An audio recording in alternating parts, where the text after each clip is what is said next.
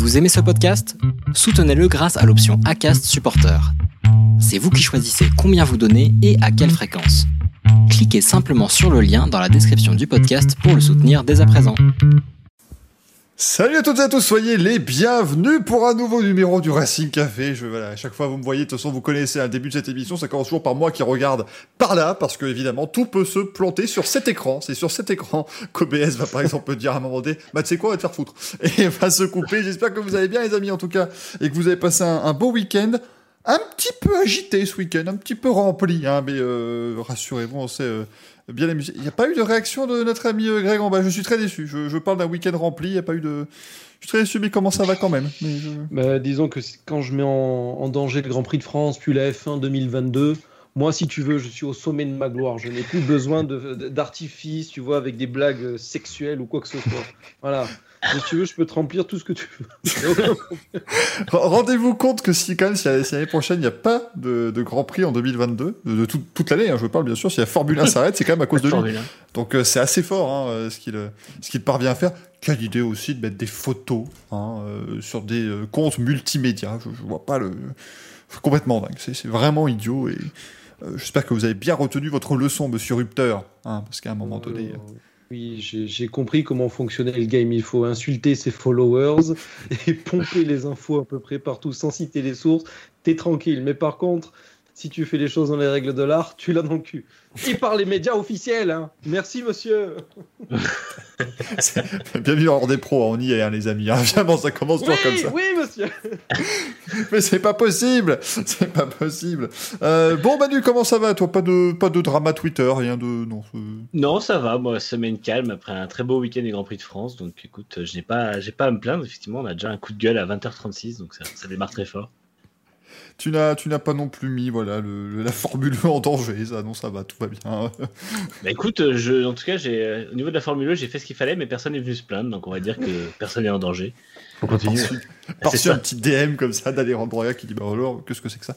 Euh, Et puis la. D'ailleurs, Ah vas-y Manu. Non, je je tiens juste à dire que j'ai publié les mêmes photos que Greg, mais vu que moi, j'ai pas un compte qui a beaucoup d'abonnés, bah, tout le monde s'en fout. Donc tu vois, c'est encore mieux. J'ai publié- figure-toi Hein qu'on m'a fait chier sur Instagram et j'ai demandé au gars, il, m'a dit, euh, parce que le pauvre gars, en fait, c'est un, petit gars derrière euh, qui, est- qui est employé par, euh, par la F1 et compagnie. Enfin là, c'est euh, mémorabilia, mes couilles. Mm. Euh, en gros, il m'a dit, bah, j'ai suivi les hashtags.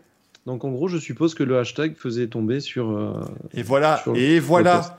Retenez retenez le, le bon mot évidemment.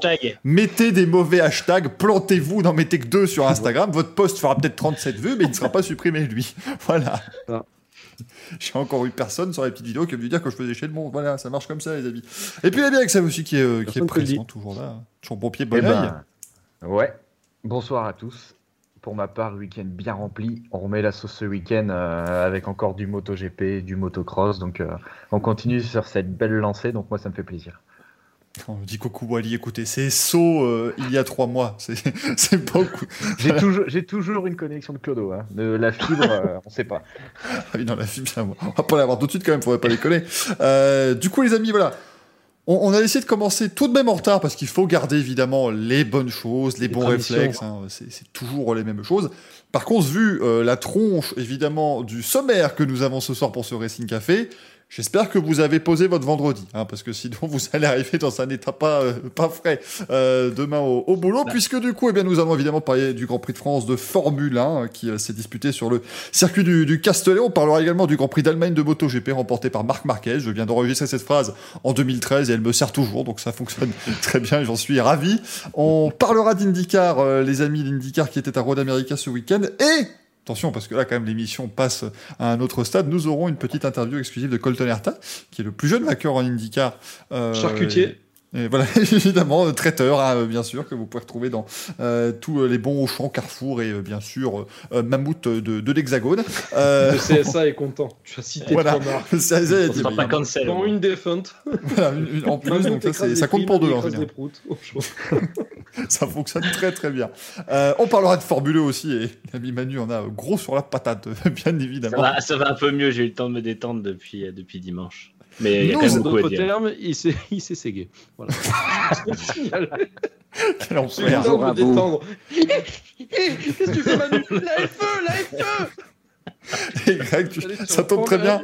Tu-. Hop. Greg, tu seras ravi d'apprendre que nous venons d'avoir le follow de Dolly, de Dolly Golden dans le chat, donc vraiment, Ah. cette émission commence de la très très bonne manière possible. On décernera, parce que l'ami Axel est là, donc on décernera évidemment le manche à couilles d'or de la semaine. À un moment donné, vous savez bien qu'il faut remettre des, des rendez-vous quand vous voulez faire des bonnes émissions. Et puis ensuite, fin d'émission, bien sûr, les amis, on vous dira un petit peu tout ce qui va se passer ce week-end. On reviendra sur les news avec un nouveau format. Donc là, vous resterez jusqu'au bout de l'émission, j'en suis sûr. Et puis, euh, le courrier des viewers, bien sûr. Et euh, le Louis. J'ai l'impression euh, d'avoir un, sommaire de prime time sur TF1 maintenant. Bah, de toute façon, tu, tu nous as dit grosso modo, les- l'émission se termine à 10h30 demain matin, c'est ça? Oui, oui, parce que je vois que le Racing XB se fait vacciner à 11h. Oui, normalement, tu devrais juste pouvoir arriver à la salle d'attente. C'est Euh, émission, vaccin et puis essai libre 1, du coup ça repart après. Exactement, voilà. C'est vraiment. Euh, chat, on demande le manche à couilles. Ah, oui, oui, Chimique nous demande où est le manche à couilles, frère Axel, rassurez-vous. Il est évidemment Chaque en lieu chose en son sûr. temps. Laissez les boules se préparer. Les, les amis, sachez-le, il y a évidemment le véritable manche à couilles d'or qui est dans un lieu tenu encore secret. Euh, c'est une fois que l'un des membres du sport, euh, des sports mécaniques mondiaux l'aura remporté trois fois qu'il pourra remporter le véritable trophée. Tout le reste n'est qu'une réplique, bien entendu. Fabriquer. Et petite parenthèse, celui qui a eu le plus de fois le manche à couilles, on lui fait parvenir par la poste. Donc en gros, Alexandro Agag. Michael t'imagines Magic, je pense, ça va se Tu jouer imagines entre quand les même. Il descend le matin, il arrive dans sa résidence, il ouvre sa boîte aux lettres, il y a, il y a- il y a- il y a un balai avec des boules de Noël dessus. Je vais trouver ça extraordinaire, comprendra pas. Félicitations, vous êtes le manche à couilles d'or 2021. Une boule de Noël. Ce sera extraordinaire, ça, franchement. Euh, merci. Merci Sokori pour euh, euh, ton prime, merci beaucoup. Bah du coup les amis, on va pouvoir commencer hein, à 20h41, ça me semble être une bonne heure pour débuter. On va parler euh, Formule 1, c'est euh, parti. J'avais vraiment oublié encore une fois que c'était notre ami Marc Weber euh, qui euh, s'occupe du, euh, du jingle Formule 1. Retour donc sur ce Grand Prix de France. Messieurs, un Grand Prix de France palpitant, passionnant, des, des adjectifs qu'on a pu dire depuis 92 à peu près en parlant de ce Grand Prix. Mais voilà, il fallait être là. Il euh, fallait, c'était the place to be la Summer Race cette année puisque eh ben, on a eu un très joli Grand Prix de France de Formule 1 remporté donc par Max Verstappen devant euh, Lewis Hamilton et Sergio Perez euh, avec Valtteri Bottas, Lando Norris, Daniel Ricciardo, Pierre Gasly, Fernando Alonso, incroyable huitième, Sébastien Vettel et Lance Stroll donc qui ont complété le top 10 et qui ont terminé euh, dans les points. Euh, messieurs, écoutez, bah voilà, Verstappen qui continue sur bah, sa très très bonne lancée évidemment euh, depuis le, début de saison. Et, et Greg, surtout, ce qui a été très intéressant, c'est que c'est un petit peu le scénario qui a été vu à Barcelone, qui a été inversé, puisque à Barcelone, Lewis Hamilton s'était imposé en utilisant une stratégie à deux arrêts, en revenant en fin d'épreuve sur euh, Verstappen. Et bien là, il a fait totalement l'inverse de pilote néerlandais. Euh, c'est ça, c'était une bataille stratégique. J'ai trouvé que c'était une belle course stratégique parce qu'il y a des courses stratégiques où en gros tu, tu te fais chier parce que tu sais très bien qu'il y en a une qui va fonctionner, l'autre qui va pas fonctionner. Là, celle de Mercedes, euh, techniquement, pour moi, je me suis dit Hamilton va réussir à tenir ses pneus et c'est pas sûr que Verstappen euh, y arrive. D'ailleurs, on a vu que Verstappen se faisait rassurer par, le, par son ingé à la radio en permanence. Il a fait une remontée extraordinaire, c'était palpitant. Il y a eu un petit ventre creux dans la course, mais c'était pas, pas fou. Mais euh, ouais, ce côté stratégique à la fin où en gros ben, Bottas a pas tenu autant qu'il aurait dû euh, les Red Bull et compagnie, non, c'était très excitant.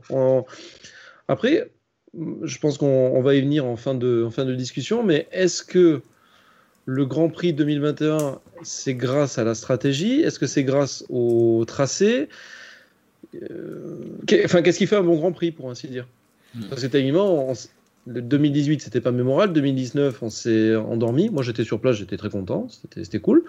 Mais en soi, c'était pas, c'était pas palpitant. Là, cette année, on a une belle course. Qu'est-ce qui fait que 2022, on pourra en avoir une aussi belle? Parce que le tracé, il a pas bougé. hein.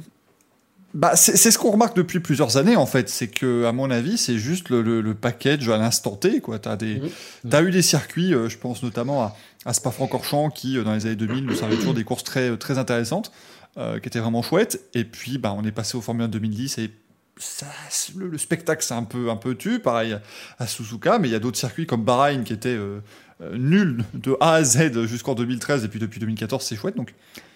Après. T'as Bakou aussi. Tu regardes l'Azerbaïdjan, un coup c'est bien, un coup c'est pas bien, un coup Ouais. c'est bien, un coup c'est pas bien.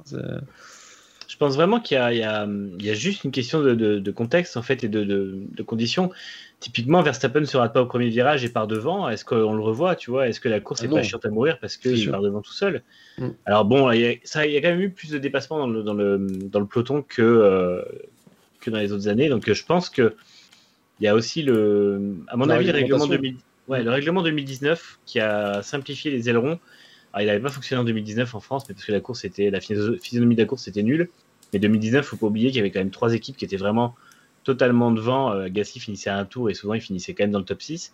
Mm. Euh, après, depuis 2020, on a quand même cette espèce de réglementation qui fonctionne bien avec des ailerons qui permettent aux voitures de mieux suivre. Et c'est vrai que là, sur un circuit qui finalement a quand même beaucoup de courbes rapides et une zone DRS qui est hyper bien placée, moi je maintiens qu'il faut garder la chicane et que la zone Oui. DRS est super bien placée.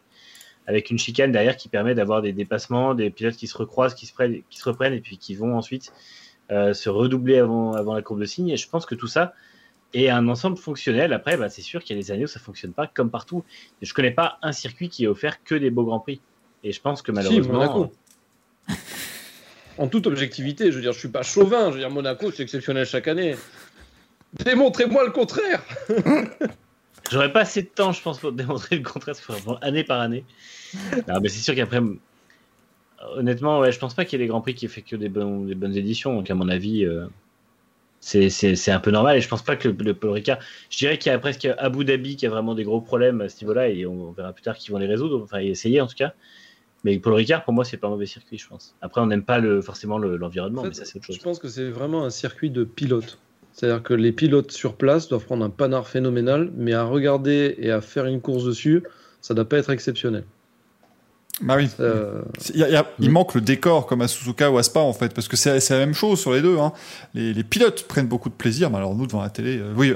Écoutez, je suis en train de mettre en danger pas francorchamps maintenant, ça y est, ça ne va plus. Mais oui, non, on va pas se mentir, euh, devant la télé, bon voilà, c'est sympa, il y a le réveillon, mais une fois que le est passé, euh, une fois que t'es es arrivé au samedi, euh, t'as vu deux heures d'essai libre le vendredi, c'est bon. Donc euh, voilà, les courses sont un peu moins bonnes, mais c'est vrai que, bon, avec, avec le Paul Ricard, avec les bandes bleues et rouges, en plus, c'est assez, euh, assez compliqué cette affaire. Toi, Axel, t'en as pensé quoi de ce, ce Grand Prix de cette victoire de, de Verstappen? J'ai failli me faire chier. Non, mais parce que ça part bien, on se dit c'est Ah. intéressant. Après, J'ai Eric Semeigné qui m'appelle. Allô oui Non, mais ça fait, ça fait, ça commence à créer des distances. Et là, je me suis dit, ça y est, on est parti comme, euh, comme d'hab. Euh, finalement, le, tu, tu te rends compte que le, le, le midfield était vachement serré. On a vu la, une belle remontée des McLaren qui était vraiment intéressante. Donc c'était eux qui faisaient le, on va dire un peu le spectacle parce que ils montraient que la McLaren était, au point sur, ce- sur ce circuit. Heureusement qu'il a plu le matin pour rendre une piste un peu verte pour dégrader les pneus. Parce que si la piste était bien gobée nickel, je pense qu'il n'y aurait pas eu de strat à deux arrêts peut-être. Donc euh, ça aurait été un arrêt et ça aurait été très long. Euh, il y aurait eu deux secondes, trois secondes entre Verstappen, Hamilton et Bottas, je pense. Euh, un petit peu déçu de, Perez en début de course qui n'arrivait pas à suivre, mais bon, il s'est très bien rattrapé et ça fait, ça fait vraiment plaisir. Alors, est-ce qu'il l'a fait volontairement pour économiser des pneus, pour chercher vraiment le, le, l'arrêt euh, très, très, très long par rapport à ses concurrents? Donc, euh, si, si c'est une strat, c'est, c'est une très belle strat pour pouvoir passer devant Bottas. Et après, ouais, bah, heureusement que les arrêts au stand, déjà, j'ai pas compris Mercedes avec Hamilton, euh, pourquoi ils l'ont arrêté encore après. Donc, euh, donc c'était intéressant sur la, la- la reprise des stands. Après, on a commencé un peu à, à s'ennuyer. Et finalement, quand Verstappen s'arrête, bah, ça a relancé le truc pour la, pour la fin de course. Donc, euh, je pense que si, de toute façon, comme, euh, comme a dit Greg tout à l'heure, si, pour moi, c'était un beau Grand Prix parce qu'il y a eu une belle strat. S'il n'y avait pas eu de strat, ça aurait été comme d'habitude parce que c'est le circuit qui fait ça. Vas-y Manu, je crois que tu voulais. Non, ouais, moi je, je pense qu'il y a quand même. euh, je pense, que les, stratégies, les stratégies forcément ont, ont fonctionné, mais je trouve qu'il y a peut-être les pressions des pneus aussi qui ont joué, où finalement il y a eu des dégradations qui n'étaient pas égales par rapport d'une voiture à l'autre. Mm. Les pilotes étaient un peu plus sur des œufs, donc c'était sympa. Et euh, je pense que Perez c'était volontaire parce que je crois qu'ils ont rapidement vu que la dégradation elle est plus importante que prévu. Et je suis sûr qu'ils se sont rapidement dit que de toute façon Verstappen et Hamilton feraient deux arrêts, surtout vu le rythme qu'ils avaient, parce que au premier relais, Verstappen fout la pression à Hamilton. Euh, juste après les arrêts, euh, le, rythme contenu des trois pendant 10 tours était phénoménal.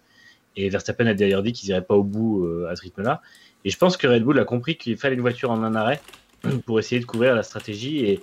Et, à la fois, je pense qu'ils savaient que Perez avait la capacité de préserver ses pneus et de rester assez près pour être dans la fenêtre d'arrêt et empêcher Hamilton de prévoir à l'avance son arrêt et de, prévoir, de faire fonctionner la stratégie qu'eux ont fait fonctionner plus tôt.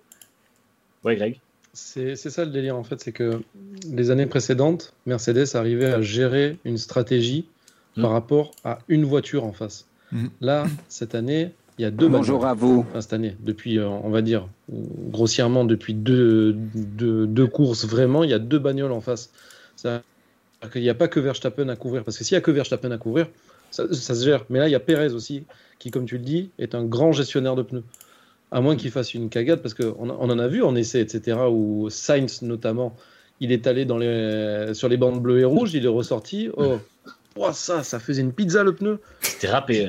Ah, c'était impressionnant. hein.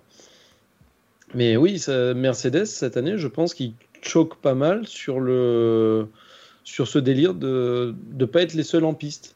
Bon, C'est-à-dire déjà que la voiture est pas, pas, pas, enfin, pas géniale quand elle n'est pas première, donc euh, quand elle a l'air euh, l'air sale, elle n'est pas terrible. En plus de ça, si- s'ils ont des problèmes de, de gestion de stratégie, là, ils sont un peu passifs.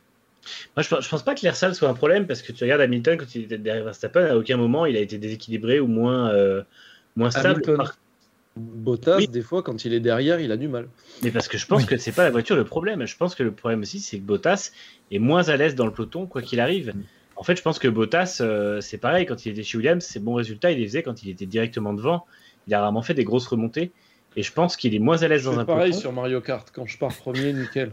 Et je peux te dire que bon, hein, ça si c'est pas de la course, Pourtant, avec la coquille bleue, tu peux tuer tout le monde devant. Donc il y a quand même moyen de. non. Je- les gens qui utilisent la coquille bleue, je les tue.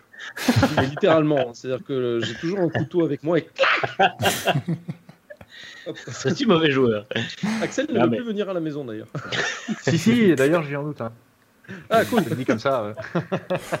Pré- Prévoyez-vous un barbecue, hein, les gars, allez-y, hein, On vous dérange faites-vous un ping-pong en bas, hein, c'est comme. Chose, on fait un autre type de ping. Mais, c'est vrai que pour le côté Mercedes qui, choque un peu, je, crois d'ailleurs que c'est la première fois depuis 2019 que Mercedes perd entre guillemets trois courses consécutives, euh, puisqu'on a les victoires de, Verstappen et de, et Perez. On montre très clairement que voilà Red Bull euh, est de retour et effectivement, euh, on a presque l'impression, Manu, Axel, que bah, le 2 contre 1 il est de retour, mais, mais pas dans les. C'est pas la même équipe qu'il y a deux quoi cette fois-ci. C'est un petit peu un petit peu différent. En fait, ils, sont presque dans un 2 contre 2 cette, cette année, parce qu'il y a quand même Bottas qui est. Bottas est quand même pas loin, et encore une fois, à Monaco, c'est lui qui était parti pour sauver les points de, de Mercedes. Par contre, euh, le 2 contre 2, est tout- là, tel qu'il est actuellement, c'est en faveur de Red Bull, parce que euh, Perez semble plus apte à maintenir une course euh, et à monter en puissance tout au long de la course, à l'image d'Hamilton et Verstappen, là où Bottas aura tendance à s'effondrer euh, en milieu de course. Mais après. De toute façon, c'est clair que Mercedes est dans une situation unique, puisque quand c'était contre Vettel, il y avait rarement Raikkonen, et à la fois où, Raikkonen brillait, c'était euh, Vettel qui n'était pas là, en 2018. Euh, en 2016, c'était leurs deux voitures. 2015-2014, pareil. Euh, 2017, c'était que Vettel, Raikkonen était absent. Et 2019-2020, de nouveau, il n'y avait pas grand monde en face. Ferrari a fait quelques trucs en 2019, mais c'était jamais, à part, euh, encore une fois, les- la série de trois courses dont tu parlais, où là, ils ont, ils ont réussi à gagner trois courses de suite. Mais sinon, Mercedes avait jamais de vraie bataille stratégique contre deux voitures. Et on sent qu'effectivement, ils sont pris au piège et on sent qu'ils sont à court d'idées. C'est-à-dire que hum, à partir du moment où ils perdent l'initiative, comme ça a été le cas quand Verstappen s'est arrêté, Mm. derrière, ils sont incapables de réagir. Parce qu'au final, quand ils voient Verstappen mettre 3 secondes à Hamilton, il- rien ne leur empêche de dire oui, effectivement, il s'est arrêté. Demander à Hamilton de faire un outlap, enfin un in-lap, pardon, hyper rapide juste après, et de l'arrêter un tour plus tard en disant bah, tu nous récupères le temps que tu as perdu pendant que euh, Verstappen fait son outlap, et tu limites les dégâts maintenant, et on voit après. Et en fait, non, ils sont juste restés en piste parce que. euh, on sent que c'était, euh, ils savaient pas ce qu'ils avaient, devaient faire. Et puis, euh, alors que je suis convaincu que, ayant fait cette stratégie à Barcelone, ils savaient qu'elle était perdante. Ouais, non, c'est sûr, mais après, voilà, c'était pas garanti. Alors, pour Bottas, effectivement, qui, voilà, s'est un petit peu effondré, j'ai regardé les, les chronos. hein, toujours intéressant de regarder un petit peu les chronos de tout le monde pendant, pendant le Grand Prix. euh, je me suis. Oh le euh, mec, il se la joue. Moi je regarde des chronos, euh, tu comprends Non, mais attends, sur un PDF après la course, faut pas déconner non plus. Je vais pas suivre de près. le Ouais, Grand moi j'ai Acrobat Pro, tu comprends. Non, mais, non, mais pour dire que, en fait, Bottas a quand même fait la course qui PowerPoint fait. le week-end quand tu te fais chier, connard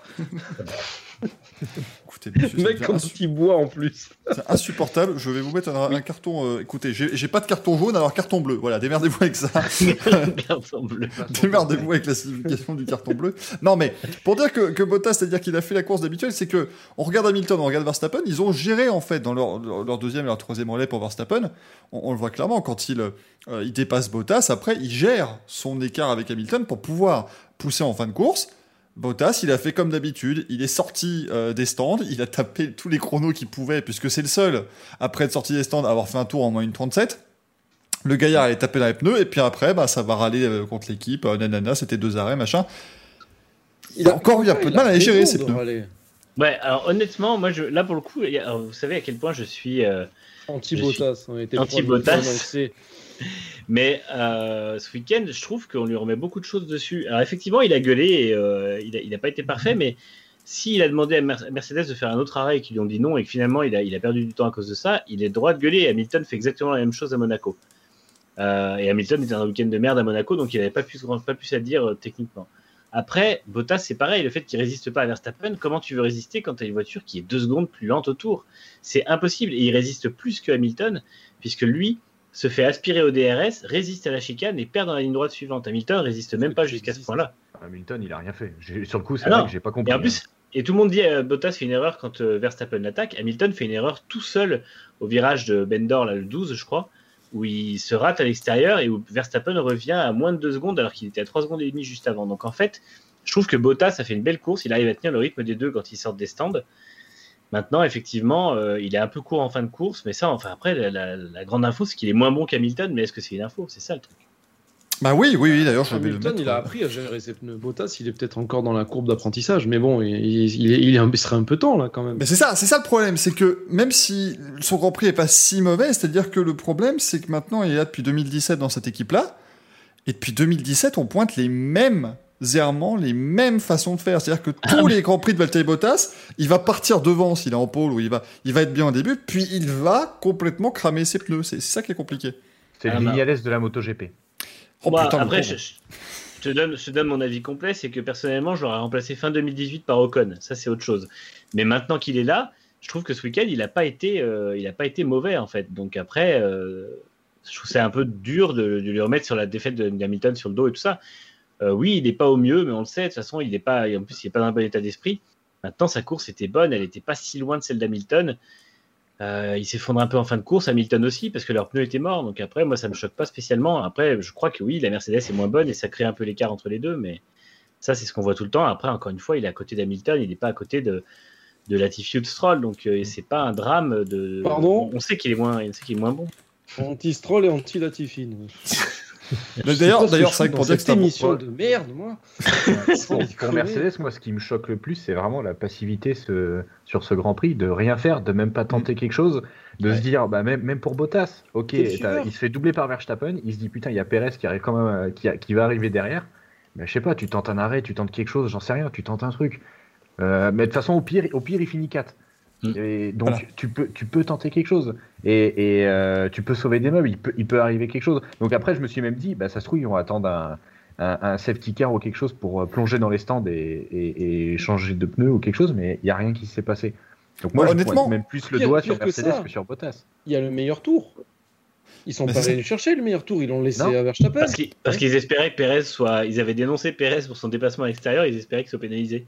Bah oui. Ça, ouais, mais il finit à fait- 6 mais secondes. Bottas, c'est ce que j'allais dire, Bottas C'est très finit quand même à fort. 6 secondes, mais ça, ils pouvaient pas le prévoir. que- Mais, mais honnêtement, le, le truc, moi, c'est sur la stratégie Mercedes, parce que oui, il y a une passivité, mais en fait, le, le problème, euh, le problème est Perez.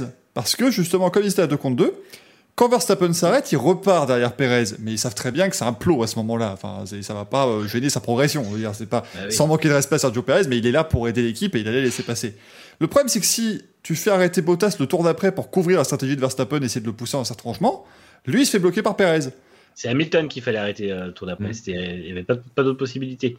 Il fallait le dire à Hamilton. Au moment où Verstappen était rentré, il fallait dire à Hamilton tu fais un tour. Là maintenant, tu donnes tout, on t'arrête au suivant. Point barre. Et laisser Bottas devant. Si jamais la stratégie vraiment par miracle était bonne, bah tant pis, enfin, tant pis pour eux, c'est Bottas qui gagnait. Mais au moins, il bloquait une victoire à Red Bull. Mais je, Je pense- je pense que- persuadé- posé par contre, c'est euh, au niveau de l'usure des pneus parce que Verstappen il chose des médiums usés sur son arrêt. Euh, lui, lui- donc je sais pas combien de Mm. tours ils avaient, mais Hamilton avait combien de tours sur les médiums usés? S'il repartait, il remettait des médiums usés de toute façon. Est-ce qu'ils étaient plus usés que ceux de Verstappen ou est-ce qu'il avait un neuf qui traînait? Je crois qu'ils ils avaient plus de neuf de Ouais. toute façon. Il y avait que Perez qui avait des médiums neufs. Voilà. Donc est-ce que ces pneus médiums étaient plus usés que ceux de Verstappen en se disant bah, si on les met, il sera moins performant en fin de course que Verstappen? C'est à ce Grand Prix que Toto Wolff, pour entre guillemets sa défense, il a sorti qu'en gros il y avait une une erreur de calcul dans la stratégie. Non, ça me dit rien. De toute façon, Ouais. euh, dès qu'Hamilton fait une bourde, c'est la faute de Toto Wolff. Donc, euh, Non, parce que je sais plus quel- je sais, plus si c'est celui-là ou si c'est le précédent. Le précédent, ça me paraît pas logique. Il me semble où il a dit en gros, oui, on a eu un, un problème d'erreur de calcul, c'est plus un problème informatique qu'autre chose. En gros, pour couvrir le fait qu'ils aient merdé dans la stratégie. Donc, Mm. euh, à voir, pourquoi pas, admettons. À Ouais, confirmer, hein, info à confirmer, mais de tête, Mm. il me semble que c'est sur ce Grand Prix. hein, donc, euh, Franchement, ça fait déjà deux fois entre Bakou et, et, euh, et Paul Ricard qui se font avoir à la stratégie. Euh, une fois parce qu'ils ratent un arrêt, une fois parce qu'ils sont incapables de répondre. Et c'est vrai que c'est très surprenant de la part de Mercedes, mais on sent qu'il y a. euh, c'est pas la même équipe que les autres années. hein. Tout le monde dit oui, de toute façon, ils vont retrouver à la fin, ils vont réussir à, à rebondir et tout ça. Pour l'instant, ils sont clairement outsiders. Alors oui, la voiture est très bien parce qu'ils sont pas loin, mais en qualif, ça prend quand même 3 dixièmes. Mm. En course, ils sont pas réactifs. Ils sont moins bons aux arrêts que Red Bull. Ils sont, la voiture est moins performante. Hamilton me semble pas compenser ça vis-à-vis de Verstappen qui cette année est vraiment dans sa meilleure forme. Et on sent que, que Mercedes, il y a des vraies difficultés ils ont des vraies choses à améliorer. Ils savent pas par où commencer. Et, euh, et moi, je trouve que là, la course en France, c'était vraiment euh, avec le, fait que Perez était bon, c'était vraiment symptomatique du problème Mercedes, c'est qu'ils sont débordés par Red Bull. Et là, ils doivent s'inquiéter, Mercedes, c'est qu'on le sait, ce sont les spécialistes de la deuxième partie de saison, faut pas s'inquiéter, ils, ils vont toujours mieux en deuxième moitié qu'en première. Le problème, c'est que Red Bull aussi.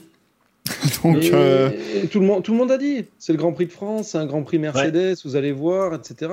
Et là, ils n'ont rien démontré du tout. hein. Mais déjà en Espagne, euh, l'Espagne c'est censé être le truc où ils mettent 30 secondes à tout le monde, ils gagnent le Grand, le Grand Prix à deux tours de la fin. Donc euh, cette année, on voit que les, les- les circuits qui leur correspondent sont pas idéaux, et par contre ceux qui correspondent à Red Bull sont vraiment pour Red Bull.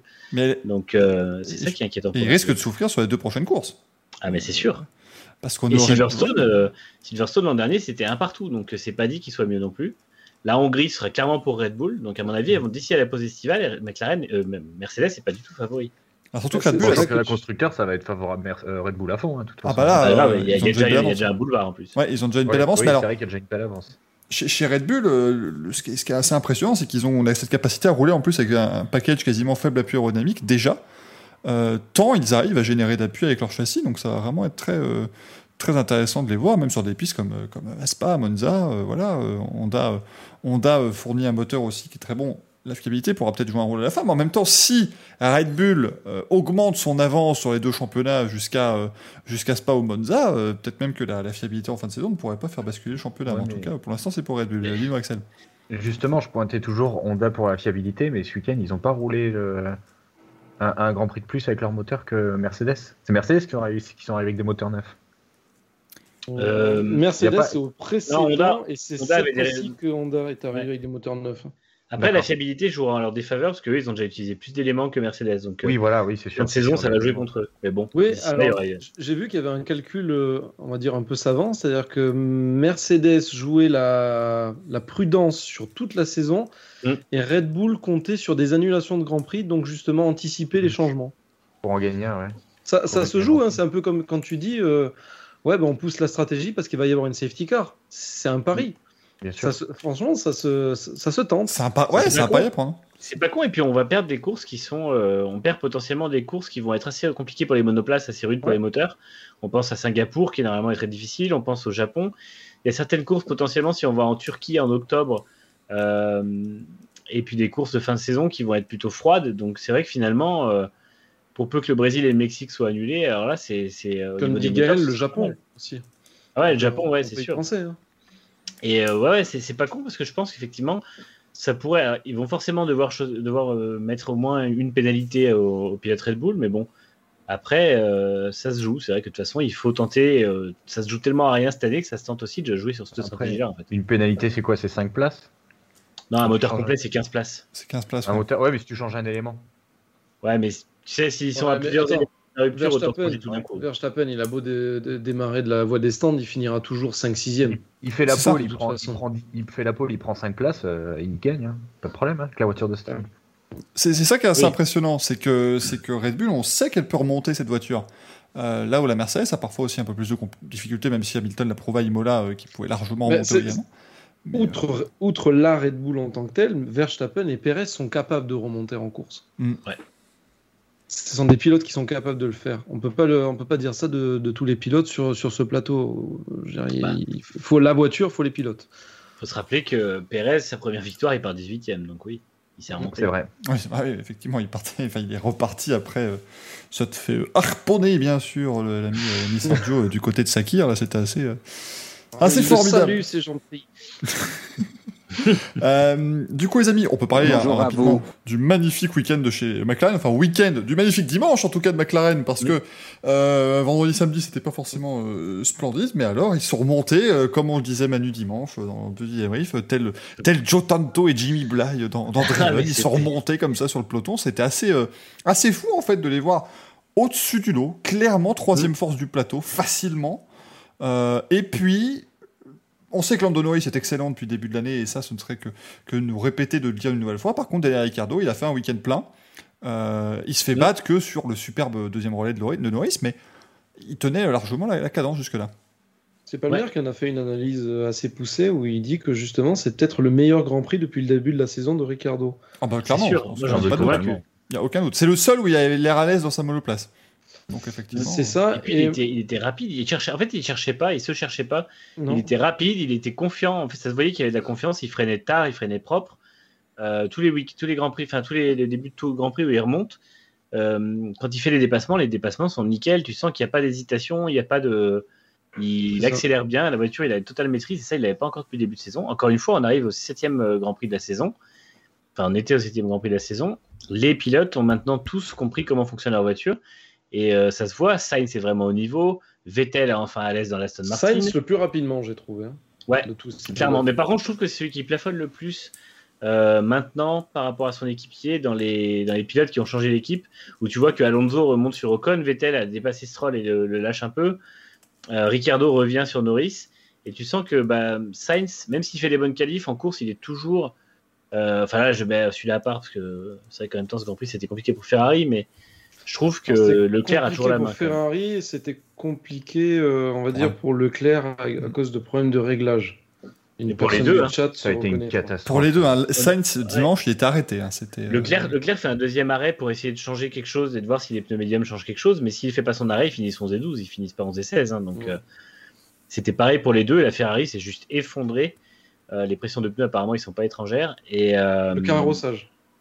Carrossage, Pourtant, ouais. pourtant, il partait bien, Leclerc. Enfin, ils étaient, il était dans un bon rythme. euh, Il suivait. ça a pas duré et- longtemps.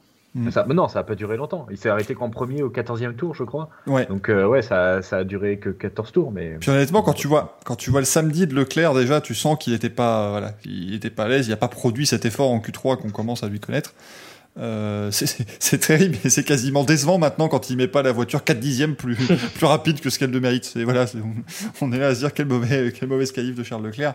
Euh, mais c'est vrai que pour Ferrari, ça a été, ça a été très compliqué. Pierre Gasly 7 à domicile, c'était super. C'était beaucoup moins bon malheureusement pour, une, pour Ocon. hein. une très très bonne course. Ouais, Gasly a fait une très très bonne course. Moi, j'ai trouvé que, encore une fois, tout type de terrain et la voiture, il sait, la, il sait la conduire, il sait où la mettre. Et franchement, euh, il y a, Par même contre, quand le week-end. Je pense, je pense qu'elle est assez capricieuse parce que je regarde Tsunoda, il va vite à la faute. Alors Tsunoda, justement, euh, quand j'avais interviewé la semaine dernière, il disait qu'ils ont un gros problème, c'est qu'ils n'arrivent pas à trouver le bon équilibre pour lui. C'est-à-dire que lui adorait les voitures survireuses, mais ça fonctionne pas avec la voiture. Ils ont essayé de lui mettre une voiture équilibrée, ça va mieux, mais il a encore du mal à trouver la limite. Ouais, c'est ça. il a encore du mal à trouver le- à trouver le- le- l'équilibre. Et effectivement, du coup, quand il est à la limite de l'attaque, euh, il, il peine en fait à trouver le, le- le- la stabilité de la voiture. C'est pour ça que, Tiens, pour ça que voiture, voiture Je- a du tiens. mal à être stable. Puisqu'on parle de Tsunoda, ça m'a fait penser comme ça, parce qu'on on- on fait évidemment la blague depuis maintenant 5 mois, hein, la, la fameuse blague du réhausseur, hein, c'est ce qui lui manque dans la voiture, tout ça, enfin bon, on connaît. Évidemment. Par contre, Mick Schumacher, ça c'est le petit, euh, truc qu'on a appris, Il euh, merde, il est... comme- comment? Il merde sévère, putain. Et on a vanné sur Maspin Tentez Plus, au final c'est Schumi Junior qui fait Ah, de la merde. Ah, c'est Il fait pas quand un même Junior qui met en Q2. hein. Et surtout, alors il, fait, il arrive à se qualifier en Q2, mais il participe Oui, non, pas. alors- mais Alors mais ça surtout, est extraordinaire de Q2. le, le Mick Schumacher, il est quand même euh, actuellement pas tout à fait. Enfin, ça, j'ai découvert Ouais. ça. Il est pas encore à l'aise dans la voiture. Il est assis un peu de travers parce que, comment vous dire ça Il est lui-même de travers, quoi. C'est un peu ce qu'il nous a dit. Il n'est pas, euh, il est pas symétrique. C'est un tordu, ce mec. il a dit Mick Schumacher qu'il n'est pas symétrique. Alors, Mm. c'est- moi, ce qui, me- ce qui, ce qui me, ce qui me fait marrer, c'est que il, il- il vient de le dire, donc il dit que c'est ce qu'il montrait à Sébastien Vettel en fait dans le cockpit, c'est les fameuses images où on le voit montrer à Vettel quelque chose. Parce que Vettel, c'est son- ouais. c'est son mentor, c'est c'est merveilleux. Mais en fait, le truc, c'est que il dit qu'il euh, est donc de travers dans la monoplace, que Haas va trouver une solution, tout ça. Par contre, ça n'a aucune influence, ça ne change strictement rien à sa conduite. Dans ce cas-là, pourquoi faut changer si ça, n'influence pas? Non, en fait, je, pense que ce qu'il voulait dire, c'est que le rapport euh, perturbation et euh, travail dessus n'est pas, pas assez bon pour qu'ils s'y mettent urgemment. Je crois que As, malheureusement, ils ont des dépenses à équilibrer. Ils ont des temps de recherche à équilibrer, qu'ils ont, il de monde, il manque de tout. Et je pense que le pilote qui est juste pas à l'aise, bah, c'est pas suffisant pour. euh, c'est juste pas suffisant pour, euh, pour qu'on vienne travailler dessus. Donc, euh, c'est compliqué. Mais encore une fois, Schumacher, oui, il fait beaucoup d'erreurs. C'est vrai qu'on s'est foutu de la gueule de Mazepin à Bahreïn, on avait bien tort, parce que finalement, il en fait plus depuis. Par contre. On avait raison en Bahreïn, mais par contre, la vitesse de Schumacher par rapport à Mazepin, c'est juste phénoménal. hein. Le... Mazepin fait plus d'erreurs aussi parce qu'il prend une seconde au tour à chaque... dans, dans toute la course. Donc, euh, ça reste quand même le truc. Quoi. Il surconduisait, je pense, Maspin pour essayer de dire écoutez, je vais vous montrer quand même quelque chose. Au final, le résultat chronométré était pas bon. Et en plus de ça, il se sortait. Je pense que Schumacher, là, maintenant, il essaye euh, de, se- on va dire, de d'aller euh, aux limites de la bagnole. Mm. Il les connaît pas et ben, il va à la faute. Donc, euh, quelque part, oui, je, je jette un peu d'huile sur le feu, mais en soi, je veux dire, ça reste sa première saison en F1. Euh, on connaît la courbe d'apprentissage de Schumacher. On a été assez surpris que les premières courses, justement, il soit aussi bon euh, directement. Parce que normalement, il est, c'est plus un diesel, le garçon. Mm. Là, je pense que oui, on a dû lui dire euh, bon, par contre, t'es bien gentil, mais maintenant, il faut passer la deuxième, euh, vas-y. Sauf que bah, là, il est un peu moins prudent. Quoi. Faut pas oublier que c'est une as aussi. Hein.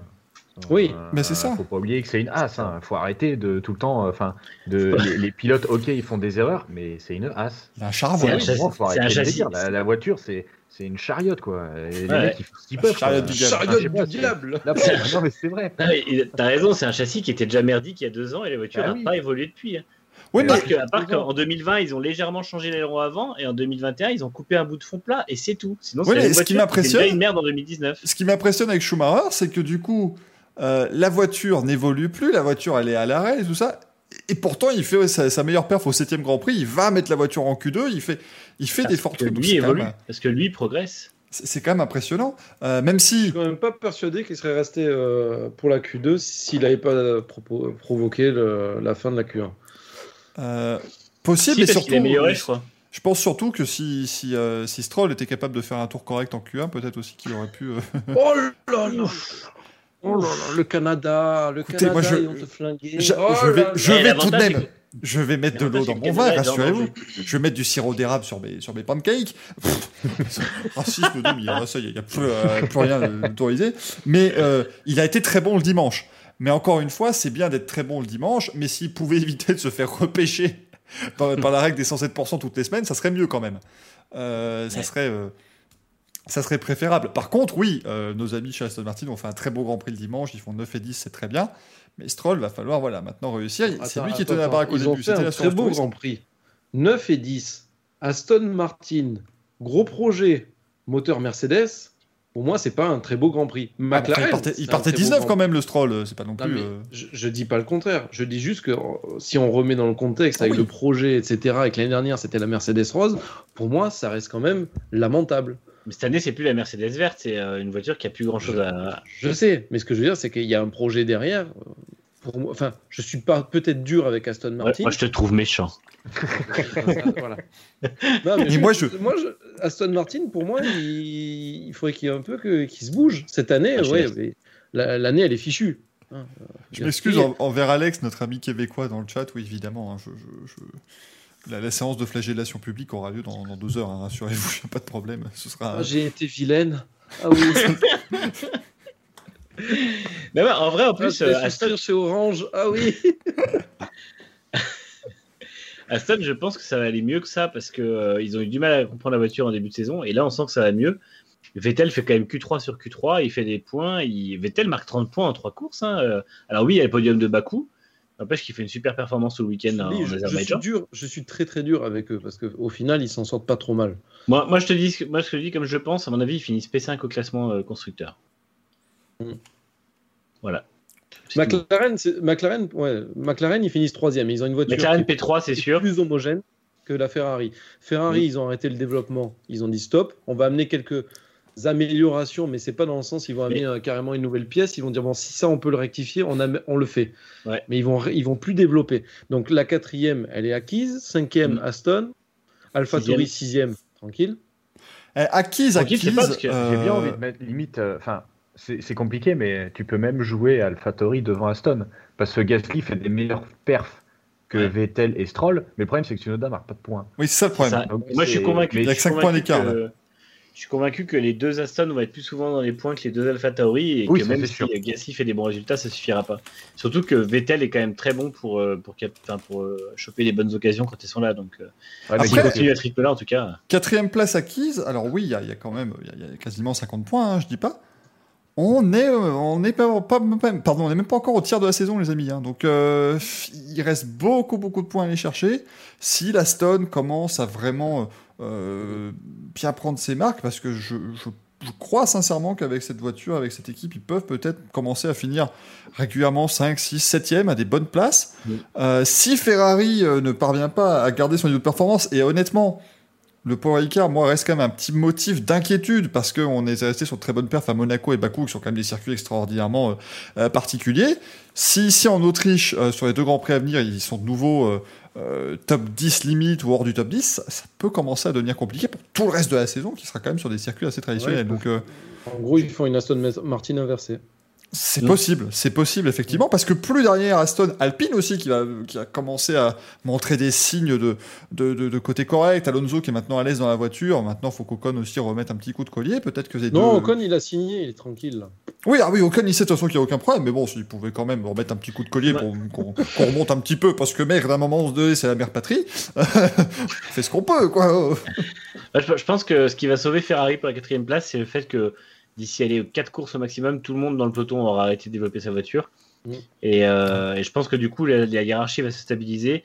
Ferrari aura des week-ends comme en France parce qu'ils disent qu'ils savent pas exactement d'où vient le problème, donc il y aura forcément des moments où ça va revenir. Mais il y aura- ils auront aussi des fulgurances comme ils ont eu, ne serait-ce qu'un week-end comme en Espagne où ils marquent 18 points, euh, Leclerc fait 4, Sainz fait 7. Bah, S'ils font ça 4-5 fois dans la saison, c'est bon. Je veux dire, au bout d'un moment, ça fait quand même beaucoup de points qui tombent. Euh, et euh, je pense que les équipes du peloton sont pas cons. Euh, en 2008, ils savent comment ça s'est passé. Ceux qui ont arrêté de développer le plus tôt étaient les meilleurs en 2009. Et euh, on se rappelle de Red Bull qui avait pas du tout et Honda qui avait pas du tout développé leur voiture en 2008. En 2009, ils ont fait de très bonnes saisons. Et je pense que les McLaren, Aston, Alpine et tout ça savent très bien que c'est maintenant qu'il faut bosser pour justement, pendant que Red Bull et Mercedes vont être obligés de développer jusqu'au bout de la saison euh, pour lutter pour le titre, eux auront le temps de, de prendre de l'avance. Donc, à mon avis, la hiérarchie dans le peloton va se stabiliser comme elle est là, c'est-à-dire très serrée, mais avec quand même la possibilité pour McLaren et Ferrari de marquer plus de points sur le, le long terme. Et c'est là où c'est intéressant. C'est là où c'est très intéressant pour la saison prochaine. C'est Mm. exactement ce que tu l'as dit. Mercedes Red Bull, ils peuvent pas euh, se dire bon bah vas-y. Si c'était euh, comme une hiérarchie euh, où, où tu avais des doublés Mercedes comme les, les deux dernières saisons, tu peux te dire bon on peut commencer un peu à réfléchir à l'an prochain. Là tu peux pas. Là si tu perds un coup de développement, bah Red Bull ils vont ils vont enfumer Mercedes. C'est là où ça sera beau pour l'an prochain.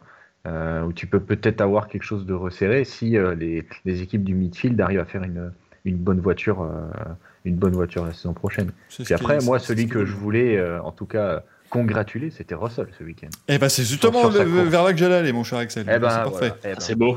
Exceptionnel. Euh, alors, non, parce que, s'il vous plaît, il a été derrière Bottas. Donc, euh, hein, on va se calmer, s'il vous plaît. Mais c'est ce que j'allais hein. Bon. signaler. Notre ami Xoan tout à l'heure qui nous dit écoutez, on parle de Bottas, on dit qu'il fait un grand prix de merde, il était devant Russell, il était largement à sa place. Oui, en fait, effectivement, effectivement, Russell, il s'est pas retrouvé dans la voiture de Bottas, donc c'est un peu décevant.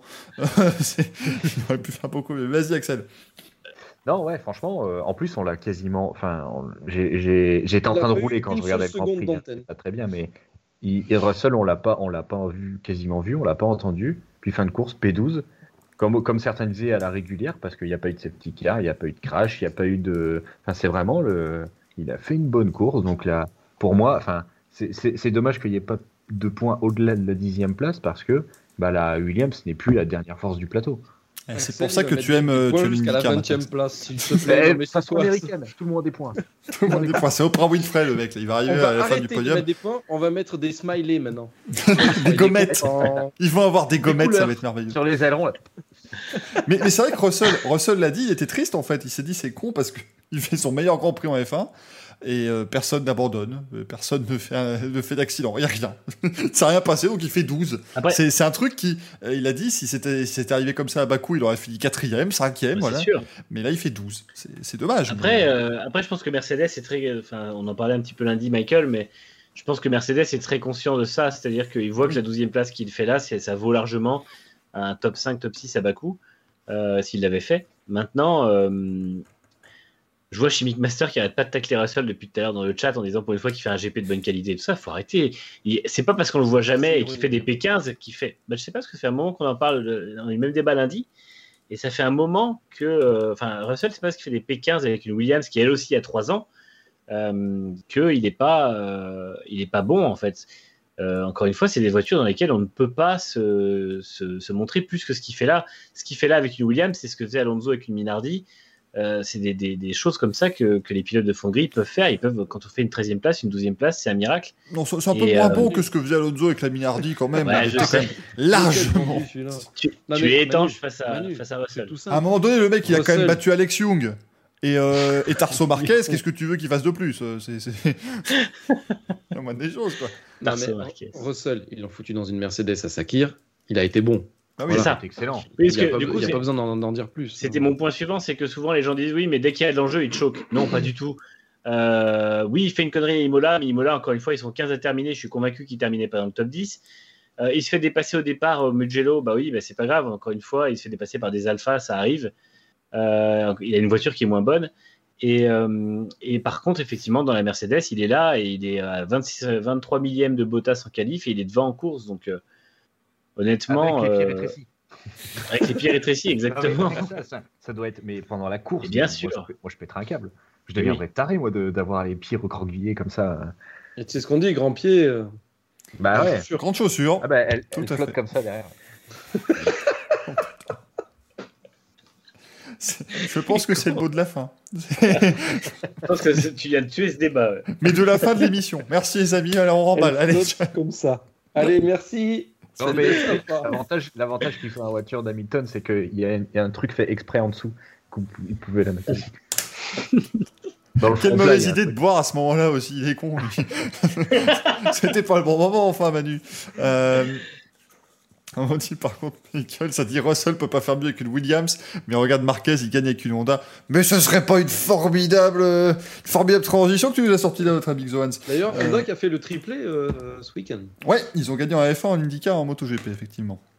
Il Manu. faudrait que tu fasses un état de nos pronostics du Grand Prix. Oui, alors, vous l'avez peut-être remarqué tout à l'heure sur ma caméra, j'étais comme ça à la faire. Oui, j'aimerais bien le faire, l'état des pronos. Faudrait peut-être que je retrouve la Ah. feuille où j'ai écrit les pronos, moi. Avant de pouvoir vous faire un état. Ah, désolé. C'est pour la première fois, sur tous les pronos, c'était le, celui qui était sûr qui passait. Mais oui, le prono sûr, Mais c'était oui. bien sûr. C'était le, c'est la première fois où c'est, tu peux mettre la, la valeur sûre et qui passe. Moi, comme un connard, j'avais mis Bottas sur le podium. Voilà, con aussi. comme on est, on a tenté le chat. Je crois que j'ai masculine en deux. Oui, toi, toi c'était le chat qui avait fait ton prono, euh, Greg, on le rappelle. Ça, ça a mal tourné. hein, euh, ça tourne mal avec SA. Tiens, on pourrait en Ah faire non, je une les ai, vidéo voilà, YouTube. incroyable. Alors, on avait dit. Ah, Alors, Manu avait dit Paul, alors, Paul Hamilton, victoire d'Hamilton devant Verstappen et Bottas. Oh, c'est pas loin, ça passe, allez. On va te mettre une gommette en forme d'étoile. Sur le front, feras un dire. Donc, Greg, t'avais parié la pole de Tsunoda. Indien vaut mieux de tu l'auras. Victoire de Mazepin devant Norris et Bottas. C'est- dommage parce que à une place près, Bottas, tu l'avais. Ouais. Euh, Gaël avait la pole de Bottas, victoire de Verstappen devant Bottas et Perez. Ah, il a l'air Red Bull quand même, l'ami Gaël. hein. Mm. Donc, euh, pas mal du tout. Et puis moi, j'avais mis, euh, j'a- j'avais pas fait de prono. Alors, j'avais mis Hamilton en pole, victoire d'Hamilton devant Verstappen et Bottas. J'ai fait le, le prono de connard, le prono safe qui n'a même pas fonctionné. C'est- la F1 de 2021, les pronos safe changent. C'est plus la même T'as chose. fait le même prono que moi, tu peux éviter de dire que t'as fait un prono de connard, s'il te plaît Non, simplement les gens com- commencent enfin à voir la véritable ambiance du Racing Café. C'est tout. Je vois pas le, je vois pas où est le problème. On, on- on leur donne du, du contenu. Rassurez-vous, nous ferons nos pronos tout à l'heure pour le Grand Prix de Styrie. Euh, bien évidemment, les amis, mais avant eh bien, tout cela, on va partir du côté de l'Allemagne. On va Assistant parler, personnel Apple. on va parler de MotoGP. Exceptionnel Quel Grand Prix Alors là, Jacques Lafitte qui hurle exceptionnel, bah, c'est très, très, très euh, à point parce que exceptionnel, ça a été la performance de Marc Marquez. Euh, ce week-end, Marc Marquez qui a remporté le Grand Prix d'Allemagne MotoGP. Alors, ça, encore une fois, comme je vous l'ai dit tout à l'heure, on dit la même chose depuis 2013. Donc, finalement, c'est pas ça qui est extraordinairement euh, euh, étonnant, mais il l'a fait dans ces circonstances très compliquées. Première victoire depuis Valence en 2019. Ça faisait 581 jours, si je ne dis pas de bêtises, mon cher Axel. Et puis surtout, il l'a fait avec la manière, parce qu'il est parti devant, il a pris un départ qui était extraordinaire, vraiment, il s'est faufilé entre tout le monde, c'était une merveille. Et puis il a vite pris la tête et il a, il a dominé ce Grand Prix, la tête et les épaules. C'est comme le Grand Prix de Formule 1. J'ai failli me faire chier. Ouais, mais c'est 45 minutes, c'est pratique. alors, pour- oui, mais ça, Marquez gagne et depuis le début de la saison et l'an dernier, on a eu que des grands prix serrés, enfin des beaux grands prix. Et là, Marquez gagne, il y a eu des écarts, personne se doublait. Et puis bon, bah tu regardes. Alors je suis, c'est c'est pas du tout pour être méchant hein, parce que c'était un beau Grand Prix.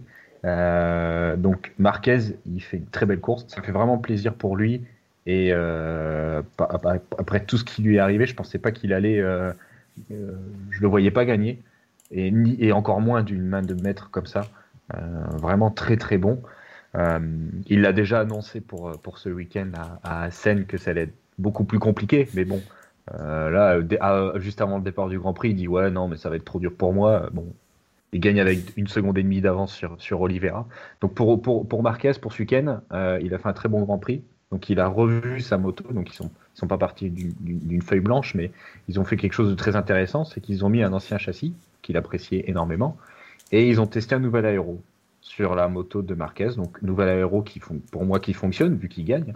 Euh, il, fait, un week-end très solide, donc cet aéro a l'air de, de très bien fonctionner, donc à voir si c'est réservé à lui ou euh, si Honda va le distribuer sur, euh, euh, sur les autres motos, parce que bah, les autres motos c'est une tristesse.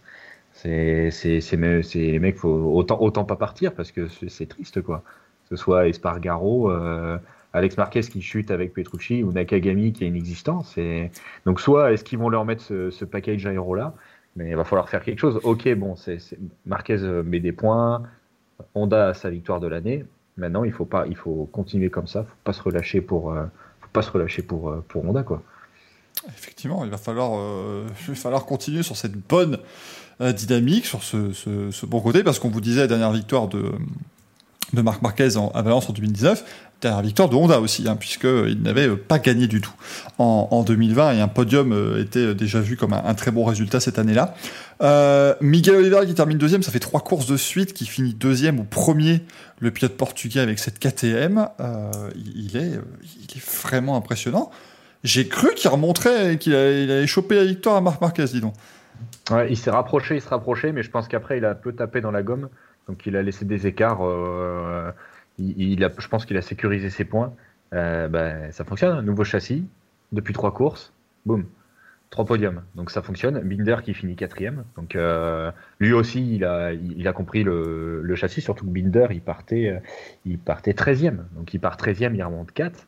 Euh, c'est ça fonctionne pour KTM pour pour Tech 3 on, on oublie Euh, donc ça fonctionne pour KTM là il y a une belle rivalité entre euh, Oliveira et Quartararo qui va se lancer.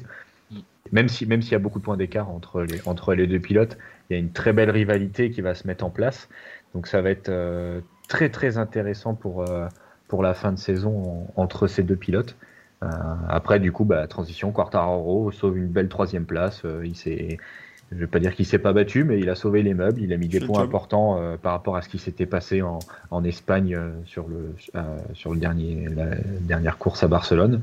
Donc c'est bien pour lui. Ça continue à mettre son petit matelas d'une vingtaine de points sur tout le monde. Donc c'est tout bénéf pour la suite. Il, fait le job, Quartaro, et, et Manu, je sais pas si d'accord, mais je me dis qu'Oliveira, j'ai hâte justement de voir jusqu'à la fin de la saison. Je suis content qu'il soit à 57 points, parce que ça va nous faire un revenant. Il va, il va revenir tout au long de l'année, comme ça. Est-ce qu'il pourrait aller chercher le titre? Peut-être, mais euh, qui est pour l'instant septième au championnat, ce qui, ce qui prouve quand même que la, KTM était, était à la ramasse au début d'année. hein. Bah, c'est ça, heureusement que pour l'instant, euh, Fabio justement arrive à, à sauver des points à tous les Grands Prix, vraiment à, à limiter la casse quand il le, quand il est pas au mieux. Mais c'est vrai que Oliveira, pour moi, c'est vraiment l'homme en forme du moment euh, depuis, bah, depuis trois courses. Il n'y a, pas- il y a pas mieux que lui. On voit que Marquez est revenu ce week-end, alors à voir aussi ce que lui fera, parce que s'il rentre dans une dynamique de victoire, potentiellement il peut remonter. Mais euh, bon, après le Saxon Ring, on sait aussi que c'est son circuit, donc euh, faudra voir déjà dès ce week-end à Assen. Mais c'est vrai qu'Oliveira, euh, depuis que la KTM a changé, il est, euh, il est transfiguré. Alors c'est un peu dommage, il Binder est un peu en retrait, il n'est pas encore au niveau, les, Tech 3 sont pas du tout là. Mais c'est vrai qu'on on voit que ce qu'il faisait l'an dernier, du coup, c'était logique que, qu'il soit promu. Et euh, parce qu'il est vraiment au niveau, quoi. Et puis alors, bon, après on peut penser à Espargaro qui doit sûrement un petit peu se, se mordre les doigts euh, pour être poli en Oh, voyant son ouais. ancienne moto. Non, non, il est en train de son se les bouffer, hein, comme on dit dans. Ah ouais, le non, mais clairement. Vraiment, vraiment les couilles avec, je pense. Parce Ah que bah là, franchement, bon, là, il n'y a plus rien dessus. hein. Il y a tout. c'est quand on voit ce qu'il fait lui et quand on voit ce que fait son ancienne moto. Après l'an dernier, il gagne pas, donc euh, alors que les, les Ouais, motos des deux équipes étaient. podium. Oui, oui. Non, mais ce que je veux dire, c'est que encore une fois, est-ce qu'il serait capable En fait, mon, mon point, c'est est-ce qu'il serait capable de faire ce que fait Oliveira maintenant? Pas sûr. Ah Bonjour non, à ah vous. non, mais pas sûr. Parce que de toute façon, Oliveira a gagné l'an dernier et pas lui. C'est ça, c'est exactement là où je voulais en venir. Voilà. Après, euh, juste- là, je viens, je viens de percuter un truc, mais j'ai une question à vous poser pour euh, Honda et Yamaha. Mhm. Est-ce que les résultats, c'est un problème de pilote ou est-ce que c'est un problème de moto? Parce que là, depuis plusieurs Grands Prix, Honda et Yamaha, c'est deux écuries, quatre pilotes. Mhm. Chez Yamaha, tu as Quartararo, chez Honda, tu as Marquez. Les Ouais. trois autres, ils sont inexistants. On ne les voit plus. Donc, est-ce que c'est un problème de moto pour vous ou est-ce que c'est un problème de pilote? Honda, je dirais moto, parce que Marquez a gagné, Marquez fait un super Grand Prix, mais Marquez était chez lui, sur, voilà, sur, enfin chez lui, Ouais. il n'est pas allemand, hein, ce n'est pas Marc Marcus, mais bon, vous m'avez compris. Euh, donc voilà, c'est quand même particulier. Les autres Grands Prix, alors oui, c'est quand même lui qui tient relativement la baraque, mais il tient la baraque en 7 ou 8e place, quoi. Euh, donc euh, c'est plus compliqué. Par contre, chez Yamaha, enfin.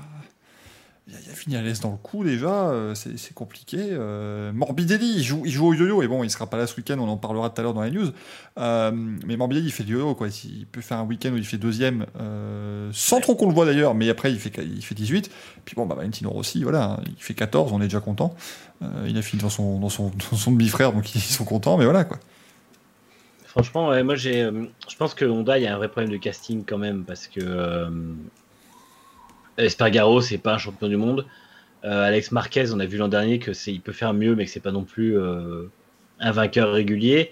Avec Kagami, bah c'est pareil. Quand il est bien placé, il choque un peu, et puis sinon, euh, il est de toute façon pas pas toujours au niveau. Et la, la moto est pas bonne, mais les pilotes font rien pour que ça aille mieux en termes de pilotage. En tout cas, on sent que voilà, c'est pas non plus pas non plus idéal. Et après, chez Yamaha, effectivement, je suis d'accord sur le fait que, par contre, là, on voit que la moto vaut quand même largement mieux que ce qu'en font au moins Vignales et Rossi. Morbidelli, je lui mets, le... je mets un bémol puisqu'il n'a pas la même moto qu'eux. Il a Oui. une moto vieille de deux ans. hein, donc, du coup, non, il a- Invraisemblable, il a la même. incroyable, inimaginable. Morbidelli, non, il a une vieille moto. Morbidelli, il a une, euh, il a, il a la même bécane mais avec moins d'amélioration normalement. Il C'est vrai qu'il il était est pas resté sur sur la une deux- 2019. Normalement, si Ah, je dis ça pas de conneries, il est sur une, euh, sur une 2021, mais moins, euh, moins amélioré, je crois. Je crois que c'est une bricole comme ça. Je crois pas qu'il il- est pas, il est pas sur une 2019 parce que l'avant, il est, il a le, il a la même euh, entrée d'air à l'avant. Et Ouais, avant, bah elle oui. différente. Oui, effectivement, Ah oui. il, il ne serait donc pas sur la moto A, mais sur la A'. Euh. Ouais, c'est ça. En fait, c'est une A+, enfin une A- du coup. Voilà, c'est ouais, à peu près il a, ça. ouais. Il a, il a une 2021, mais qui, qui a moins d'amélioration que ces trois autres pilotes. Et justement, là, je regarde les perfs de Morbidelli sur les Grands Prix, et je pense que ce qui lui fait perdre euh, ses mauvais résultats, c'est depuis le Grand Prix de France. Depuis qu'il a fait son test de flag to flag, où il s'est blessé le genou. Ah oui. Si vous vous souvenez, il s'était blessé le genou. En course, il tombe, il retombe dessus, parce qu'au Portugal, il fait P4. En Espagne, il fait euh, podium, il fait P3. En France, euh, bon, il pleuvait, ok. Mm. Euh, il fait 16e. En Italie, euh, Morbidelli, il fait 16e. Bonjour à vous. À Barcelone, à Barcelone, il fait. euh, il est où mon petit Morbidelli?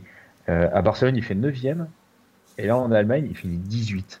Donc, Ouais. est-ce que. euh, et en plus, là, il est blessé à cause. Enfin, il Mm. s'est. Il s'est blessé au genou je comme pour de je- bon, là. Il s'est blessé au genou. Alors, je- à l'entraînement, je sais pas ce qu'il a eu et quel genou. Mais est-ce que, si C'est c'est le le même genou, Il me semble. c'est Je que. crois que c'est ce qu'ils ont dit, ouais. Ouais, bah, à mon avis, je crois que c'est le même que ce qu'il avait eu au Grand Prix de France, je crois. Il s'est Donc, sûrement à mon avis, c'est ça une douleur qu'il a depuis un moment et il doit être très fragile de- sur ce genou. Donc, à mon avis, ça a l'air euh, assez sérieux quand même.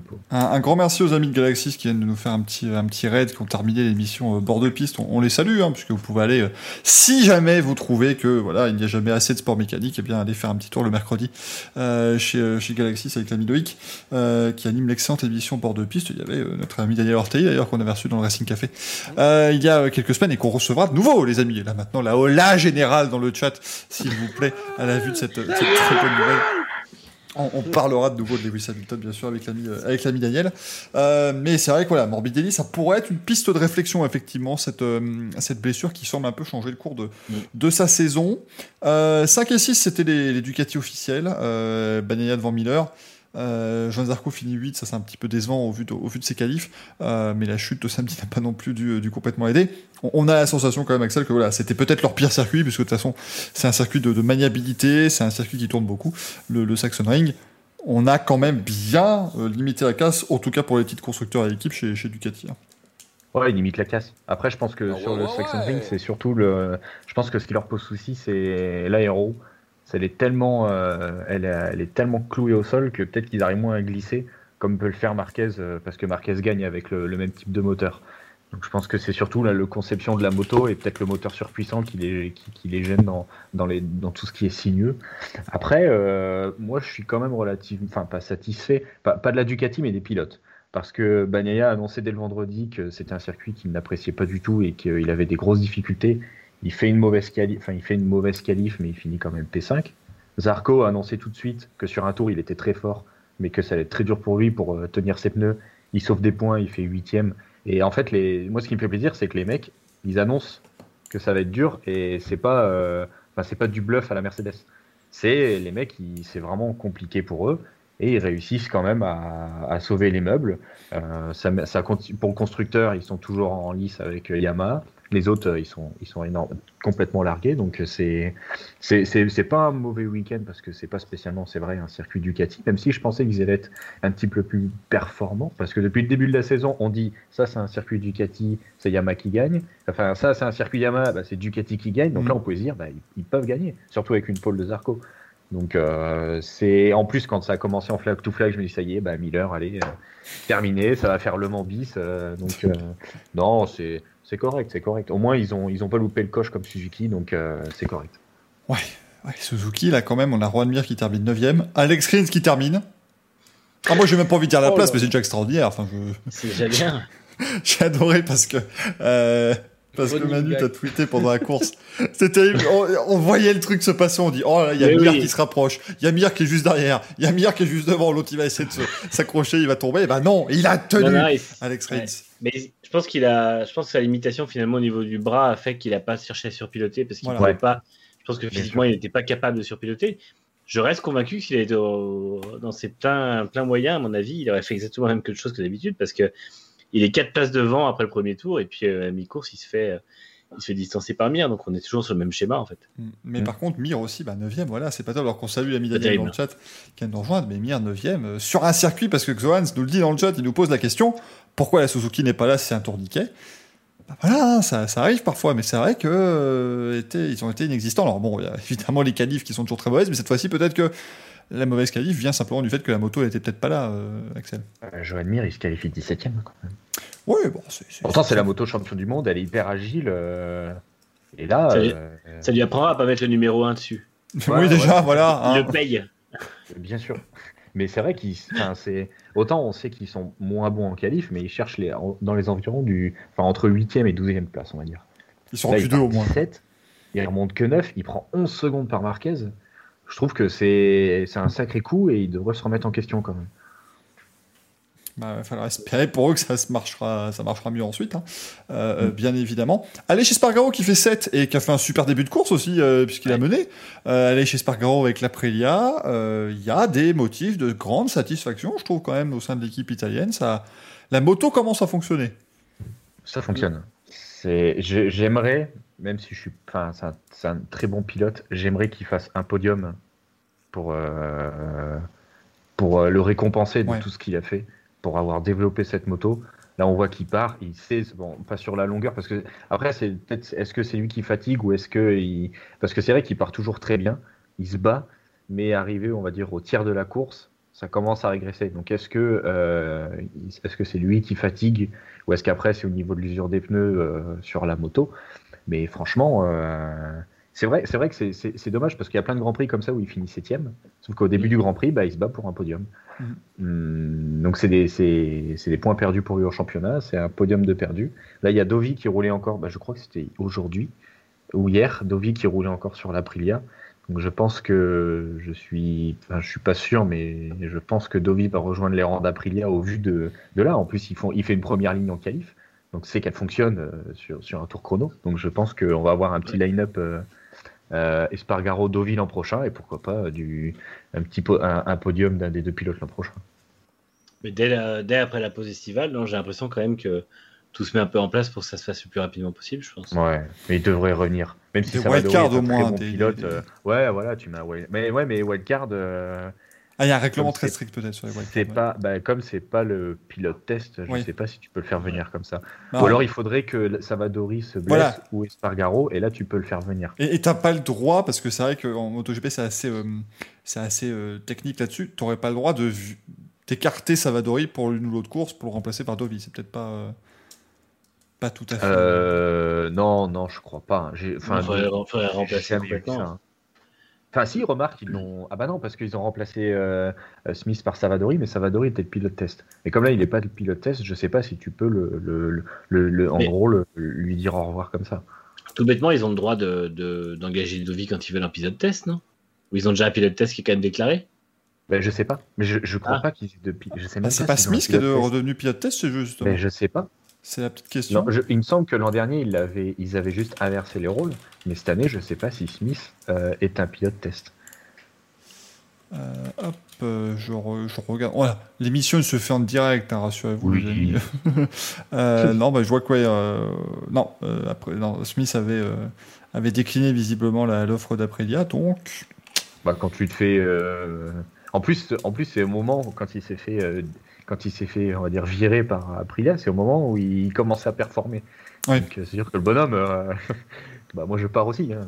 Il trouve enfin le, le mode d'emploi de la machine, et puis, ah bah non, c'est c'est bon, on va te, on va te dire au revoir. Ouais. euh, lui qui a remplacé euh, Et puis, et André surtout, c'est- hein, qui est toujours en train de purger sa Et là, par contre, il y en a un, si- si- s'il y en a un qui doit se bouffer les couilles, c'est Bezzeki.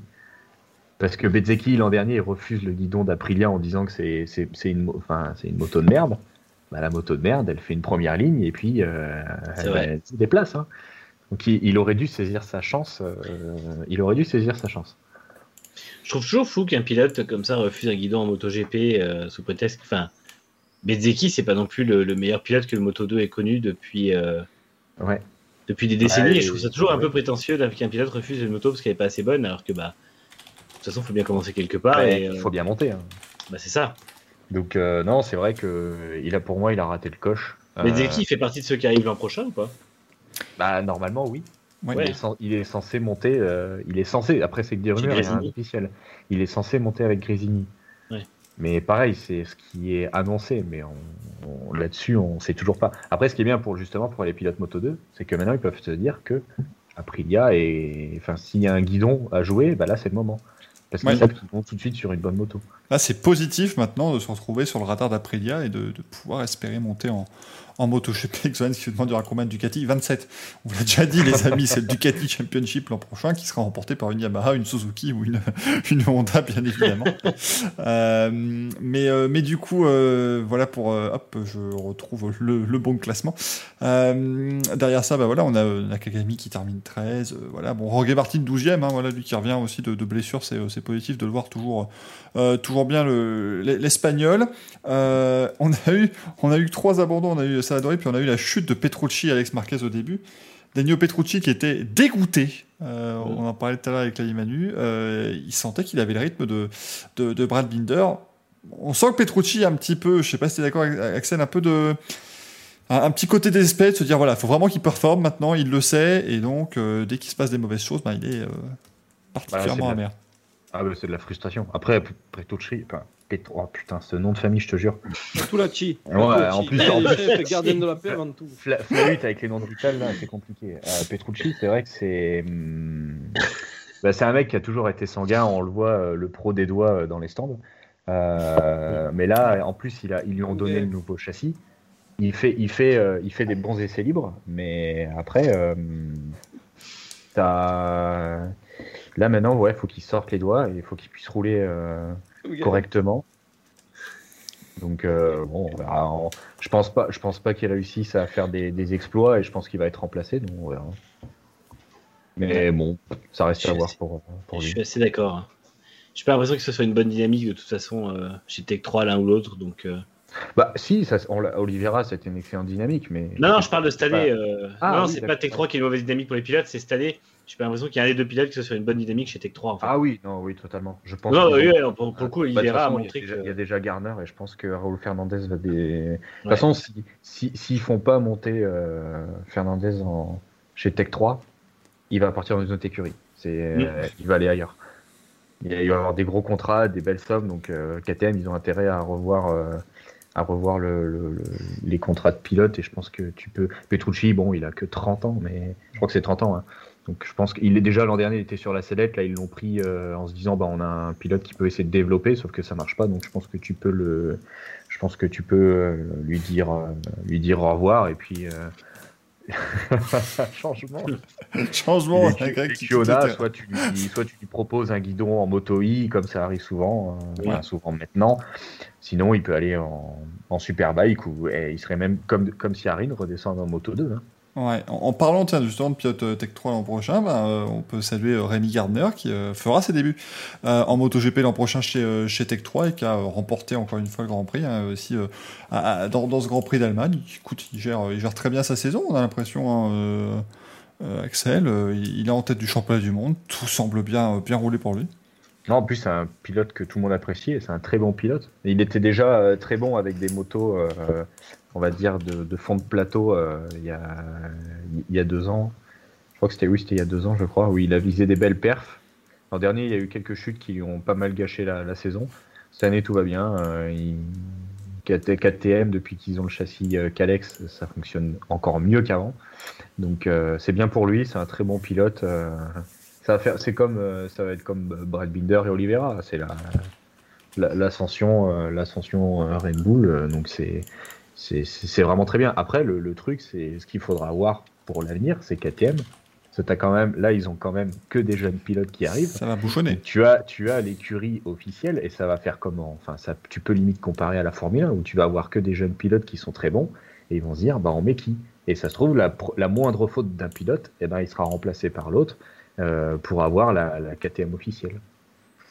Donc, euh, donc à voir. Mais je pense qu'ils vont continuer à, injecter de l'argent avec Tech 3 pour que la structure, euh, pour la structure puisse monter en, en- en puissance et pour pouvoir jouer des, des bonnes places sans, sans pour autant faire de l'ombre à KTM.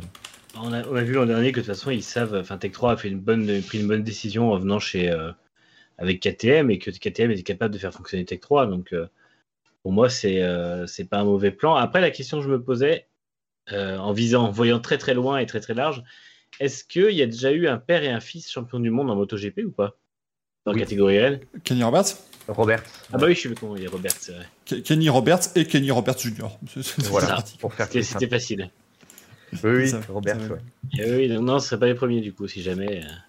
Euh. Et, euh, Valentino Rossi et son fils euh, qui battra Valentino Rossi pour le titre de, de champion du monde dans, pas mal d'années. Non, ça, ça devrait aller. Normalement, on devrait être à l'abri là-dessus. Et puis Axel en Moto 3, bah, Pedro Acosta, le, le phénomène qui continue euh, Ouais. de, de dominer la catégorie. hein. C'est incroyable. Il en plus, il part de loin parce qu'il est, c'est un, pilote qui n'excelle pas, du, pas spécialement en qualification. Il remonte de très loin. Bon, après, c'est vrai que la moto, j'ai pas regardé la, la, la moto 2, mais la moto 3, c'est vrai que euh, il- enfin, on, en, parle tout le temps, mais la direction de course, euh, que ce soit en Formule 1 ou MotoGP, il y a des gros soucis. Là, pour moi, on l'a encore vu ce week-end en, Moto 3, il y, a des, loupés ou des, jugements ou des décisions qui qui sont pas en corrélation avec ce qui se passe sur, le, sur la piste. Mais très beau, très beau Grand Prix euh, Moto 3, une belle victoire encore d'Acosta. je pense que Bonjour à vous. De- là pendant la trêve, euh, on va pouvoir, il va pouvoir signer un guidon en Moto 2 chez KTM. De toute façon, il y a la place de, de Garner qui se libère. Donc je me fais pas du tout de soucis pour lui. On a Greg qui joue à l'ascenseur, qui, qui fait l'ascenseur. Est-ce que tu peux nous faire l'escalator, Greg Incroyable, Ah, on, on s'y croirait. Mais On Elle est, où, talent. oui, elle est où la musique là? Je comprends pas où est l'astuce, c'est incroyable. Euh, C'est pas facile à faire, mais c'est bien joué. voilà, donc les amis se compoignent sur ce week-end. Euh, Les yeux allemand. ont été vidés. Ah, c'est- bah, c'est- À voter Merci du coup euh, pour cette, euh, voilà, cette petite page MotoGP. Rassurez-vous, la moto revient ce week-end. hein. Avec Oui. Assen, on on en parlera tout à l'heure bien sûr avec le programme. Mais vraiment les amis, encore une fois, hein, s'il y a un week-end que vous devez regarder en MotoGP, faites-nous plaisir, regardez le Grand Prix des Pays-Bas. C'est Assen, c'est la cathédrale euh, de la moto. Vraiment, c'est... euh, c'est euh, c'est parfait. Et puis au niveau championnat, Fabio Quartaro est toujours en tête actuellement, évidemment, avec 22 points d'avance sur Joan Zarco. Jack Miller est en troisième position à 31 points. Du pied de français, on a Banaya quatrième. Bref, Quartaro est devant 3 Ducati, là, mais pour l'instant, ça tient. Mais il reste encore pas mal de courses. Euh, Ouais. Bien sûr. Si on parlait un petit peu d'IndyCar, messieurs, ça vous tente, ça vous dit bah, J'espère que oui, parce que c'est parti. Montoya, un seul arrêt. 12. L'IndyCar donc avec une euh, nouvelle victoire ce week-end et bien d'Alex Palou. Euh, Alex Palou, le pilote espagnol du Chip Ganassi Racing qui s'est imposé sur le magnifique circuit de Road America, un petit peu le, le Spa-Francorchamps américain où on a pu voir une course superbe et vraiment voilà, Oui. c'est- c'est c'est- c'est pas mon genre de vous euh, surhyper des courses d'IndyCar mais de toute façon au bout de 15 tours j'étais paumé au niveau de l'épreuve donc ça vous dire que c'était une superbe course d'IndyCar. C'est l'un des voilà des moments clés c'est qu'à un moment donné tu ne comprends plus rien à ce qui se passe. C'est vraiment que tu es dans une, une super course. Victoire donc euh, d'Alex Palou euh, qui bah voilà a été euh, a été excellent. Et il- n'a rien lâché pendant toute cette épreuve. On a une pensée évidemment pour euh, l'ami Joseph Newgarden qui euh, s'est retrouvé dans, dans, voilà, un manque de chance incroyable. En gros, qu'est-ce qui s'est passé? Ben, Il a commencé à avoir des petits problèmes de passage de, de vitesse pendant la course alors qu'il dominait. Et puis, dernier restart, la voiture n'a plus passé de vitesse du tout et il, euh, il a, dû, il a dû terminer en, en toute fin de, de peloton. Pas encore, Greg, c'est tout à l'heure. Ah, pardon Mais, Excusez-moi. mais c'est bien, ça fait du teasing, c'est bien, faut teaser. Mais donc voilà, Jeff Garden qui a connu pas mal de, de malchance, on en parlera tout à l'heure de manière un peu plus euh, complète. Mais donc Alex Palou qui s'impose devant Colton Herta, dont vous retrouverez l'interview tout à l'heure. Euh, Will Power, Scott Dixon et Romain Grosjean, mesdames et messieurs, Romain Grosjean qui a terminé cinquième et qui a été exceptionnel euh, pendant cette course. Mais je vais d'abord l'avis d'Axel là-dessus parce qu'on en a parlé un petit peu en off et euh, voilà, visiblement, mesdames et messieurs, ça y est, il aime la moto, il aime beaucoup l'IndyCar et donc voilà, il, arrive enfin dans le droit chemin, ça fait plaisir. Mais euh, ça a l'air de t'avoir bien plu cette épreuve de Road America. Ah ouais, moi je me régale. hein. Franchement, je me régale à regarder ces courses parce que bon après c'est vrai que là tu vois, là je me mets limite dans le mood des gens qui euh, voient la Formule 1 euh, par le biais de Netflix. C'est-à-dire que tu pars de zéro et en fait bah tu découvres les circuits donc comme tu les connais pas, bah Mm. encore plus à fond dedans parce que bah je ne connais pas les circuits. Enfin bon à part les circuits américains, oui quand tu tu joues à la console à Forza ou quoi, ouais pas de problème, mais à regarder à la télé. euh, c'est vraiment des, des- Bon, bien sûr, je connais pas mal de circuits, mais les traces, par exemple, Détroit, je ne connaissais pas euh, là, sur l'avant-dernier Grand Prix. j'ai trouvé le cadre de Détroit magnifique. Mm. Donc, euh, beau circuit, belle course. Et après, moi, ouais, c'est ça que j'adore, c'est qu'en fait, tu comprends que dalle. Ça s'arrête n'importe quand. Et en fait, moi, ce que j'adore, c'est que tu essayes de toujours chercher qui va gagner et tu sais pas. Quand d'un seul coup, euh, tu vois euh, Sato devant et qui tu y sors, après tu te dis ah putain Liftenko ça va passer et en fait bah le mec euh, bah non. C'est là où c'est vraiment des je trouve ça c'est super beau à voir et en plus là c'est vrai que sur ce circuit il y a eu des belles bagarres ça enfin les mecs ils ils, ils posent ils posent ce qu'ils ont ils mettent le paquet de franchement c'est moi je trouve mais je me régale à regarder l'IndyCar. Je me régale. C'est la première fois que je regarde vraiment une saison. Je me régale. C'est le top. T'as tout dit. T'as tout dit. C'était vraiment, c'était vraiment cette course et c'est, ce côté très intéressant où les, euh, donc on rappelle en IndyCar, vous avez deux types de pneus comme en Formule 1 utilisés pendant la, course. Vous avez les tendres et les durs, euh, les tendres avec la bande rouge. Et en fait, bah, il y a une véritable usure qui est un petit peu moins prononcée que prévu, même sur les pneus tendres sur ce week-end. Mais il y a cette usure qui fait que voilà, les pilotes, eh ben, euh, doivent, doivent se battre et à un moment donné, il y en a qui vont perdre une seconde et demie, deux secondes au tour. Euh, mais c'est, voilà, c'est un, c'est une corde à avoir à son arc en fait. C'est pas, c'est pas honteux d'a- d'avoir des pneus qui s'usent. Voilà, il faut simplement savoir les, les gérer. Euh, et, et donc voilà, c'était vraiment euh, très très chouette. Et puis alors, surtout, euh, on, on a vu Manu une course, enfin, un, un espèce de combat de rue, alors que c'est le circuit le plus, euh, le, le plus dégagé de l'histoire. Il y a 6 km de piste, ils ont la place pour faire tout ce qu'ils veulent. tout le monde s'est percuté ce week-end. C'est-à-dire que c'est euh, c'est comme Assen il y a 2-3 ans en MotoGP où tout le monde s'est rentré dedans, il y avait des traces de cuir partout. bah là, c'est pareil. C'était la même chose. C'est et ils ont décidé de tous s'attaquer en bas de la descente, là, dans l'espèce de, virage angle droit à gauche.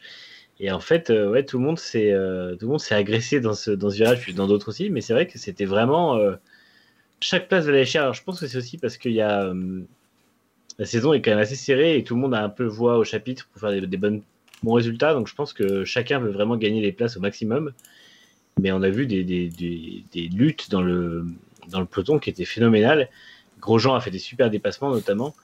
Euh, et puis euh, c'est vrai que ouais, ça a été intense tout- toute la course quoi. Donc euh, ma foi, c'est bien aussi que sur des circuits un peu plus ouverts, ils soient ils prennent pas le confort du circuit pour pour tenter des choses moins moins risquées et qu'au contraire, ils essaient absolument de enfin concrètement, ils sont tous à chercher la place qu'ils peuvent gagner et puis bah, c'est vrai que quand on voit entre les stratégies décalées, les problèmes mécaniques comme peut avoir comme a pu avoir à New Garden, au final une place de gagner à un moment même si elle paraît pas importante, peut faire jouer un podium, peut faire jouer une victoire ou, un top 5. Donc, euh, ça se comprend, quoi. C'est vrai que c'est, je pense aussi le fait que, encore une fois, on est dans du monotype, c'est hyper serré et chacun sait que, que toute place gagnée en piste sera la meilleure solution pour regagner des places aux arrêts suivants et puis euh, à la fin, viser un bon résultat. Quand on voit qu'il y a un moment où il y a quasiment tout le peloton sauf deux ou trois monoplaces qui s'arrêtent, euh, c'est un merdier sans nom dans les stands. Mais c'est à ce moment-là que tout se joue, quoi. Donc, euh, malheureusement, c'est à ce moment-là que tout se joue pour Grosjean aussi, qui a perdu beaucoup de place. Ouais. Mais c'est vrai que c'était, c'était sacrément euh, disputé, quoi. C'était visiblement le deuxième tour pour Greg. Euh, Axel, Ouais, je voulais dire, J'ai des sangliers euh, à la maison, c'est pour ça. Bien. c'est là où, où- où- où j'adore la, la- la fonction de l'IndyCar où tu comprends que dalle. Et c'est qu'en fait, par exemple, et c'est là où j'adore ça par rapport à la Formule 1, c'est que tu vois Ericsson dans l'herbe à un moment, Ouais. le mec il dit bon bah allez c'est bon, allez, lui on l'oublie, et puis le mec d'un seul coup, P6, que quoi? Enfin, Le mec il est dans l'herbe, il y a une safety car, il, il- il- je crois que le moteur était coupé en plus, je crois qu'ils l'ont démarré, Ouais. Euh, et le mec il finit P6, non mais d'où? Enfin comment il a fait? Qu'est-ce qui s'est passé? Enfin c'est c'est incroyable, enfin, moi c'est ça qui me fait kiffer, c'est que le bonhomme euh, pour moi c'était allez, euh, tu rentres, euh, terminé bonsoir, et bah non le bonhomme, tu, tu sais pas d'où ça sort, et c'est- moi c'est ça qui me fait plaisir. C'est ce qui arrivait malheureusement à Félix Rosenquist. Lui, par contre, on l'a rentré, il a, il a abandonné euh, euh, pour sa, euh, sa première course. En... Non, c'est pas Félix Rosenquist, c'est Kevin Magnussen. Il va falloir à un moment donné que je m'en. Mais Oui, c'est pas Magnussen. possible. Je, je n'en peux plus. C'est Kevin Magnussen qui a fait ses débuts en IndyCar ce week-end. Si vous m'avez suivi sur Twitter, j'ai dû la faire six fois celle-là de toute façon. Donc à un moment donné, euh, voilà. Écoutez, je suis une fraude. Voilà, faut, faut le savoir. Euh, On va te traiter de, de raciste envers les Scandinaves, tu sais, ce genre de personnes qui disent Ah, mais ils se ressemblent tous, de toute façon, donc. euh, Il va y avoir des trucs maintenant. Regardez, Michael du Racing Café dit que les Suédois et Danois c'est pareil, puisque de toute façon il prend le nom de l'un, il l'utilise, c'est terrible. Euh. De toute façon ils sont blonds alors. Non mais c'est bien, c'est le mec il a passé 7 ans en F1, mais non, je, suis resté sur Rosenquist qui voilà, lui a, continue d'aller euh, de mieux en mieux visiblement et il a repris un peu l'entraînement aussi, donc on devrait le retrouver, on l'espère en tout cas euh, très vite après sa, sa grosse sortie à Détroit, mais Kevin Magnussen qui a mené ses, euh, ses premiers tours pour sa première course en, en IndyCar, malheureusement contraint à, à l'abandon, mais il s'est éclaté euh, euh, Magnussen pendant, euh, pendant tout le week-end, il a adoré ça et euh, Romain Grosjean le disait également parce qu'ils ont pu bah, se retrouver évidemment les deux anciens équipiers de chez, de chez Haas. Bon, le, problème dont il faut parler, c'est le team Penske, parce que oui, Will Power termine troisième, mais bon, c'est la seule voiture de chez Penske dans top 10. Scott McLaughlin est 14e. Euh, Simon Pagenaud est 18e au cours d'une course où il a dit lui-même, il, il ne sait absolument pas ce qui s'est passé avec sa voiture. Elle était, mais complètement euh, à, la, à la ramasse et dès le départ il a perdu euh, des places par, euh, par paquet, on, on en parlera tout à l'heure. Euh, mais bon, Joseph Newgarden qui perd la victoire à Détroit dans les derniers tours parce qu'ils ont fait une stratégie pneumatique qui n'a pas fonctionné euh, et il s'est fait passer par, par Pat Howard. Ici, il perd la victoire dans les derniers tours parce que ben voilà euh, problème Pato problème mécanique. Pato Pato Oui. ou Pat? C'est Pat, Pat Howard, pardon, ouais, Pat Ah. Howard bien sûr. Euh, célèbre irlandais. le fameux pilote irlandais, le frère de, de Tim, euh, Tim O'Glock, euh, bien sûr. Mais du coup, eh ben, euh, Celle-là, je crois qu'elle marche. Je pense que ça va être mon prochain pseudo après Khaled McGregor. Quand la hype aura, aura baissé, je vais appeler Team O'Glock. Ça sera très Et moi, je bien tiens le blog, le O Rupter. c'est ça. pour la Saint-Patrick. Je vais finir, avec ces conneries, je vais finir par vous streamer 8 modes carrière différents avec des pseudos totalement bizarres, des Travis Pastrami, des machins, enfin, des, trucs, des trucs qui sortent complètement du, de l'ordinaire. Euh, mais du coup, C'est c'est, acteur porno quand même, Travis Pastrana. ça me semble comme Travis merde. Pastrami qui joue dans euh, Pour moi l'urne, évidemment, euh, le, le nouveau film de Fred Coppola. Mais euh, Bah du alors, coup, tu, tu viens, tu viens plus aux soirées. On a fait une soirée euh, élection. Je peux te dire qu'il n'y a pas eu d'abstention. hein.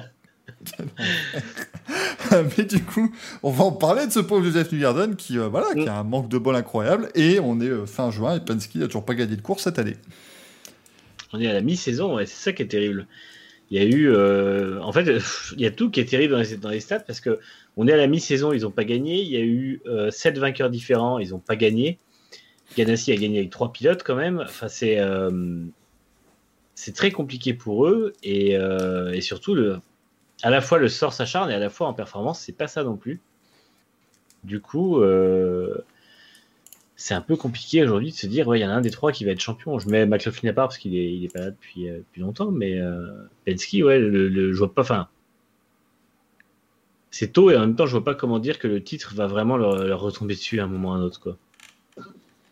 Moi, ça me semble, ouais, ça, me semble compliqué pour cette année. hein. Mais de toute façon, le, les écarts sont grands maintenant. Euh, Vas-y, Axel. Non, c'est une question à la con. Est-ce que euh, McLaughlin. Moi, je l'appelle, moi, je l'appelle McRigol parce que c'est plus rapide. Est-ce que vous faites pareil ou... Non? Je l'appelle McRigol quand je regarde la télé. Avec Laughlin. Je me, je me prépare pour la suite quand dans quelques semaines, on va être là à parler de la première victoire de lui et que tu vas me dire Ah bah McGregor il était super. T'imagines les mecs qui vont clipper, qui vont dire Ah, Regardez, ils savent pas ce euh, de quoi ils parlent. Ils parlent de McRigol, il est même pas en IndyCar, c'est vraiment des connards. Ah, les nazes, et- Ça se trouve, c'est un pilote de GT4 sud-américain. très très bon. Bobby McRigol. Euh, on le dit Penske, le problème, c'est pas les pilotes, c'est la voiture. Non, non, c'est la voiture quand elle surchauffe. c'est pas. Ou quand elle a un problème de boîte. Après, euh, c'est la voiture. Après, tout le monde a la même. euh, En IndyCar, en fait, faut savoir parce que c'est vrai que c'est une question qui revient souvent. Attention, je vais vous donner un truc euh, pertinent. Donc là, euh, clippez, hein, préparez-vous parce que c'est pas tous les jours que ça arrive dans le Racing Café, en tout cas. Attends, sur le dictaphone, en tout cas dans, dans ma petite partie d'écran. Euh, mais en IndyCar, donc les voitures sont euh, les mêmes. hein, euh, ils ont tous des châssis d'Alara. Il y a juste les moteurs qui changent, Honda et, et- et Chevrolet. Mais en fait, il y a un point véritablement de, de développement entre guillemets, un point sur lequel tu as une vraie différenciation entre toutes les équipes. euh, c'est sur les amortisseurs et les suspensions. Euh, et ça, c'est vraiment le point central, pivotant depuis euh, plusieurs années maintenant. Et euh, c'est là où on a des années, euh, par exemple, euh, je crois que ça devait être 2000, euh, 2013 ou 2015, il y une année où Ganassi commence en étant complètement dans la panade. Ils vont faire un test à Sebring, ils changent un réglage de suspension, ils disent c'est formidable, et, puis Scott Dixon va gagner le titre. Euh, et du coup, voilà, c'est vraiment là. Donc peut-être que Penske a un petit peu de mal avec ce, ceci. Euh, peut-être que leur programme sur ce point-là a un petit peu plus de, difficultés. Mais, mais Penske aujourd'hui, le, problème pour moi vient pas du rythme parce que Newgarden est toujours devant, Power est devant aussi, Pagenaud a également été devant, McLaughlin fait deux au Texas. Jusqu'aujourd'hui, ils ont vraiment pas de bol là. C'est très euh, Mm. C'est très compliqué pour, pour cette équipe et c'est au moins très bien aussi d'un côté puisque ça permet de faire taire pas mal de, de personnes qui se sont dit quand Roger. Penske a racheté IndyCar euh, oui, voilà, euh, il va racheter le championnat, de toute façon, toutes les voitures vont gagner. C'est dommage, j'ai mal entendu Greg, c'est terrible, alors que je- ça m'énerve parce que ça a l'air formidable. Mais du coup, voilà, ils rachètent le, ils rachètent le championnat, ils vont tout gagner. Euh, bah non. Euh, si vous voulez un exemple comme quoi il n'y a pas de conflit d'intérêt, bah on est en plein dedans puisqu'il n'y a pas de Penske qui a gagné. Après, honnêtement, enfin, c'est quand même très très mal connaître Roger Penske de penser que la première chose qu'il va faire après avoir racheté IndyCar, c'est faire un conflit d'intérêt pour faire gagner ses bagnoles. Je veux dire, au bout d'un moment, c'est un businessman et c'est un excellent businessman et un excellent euh, racer et à aucun moment il aurait fait. Enfin, moi, ça, me- m'a paru toujours fou cette, euh, cette euh, idée. Bah, moi, je suis euh, tout à fait d'accord, bien sûr. Euh, le week-end de nos Français, les amis. Ben écoutez, euh, Romain Grosjean, euh, top top quand même, hein, faut le dire. Romain qui a été, qui a été excellent, parti septième. Il manque la, la Q3, le Fast 9 de pas beaucoup. Fait des dépassements de dingue. Il a un petit peu de difficulté avec son équipe au stand, mais en même temps, il est chez Delcoin Racing avec Rick Ware. C'est pas non plus euh, des équipes qui sont réputées pour leurs armes au stand euh, rapides comme l'éclair. Euh, Je crois que c'est ami Geoffrey qui me disait qu'en gros, il était bon en, en piste, mais qu'il se faisait plomber dès, dès qu'il allait au centre parce que justement, c'était une petite écurie. Bah, c'est- Bah, c'est surtout, tout. dans, le- surtout dans la règle globale, dans la règle où tout le monde se- Ouais, s'arrête en même exactement. temps, Ça. ça lui a coûté très très cher. Il perd Il 5 ou rentre 6 P5. places, je crois. Il rentre Ouais. P5, il sort P13. Ouais, P13, il sort, Voilà. donc il a perdu 8 Par contre- places, ouais, c'est ça. Enfin, ouais, ouais, huit, je crois qu'il y en a deux qui sont restés, mais oui, voilà, c'est, c'est le truc, il a perdu au moins 6 places à l'aérostand, c'est compliqué. Après, on rappelle, Delcoin, c'est vraiment la plus petite équipe de IndyCar, et euh, n'allez pas croire que quand on dit Delcoin avec Rick Ware Racing, ça veut dire que c'est un super partenariat, parce que non, il est en partenariat avec ce qui est la pire équipe de NASCAR, euh, globalement, hein, c'est-à-dire qu'ils sont connus, ces gens, pour faire des... euh, pour causer des drapeaux jaunes parce qu'ils perdent des pièces, ils sont voilà, ils partent en tête avec eux, voilà, un petit peu. Il y a un petit peu de tout ça avec Cody Ware d'ailleurs qui euh, bah, n'est pas un foudre de guerre en NASCAR, mais par contre il a fait un bon début en IndyCar.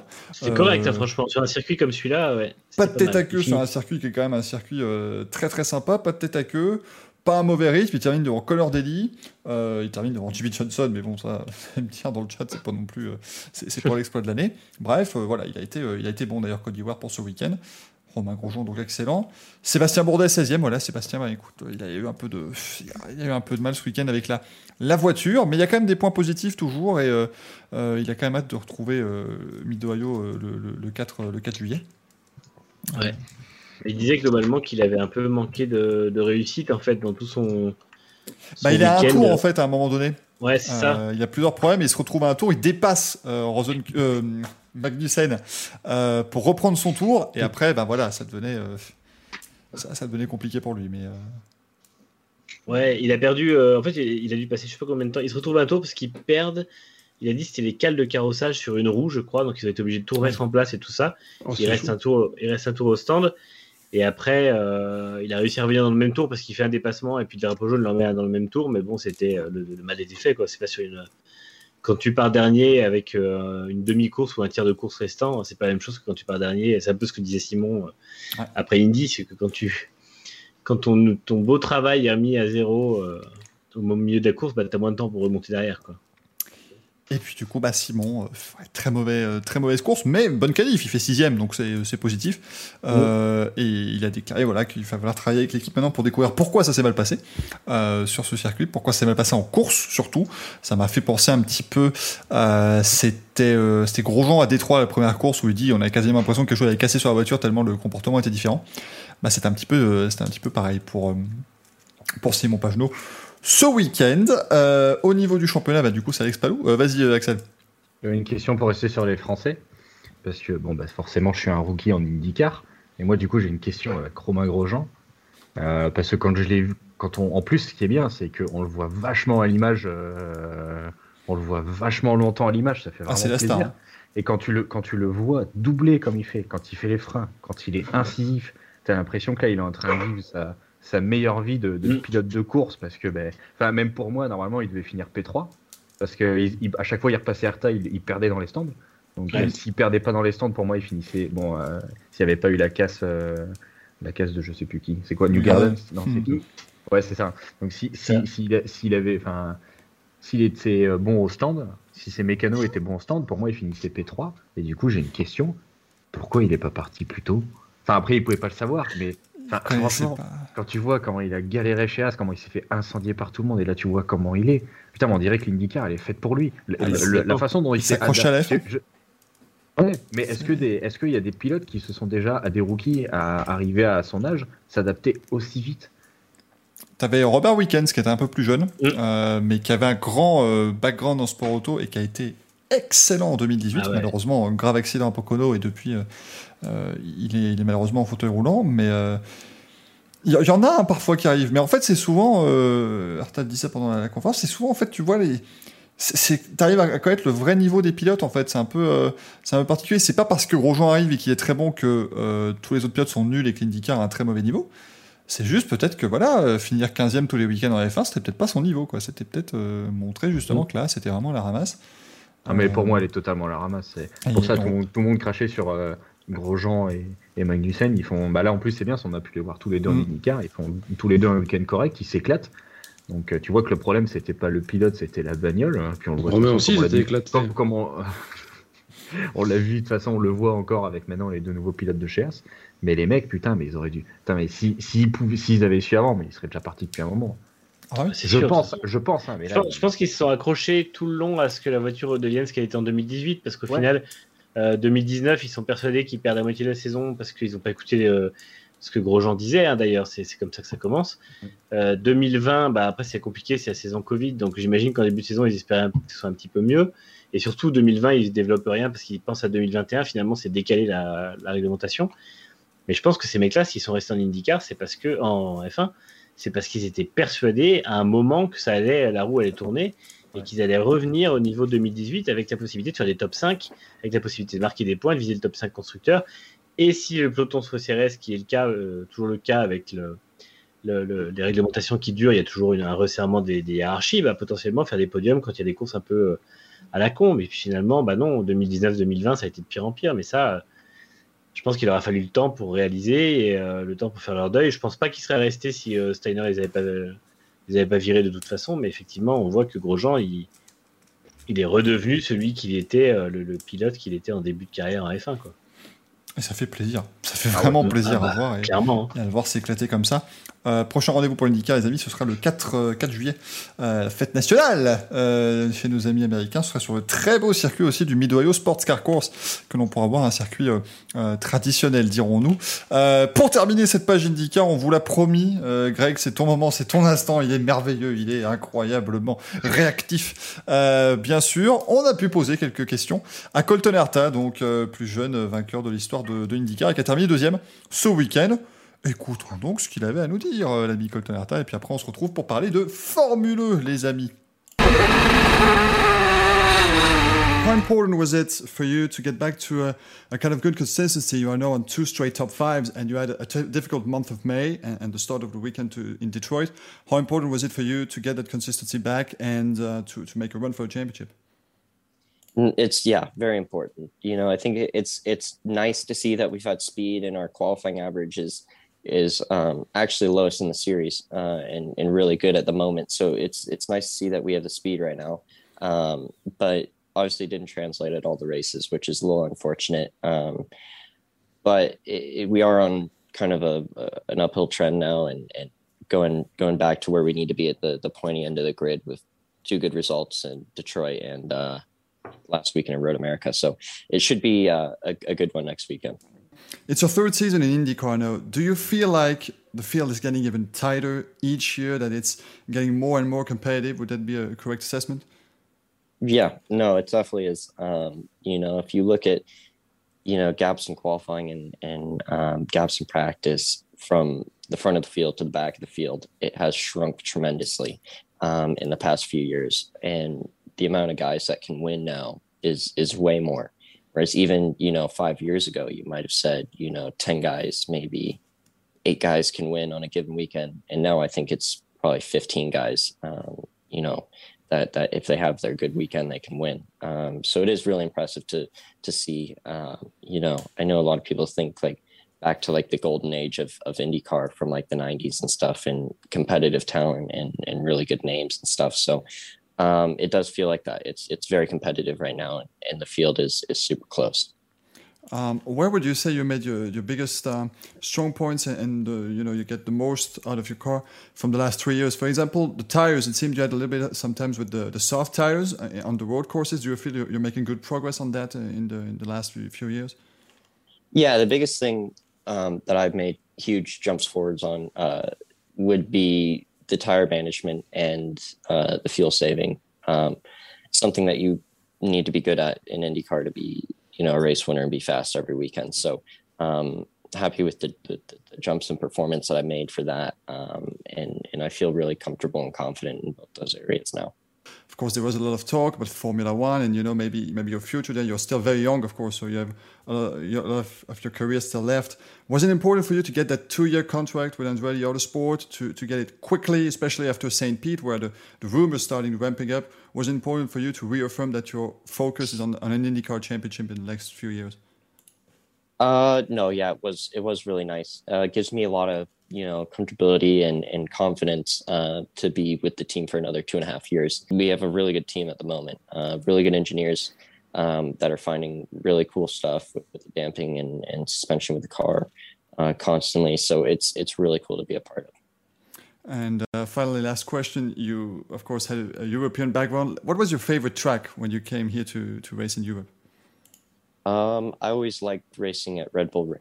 Really good mix. Obviously, a really short track and, and very few corners, but just the setting of where it's at up in the hills um, and and just the track layout. I really loved racing. I got to drive in Formula 3 there um, and really loved it. Et voilà, nous étions avec euh, l'ami euh, Colton Herta, mais voilà, qui nous a bien vite quitté. J'espère que ça vous a plu, les amis, en tout cas. Euh, alors, Racing XB nous dit, le mec expose ses chèques dans son bureau. En fait, les chèques qu'il avait au-dessus de lui, euh, c'était ceux qui remportaient, quand euh, il nous expliquait hier, euh, c'est quand il remportait la pole, en fait, en Indy Lights, il gagnait 3000 dollars. Euh, ce qui est plutôt pas mal. Euh, et il le disait lui-même d'ailleurs, il était très surpris qu'on ait euh, 3000 dollars pour, pour, de, pour de l'Indy Lights. Euh, les amis, on va passer à la Formule 1. On va laisser l'ami Aquel manger. Hein, voilà, il va se faire plaisir. Euh, bien évidemment, il va se prendre l'apéro. Euh, et on va euh, retrouver l'ami euh, Fabien Gérard dans quelques instants, euh, histoire de vous lancer le jingle maintenant. Eh bien, euh, Formule I, c'est parti. Montoya, un seul arrêt. Alexandre a gagné. Ouais, voilà, j'ai remis le jingle IndyCar parce que voilà, parce que je suis complètement à la ramasse. Mais c'est bien la Formule, 1, les amis, rassurez-vous, on va mettre tout ça à jour. Tout va bien, tout va tranquille. Hop, on va euh, ajouter l'ami euh, l'ami Fabien Gérard qui est des nôtres maintenant. Comment ça va, Fabien? Salut à tous, Euh, bonsoir messieurs. Écoutez, ça va très bien après un, un week-end euh, branché électrique. Je vous expliquerai Eh ben, tout ça après. Il a fait tout le week-end, c'était incroyable, c'était euh, formidable d'écouter cette affaire. Il nous en parlera tout à l'heure puisque tu étais du côté de Vallelunga pour euh, le Pure ETCR. Ouais, on fait ça. euh, Exactement. On fait ça bien, les amis, mais là, on va revenir eh bien sur euh, la manche, enfin, les deux manches du coup de Puebla au Mexique. Euh, pendant ce temps-là, vas-y, Manu, je vais même te laisser débuter, voilà, pour euh, nous revenir un petit peu parce que il y en a gros sur la patate, on vous a pas menti. Mais donc, ces deux courses de, Puebla au Mexique où globalement, on peut le dire, voilà, Pascal Verlaine a été ravi, à mon avis, d'avoir fait le déplacement, puisque Verlaine a gagné la première course sur la piste et puis il a été disqualifié, tout comme euh, son équipier, l'auteur, et aussi les deux, euh, les deux Nissan. Ils ont été disqualifiés parce qu'ils n'avaient pas déclaré leurs pneus à la FIA. Nissan, c'est pour autre chose, ouais, mais. Euh, Nissan, c'est pour autre chose, pardon, j'avais, lu, j'avais mal lu. Et ensuite, il a terminé deuxième le lendemain, avant d'être ré- rétrogradé en quatrième place pour infraction au niveau de l'utilisation du, euh, du fan boost, Manu. C'est ça. En fait, ça a été, euh, ça a été comme on voit souvent, c'est-à-dire que tout s'est joué ou beaucoup s'est joué après la course. Donc, euh, j'ai pas mal gueulé là-dessus sur Twitter, mais en fait, c'est euh, après j'ai un peu plus expliqué en détail. Le, le fait qu'il y ait des pénalités parce que le règlement technique n'est pas respecté, ma foi, c'est toujours été le cas en, sport auto. Et ça ne dérange pas à partir du moment où la pénalité est appliquée quand on sait que l'infraction a eu lieu. Maintenant, je trouve que la direction de course vraiment a ce chic de mettre les pénalités à des, des moments complètement ridicules. Le fait que l'infraction technique soit relevée au bout de 35 minutes de course, grosso modo, ou 30 minutes, déjà, je ne sais pas comment il relève ça si tard, alors que c'est quelque chose qui se fait avant la course. Et ensuite, on attend que Verlaine ait franchi la ligne, et littéralement, 10 secondes plus tard, même pas 5 à 10 secondes, on juste, on supprime son nom du classement et on marque qu'il a été disqualifié. Donc ça, c'est complètement ridicule, parce qu'au final, un, le pilote euh, vient de se faire chier 45 minutes plus un tour à faire une course parfaite, alors que bah, s'il avait su, je pense qu'il aurait garé la voiture et il aurait euh, pas roulé. Et deux, euh, ça fait que encore une fois, la- la- la- le, le mec qu'on a vu gagner n'est pas celui qui en fait a gagné la course. Alors c'est pas le souci, ça arrive les disqualifications en sport auto, mais en Formule 1, ça arrive tout le temps. Toute infraction technique, en fait le problème chez eux, c'est que toute infraction technique, c'est euh, une disqualification. Du coup, là c'était parce que les, mauvais, les pneus n'avaient pas été déclarés, des fois c'est parce qu'il y a une surutilisation euh, de l'énergie. Euh, ça peut être n'importe quoi, mais en fait au final c'est toujours une disqualification. On a vu à Valence qu'ils avaient disqualifié la moitié du peloton. Là, c'était complètement ridicule, mais ils ont fait une règle pour éviter ça. Et maintenant, on se retrouve avec ouais, un pilote qui se fait. euh, Encore une fois, il se fait pas voler parce que visiblement Porsche a des gros problèmes à respecter la réglementation. Là-dessus, il y a, pas de souci. Mais en fait, il y a vraiment un- ça donne un- vraiment une mauvaise image et ça laisse un mauvais goût quand finalement tu regardes une course pendant 45 minutes, que tu te concentres sur le sport qui, encore une fois, est super bien. Je répéterai jamais assez, la Formule 1, c'est super bien à regarder. Personnellement, je prends vraiment beaucoup de plaisir. C'est euh, intéressant. Il y a des dépassements, il y a de la, stratégie avec l'économie d'énergie. Les pilotes sont dans l'ensemble très bons. Et euh, tu regardes une course et au final, à la fin, bah, tu sais que tu as une chance sur deux que les trois premiers qui montent sur le podium, il y en a un qui monte alors qu'il n'y a pas accès ou alors qu'il se fasse carrément euh, interdire l'accès au podium. Et finalement, ça reste vraiment pénible. Et en fait, la direction de course ne cherche pas à éviter ça. Et j'ai l'impression qu'en fait, il l'encourage même, encore une fois, en mettant trois plombes à, pénaliser les pilotes. Là, c'est pareil, Verlaine, finalement, on le met sous enquête en fin de course, la deuxième course. Ah bah non, il n'y a pas de pénalité euh, après la course, il fait son podium et puis le lendemain ou 5 heures après, on apprend que finalement, si, il a eu 5 secondes et qu'il a été euh, relégué au quatrième rang. Donc en fait, c'est ridicule. Et, euh, en fait, au bout d'un moment, il y a des pénalités, pas de problème, mais appliquez-les au plus vite. C'est comme ce qui nous énerve en F1 quand ils disent on va regarder la pénalité après la course. Non, appliquez-les au plus vite pour qu'à la fin, le résultat qu'on a, on soit quasiment sûr que c'est le bon en fait et que si on, a eu avec des podiums Verstappen, ça. Ouais, ouais, voilà. Mais à la limite, tu vois, Verstappen, genre, je pense États-Unis 2018, il dépasse assez tard dans la course, euh, hors piste. Ma foi, ces 5 secondes, elles auraient dû être mises et je pense que oui, la direction de course aurait pu faire un peu plus vite, mais bon.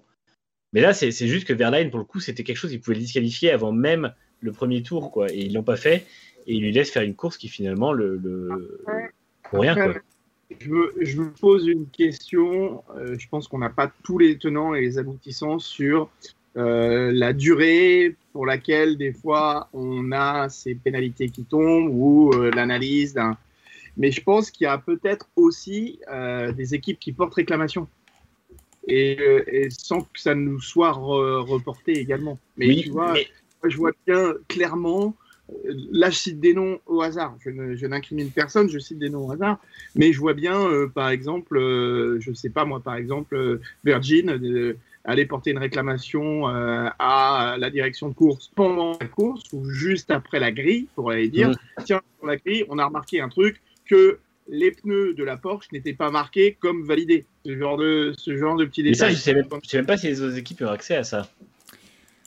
Non mais ce que je veux dire c'est que il peut y avoir une réclamation euh, posée par une équipe en début euh, de pendant la procédure de départ.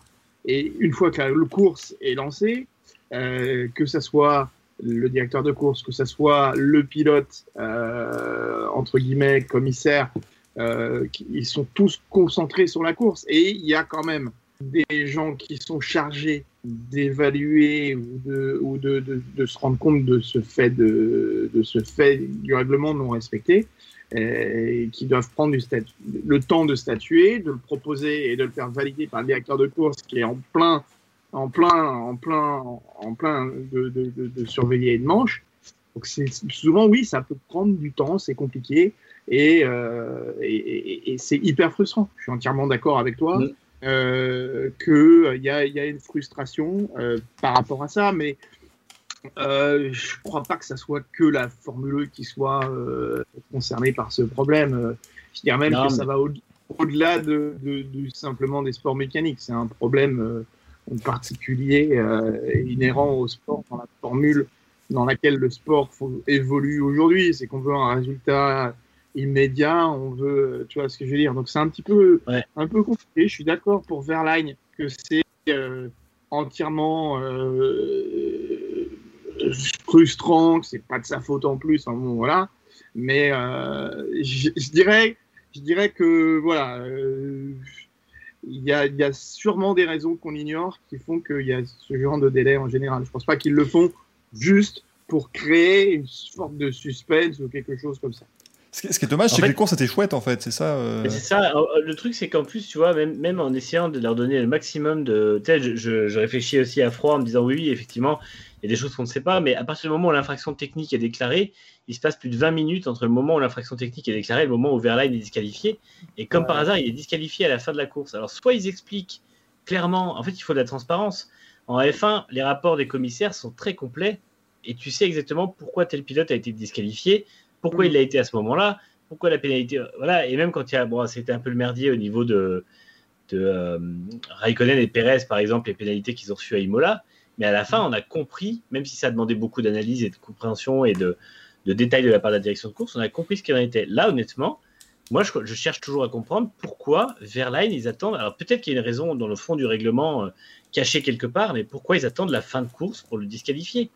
Et en fait, moi, le truc, c'est qu'il n'y a que ce sport-là dans lequel j'ai pas de. Je sais pas comment dire. tu sais, t'es toujours un peu euh, enthousiaste ou alors t'es, t'es- subjectif et du coup t'as des pilotes que t'es content de voir gagner. Et en fait, en Formule 1, il y a quasiment jamais de moment où je suis très content parce que je me dis, il y a toujours un truc qui va leur tomber sur la gueule en fait. Alors, c'est le règlement qui veut ça parce qu'il y a l'économie d'énergie et ce genre de choses, mais c'est, je trouve que c'est un truc qu'ils doivent régler parce que les courses sont très bonnes, mais t'as pas cette espèce de. Il n'y a pas ce climax à la fin où ça y est, c'est fini, il y a quelqu'un qui a gagné, c'est super cool et tout ça. Alors, euh, les pilotes ont l'air de, de faire ça euh, comme si ça n'existait pas. Mais moi, je trouve que, en tout cas, personnellement, ça m'enlève vraiment beaucoup, beaucoup de plaisir à dis- regarder et surtout, ça, me- ça me casse les 45 minutes d'avant. quoi. Tu dis, tu dis ça parce que c'est Di Grassi qui a gagné la course 1, Manu, Ah, voilà, c'est tout, tu es ça, primaire. sais, ça, ça m'a foutu un somme pas possible parce qu'en plus, l'autre, quoi, il est, il est super content d'avoir gagné alors qu'il a rien foutu de la course. Et le lendemain, le lendemain il, joue, il joue aux autotamponneuses. Oh, oui. Ah, en course Voilà. 2, il a été, euh, il a été costaud, hein, Di Grassi, Il quand même. hein, Et, euh, donc oui, voilà, euh, non, mais il, il gagne, il gagne sur une disqualification. Alors très bien, Audi a pas fait d'erreur, mais bon, faut qu'il arrête. Au bout d'un, faut qu'il ait le triomphe modeste quand, c'est une- quand il gagne une fois tous les deux ans. Euh, et honnêtement, honnêtement, je pense que ouais, il y, a- il y a quand même le, le souci que c'est tout le temps après la course, quoi. Il se passe souvent des trucs. Et honnêtement, je suis persuadé que la direction de course doit pouvoir améliorer ça. Et j'aimerais bien que la direction de course communique à ce sujet et explique pourquoi elle peut pas, ou alors qu'elle explique qu'effectivement il y a des choses qui vont pas. Putain, ils ont qu'à regarder les réseaux sociaux en fait. Honnêtement, quand tu, as qu'à regarder les réseaux sociaux, les gens sont pas contents parce que les gens ont l'impression de fait voler le spectacle qu'ils ont vu en ayant regardé une course de 45 minutes qui à la fin n'a pas eu d'impact sur le classement. Et ça, c'est vraiment dommage. Et je pense que, hum, je sais pas, j'ai l'impression qu'ils regardent pas ce que les gens disent de leur championnat, ils regardent pas ce qui se passe ils comprennent pas qu'il faut se remettre en question. Au bout d'un moment, ils sont qu'à la septième saison. Bien sûr que le championnat doit évoluer, le championnat se construit toujours. Euh, je suis persuadé que le championnat a un gros avenir devant lui parce que les Gen 3 vont être phénoménales, la technologie électrique vont évoluer et vraiment je suis convaincu que c'est un championnat qui a un avenir radieux devant lui. Et putain, il faut comme d'habitude on le dit changer la com et changer les trucs de règlement qui fonctionnent pas. Et moi pour moi ça ça en fait partie. Bon, Alors, moi, euh, dit un radieux devant lui, il y a un peu de choses. Hein, euh, le, le- le côté radieux de l'avenir de, de la Formule 1, hein, parce qu'il suffit. Regarde, euh, regarde l'endurance. euh, il y a quelques années, hein, tu avais, Audi, tu avais Porsche, tu avais Toyota, t'avais, euh, ça a commencé avec Peugeot qui s'est barré. tu as eu l'année suivante, tu as eu Audi, l'année suivante, tu as eu Porsche. Euh, ça va très vite. Les constructeurs, ils font pas ils font pas du sport auto pour grossir leur palmarès. Hein. Ils font du Non. sport automobile en fonction de leurs besoins en communication. Donc, Bien sûr, euh, mais la Formule, 1 la Formule 1 ne dépend pas que des constructeurs parce que maintenant, ça pourrait très bien devenir aussi un championnat compé client où euh, les, Oui. les powertrains sont développés, le châssis c'est Spark qui le vend. Donc ça peut Oui. devenir un championnat de compé client avec 3-4 constructeurs et puis euh, le reste des équipes privées. Euh, et encore une fois, même s'ils en perdent, il y en a forcément d'autres qui vont venir. Toutes les marques vont se mettre à l'électrique. Il y a forcément des marques qui vont venir partir. Il y aura des, équipes privées qui vont vouloir s'y mettre parce qu'il y a des visibilités. Et moi, je reste convaincu que c'est un championnat qui aura forcément des crises, comme tous les championnats. La F1 n'y a pas échappé. Le, le rallye, l'endurance n'y échappe pas. La F2 est dedans à moitié. Et voilà, c'est comme ça pour tous les championnats. Mais je suis convaincu que le championnat a un bel avenir. Et que oui, il va falloir euh, gérer les crises, mais que du coup, pour gérer les crises quand elles arriveront, ça sert à rien d'avoir des problèmes de- dans le fonctionnement intrinsèque du championnat. Parce que le jour où il y aura des crises, ça va s'accumuler aux problèmes déjà présents qui sont pas immuables. Ils ont des, des problèmes qu'ils pourraient régler aujourd'hui pour se dire le jour où on a des vraies merdes qui tombent, on n'aura que ça à régler. Et là, pour l'instant, ils n'y sont pas du tout. Ouais, assez raison par rapport au fait qu'effectivement, ce qui peut pérenniser euh, la Formule 1, comme beaucoup de disciplines, c'est la compétition client. Ouais, ça coûte très cher, hein. Toujours, hein. Non, du- d'une, ça ne coûte pas trop cher. Mm. C'est quand même un coût euh, élevé, mais il y a beaucoup de temps de roulage au final. Euh, Ouais. Entre une ou deux courses par, par week-end. La- L'exposition, la médiatisation euh, est somme toute euh, plutôt bonne, Mm. même si euh, ce qui fait sa médiatisation, c'est qu'elle est beaucoup décriée, qu'elle est beaucoup euh, critiquée, et beaucoup euh, de gens disent qu'ils n'apprécient pas cette discipline. Euh, je, je- il suffit d'écouter la conversation qu'on a eue euh, juste avant de parler de ce thème-là.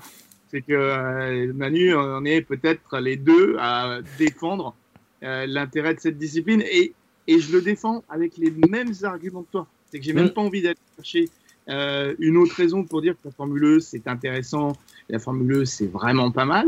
on a des top pilotes, euh, tout le monde a la même caisse, en, à peu près, entre guillemets. Bien entendu, il y a des technologies Oui. différentes et tout ça. Euh, c'est une compétition, pas forcément à très haute vitesse, mais c'est de la compétition.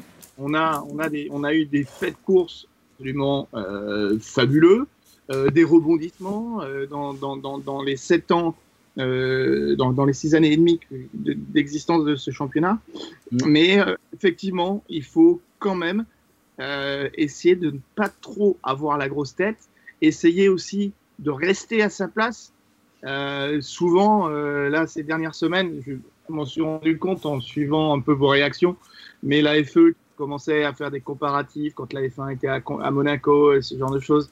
Les gars, calmez-vous, vous faites tour euh, équivalent à ceux de la- de l'Alpine, quoi. Donc, euh, de la, Ouais. La Formule de Alpine. la de, de Africain. Formule Alpine. Donc, calmons-nous par rapport à ça. Vous avez un potentiel énorme, conservez-le. Essayez euh, de respecter effectivement les personnes qui vous regardent en, en prenant des décisions sportives euh, qui semblent logiques. Respectez vos pilotes, respectez vos, vos- entre guillemets vos clients, vos constructeurs qui Mm. roulent dans votre championnat. Euh, je pense pas que ça va amuser beaucoup Porsche de se voir une fois de plus sur tapis de verre, se voir se faire sucrer une victoire, alors que euh, sur le papier, ok, il y a eu une erreur, mais à ce moment-là, tu fais mal au porte-monnaie, tu fais pas mal aux sportifs. Exactement. C'est ça, c'est pas la première fois que ça tu arrive Porsche en plus. Tu hein, mets des pénalités de temps et tu les mets tout de suite, encore une fois. Le, le truc que je comprends pas, c'est que Verline, par exemple, en course 2, euh, sa pénalité, enfin son, son infraction euh, est notée euh, après l'arrivée. Ça, ok, il n'y a pas de problème, puisque c'est le fait qu'il n'ait pas utilisé le fan boost de manière assez constante, enfin, qu'il soit pas allé au maximum de la puissance du fan boost. Et du coup, c'est estimé qu'il n'a pas consommé assez d'énergie et donc qu'il n'a pas eu l'inconvénient que le fan boost est censé amener. La règle est complètement débile de mon avis, mais pourquoi pas, c'est le règlement, ils savent ce qu'il en est, c'est à eux de vérifier qu'il a respecté le règlement. Mais dans ces cas-là, tu le pénalises directement après l'arrivée, au plus tôt possible. Et la, course d'avant, tu le pénalises au moins à la mi-course. Encore une fois, ça sert à rien parce que Porsche, je maintiens que perdre cette course, entre guillemets, dans l'anonymat, c'est pas un souci. Mais le championnat a un très bon rapport qualité, enfin, euh, prix-exposition pour les constructeurs parce que euh, justement l'exposition est quand même bonne et qui coûte pas si cher. Mais si l'exposition est bonne, ça veut dire qu'il y a plein de gens qui aujourd'hui ont juste vu Porsche se faire disqualifier un jour et le lendemain perdre un podium. Et en fait, ça fait beaucoup plus mal à l'image que si ça arrive au moment où c'est fait et ça fait mal à l'image de tout le monde parce que le championnat est moins bien. Di Grassi passe pour un vainqueur en carton qui a la grosse tête, malheureusement c'était un peu le cas. Et en plus, C'est la stricte vérité. Voilà. Hein ouais, C'est- ça. Après, bah oui, Ah, mais c'est c'est ça. la- Et du coup, euh, et du coup, ça, ça- ça- personne n'en sort grandi et en fait, c'est vraiment dommage. Mais qu'il faut surtout à- la Formule 1, c'est ce qu'on disait, c'est garder la tête froide et, et surtout ne pas se, se voir plus beau que les autres. Rester Ouais. à sa place. Et- Surtout quand tu fais les conneries comme ils font, quoi. Mais c'est ça. C'est ça. Trouver Parce un que- système de excuse-moi Manu, que je, trouve, je trouve le plus intelligent, honnêtement, c'est le long lap en MotoGP. Il est applicable sur, dans toutes les disciplines du monde que tu veux. Et Mm. je trouve c'est hyper intelligent ce système. D'une, euh, tu gardes l'intérêt euh, spectaculaire du truc, parce que si vous vous souvenez du long lap que nous avait fait Zarco l'année dernière, qui était un, un bijou, et qui au, final euh, est une des images les plus fortes de cette course. Je crois que c'était au Mans, si je me trompe, je me trompe Ah, pas. c'était à ou- Bordeaux, c'était en République tchèque si j'ai pas de bêtises. Pardon. Oui, pardon, ex- exact, exact. Euh, c'était à Brno. Euh, mais en FE, euh, le, le, la- l'accès au long lap, entre guillemets, ils l'ont quand ils vont chercher leur boost. À la tu vois, une pénalité sans boost pour machin, tu dois te, tu dois te, et voilà, et c'est à lui de le faire au bon moment. Tu as quatre tours pour le faire, point barre. Mais peut-être aussi, voilà, et, et ça, j'insiste là-dessus, Manu, que souvent, pour appliquer une pénalité, euh, il suffit que l'équipe fasse appel pendant la course, que machin, que bidule et tout ça.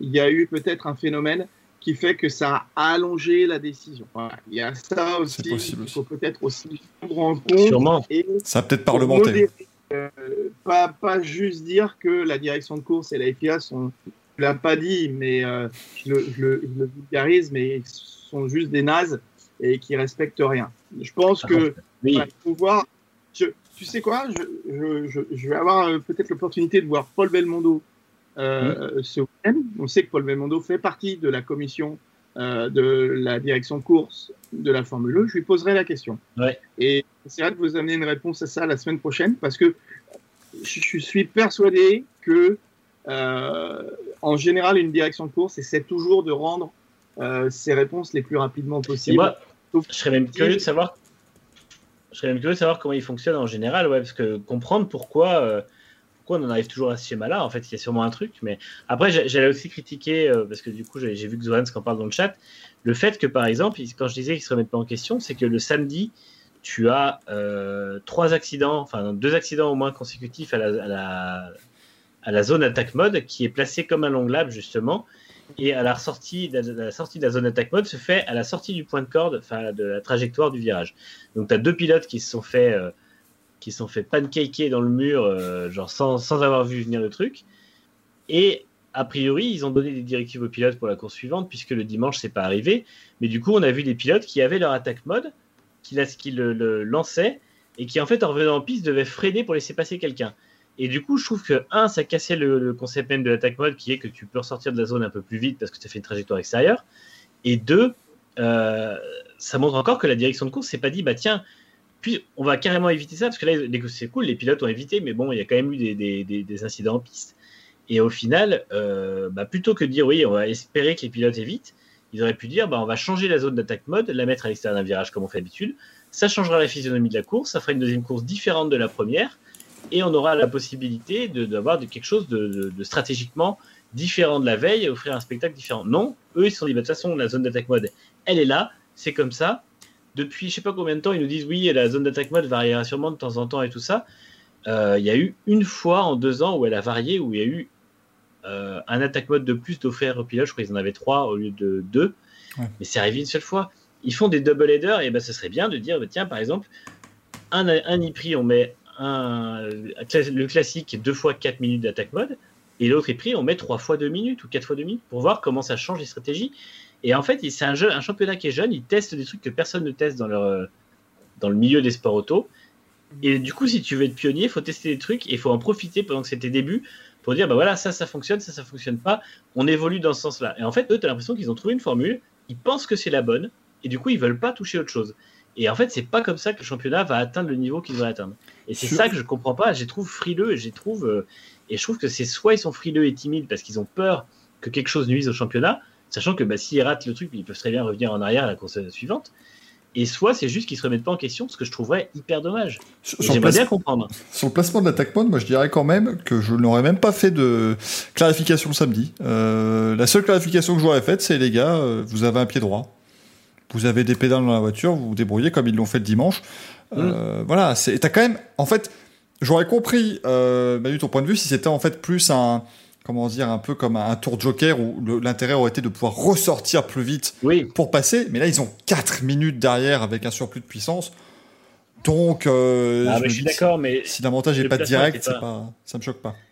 Mais, mais, quand même, le fait que l'attaque mode soit placée là a provoqué deux neutralisations de la course la, la veille. Et je trouve ça con, en fait, parce que ça, les. C'est ouais. pas, le but, quoi. C'est pas le but du truc.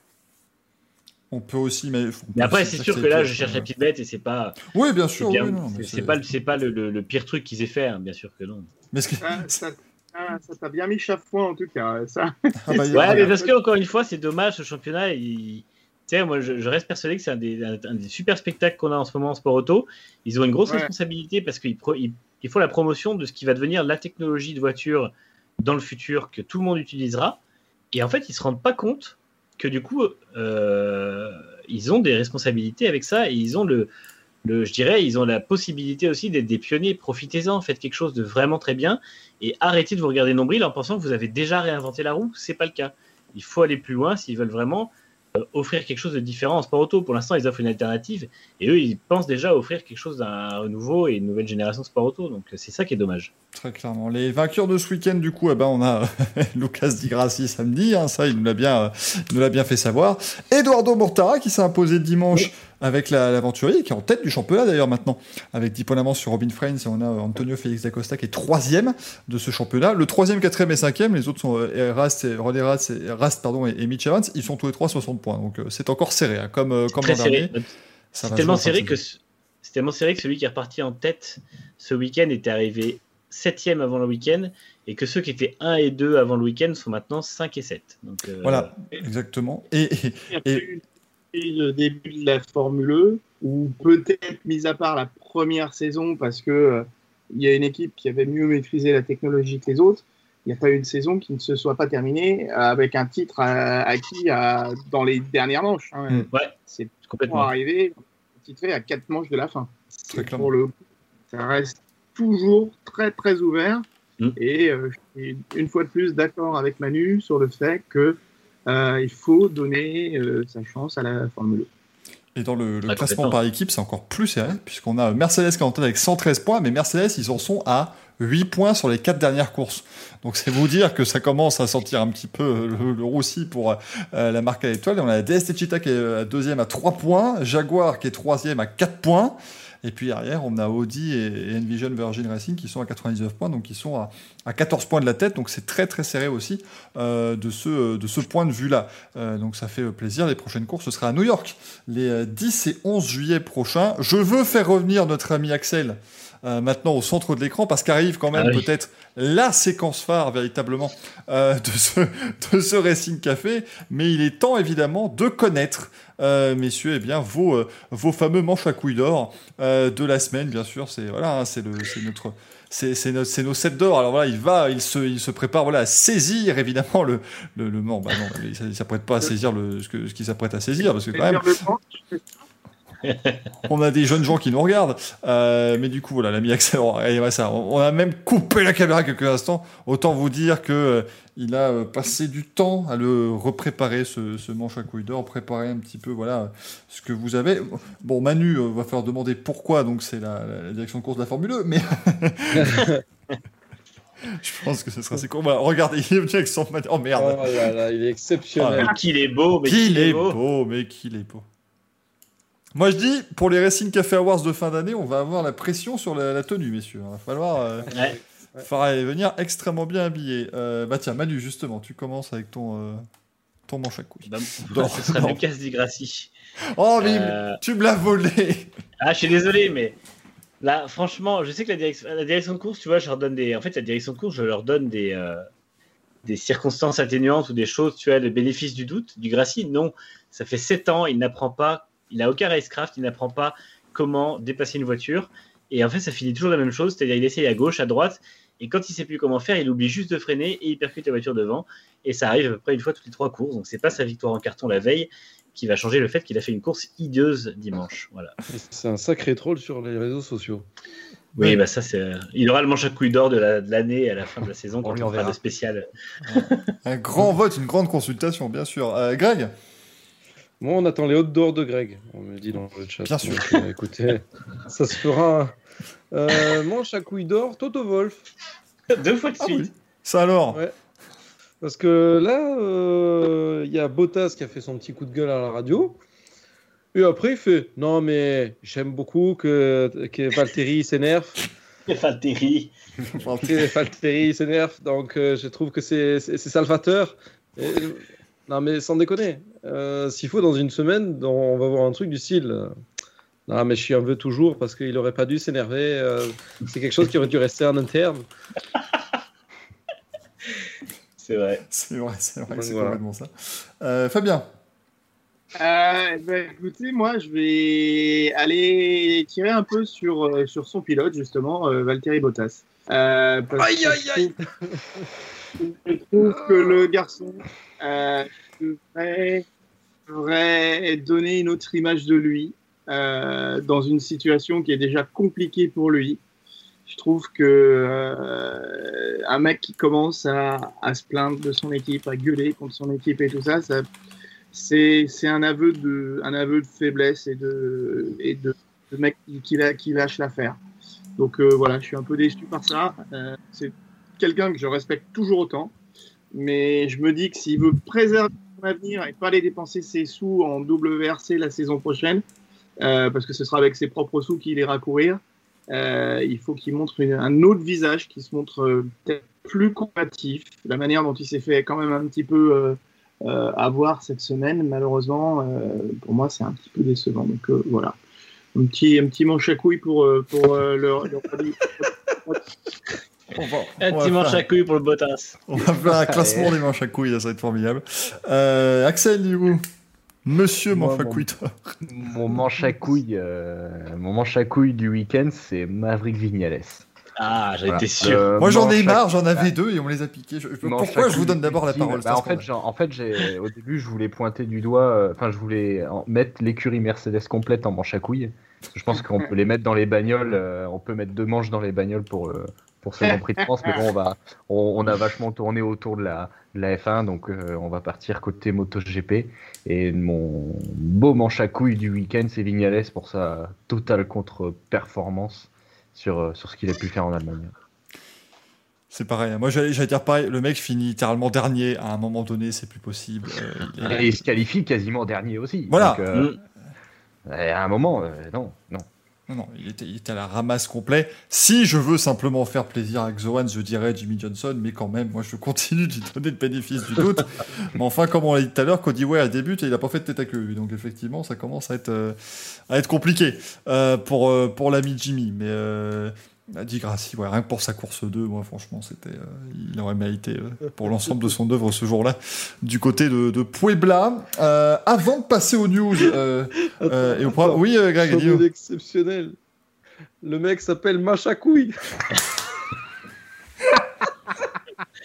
oh putain. Oh, mais, il, il est terrible. Il est terrible. D'ailleurs, du coup, en fin de saison, Sport Maker en général, Oh, euh, du coup, bah, on fera un award du manche à couilles d'or. Et du ah, bien coup, sûr. Faut que je reprenne la, dernière émission. Et puis, je ferai un petit tableau récapitulatif. Ah ça pas mal, ça. À chaque semaine, savoir qui, qui avait voté quoi. Euh, puis on, fera, on se fera un petit award de stats et de qui a le plus de manches à couilles. Euh. Là, du coup, pour l'instant, c'est Vignales et Wolf à égalité avec deux manches à couilles chacun. Alors. Ouais, je crois, ouais. Et... ouais, ouais, ouais, ouais, hein. J'aime bien, tu vas avoir des, tu vas avoir des threads sur Twitter maintenant, des mecs qui vont dire ah, attention, Toto Wolf qui est sur une pente ascendante au niveau des manches à couilles. Euh, il y en a obtenu deux. Hashtag manche à couilles. Je suis, un peu triste, c'est que la saison formuleuse termine dans 4 courses, donc je pense que Digrassi pourra pas, euh, pourra pas, briller. Euh, non, et, là où j'ai très hâte, les amis, c'est les, les, prochaines émissions, celles où on n'aura pas forcément de moto, où Axel viendra uniquement pour nous décerner le manche à couilles d'or. je, je, serais ravi de le déranger pour 8 minutes un, jeudi soir. Vraiment, ça me, ça me rendra très ravi. Euh, avant de passer au programme du week-end, aux news et au Quad euh, Fabien, je voulais bien justement ton avis sur ce qui s'est passé ce week-end, du coup, puisque tu étais du côté de Vallelunga euh, pour bah, les débuts, justement, euh, du Pure ETCR. Donc, c'est le championnat TCR, le championnat de voiture de tourisme électrique, euh, qui a fait ses, débuts. Qu'est-ce que tu en as pensé? Qu'est-ce que voilà, qu'est-ce que c'était à vivre de, l'intérieur cette affaire? Alors, euh, déjà, je vais vous donner un point de vue euh, cash direct. ça part sur une très bonne base. pour quelles raisons? Elles sont simples. Les voitures sont spectaculaires. ça va très vite. Quand je dis ça va vite, ça va vraiment très vite. Je ne sais pas si certains d'entre vous ont vu euh, dimanche matin euh, le tour chrono fait à 500 kW, donc à 670 chevaux. Euh, c'est juste de la folie furieuse. Et, les caisses sont dans tous les coins, les pilotes sont obligés de se mettre comme ça. Il y a, vraiment un intérêt énorme.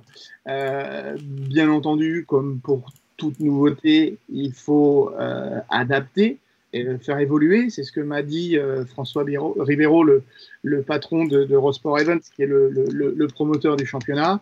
On va le faire évoluer dès la prochaine manche euh, à, à, Aragon.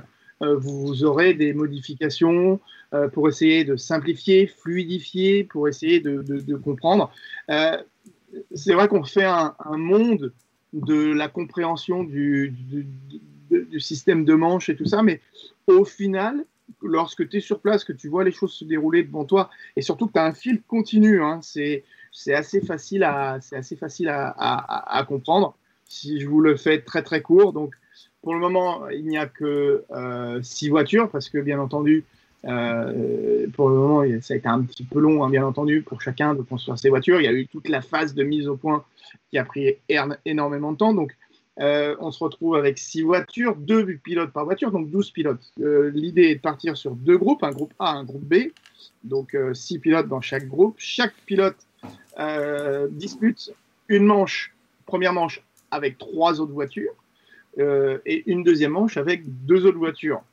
Euh, le dimanche matin, vous avez cette manche contre, contre le chrono qui fait votre troisième manche. Vous marquez des points à chacune de ces manches et en fonction des points marqués, vous savez si vous faites partie de la première ligne ou de la deuxième ligne de, de votre finale, de votre super finale. La super finale aussi compte, elle, pour le classement général. Vous marquez des points dans cette super finale. Il n'y a pas de finale de ceux qui ont remporté leur finale c'est vraiment le cumul des points sur la totalité du week-end qui vous donne le vainqueur du week-end. Donc, au final, c'est pas mal. On aimerait peut-être peut-être une manche supplémentaire avec les trois premiers de chaque finale, histoire de vraiment euh, déterminer euh, qui est le, le, meilleur pilote du week-end au classement par points. Euh, il suffit d'être régulier pour se retrouver bien, bien placé. Je crois que Manu, tu avais un petit truc à dire.